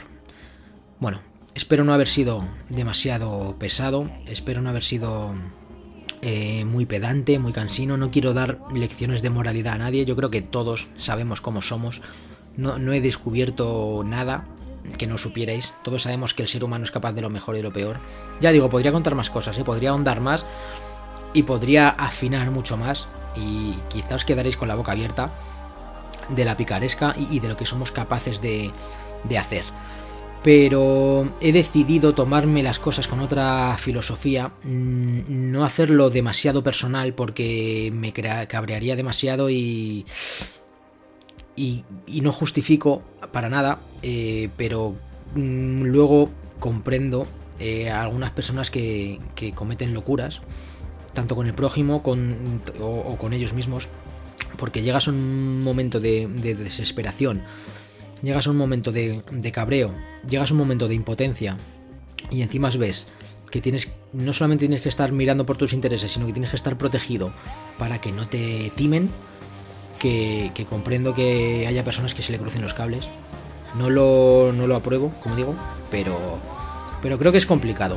Así que bueno, un relato un poco, un poco triste, una, una pesadilla personal, me ha servido como terapia, ¿no? Hablarle aquí al micro, eh, contároslo, hablároslo, para quizá cuando dices las cosas en voz alta, pues las puedes pensar de otra manera, o, o te sirve para, para hacer borrón y cuenta nueva, y desde ahora hacia adelante, pues mirar al futuro y estar sobre todo protegidos, estar prevenidos y estar preparados, porque como dijo eh, Francisco Pérez Caballero, los malos están ahí, pero los buenos somos más y tenemos que hacernos notar. Así que nada, espero no haberos aburrido demasiado, haberos enseñado algo, algo nuevo, eh, y deciros que nos vemos en la siguiente ocasión. Y hasta entonces no os olvidéis de cerrar bien la puerta antes de iros a acostar, pues nunca se sabe lo que puede haber en el otro lado.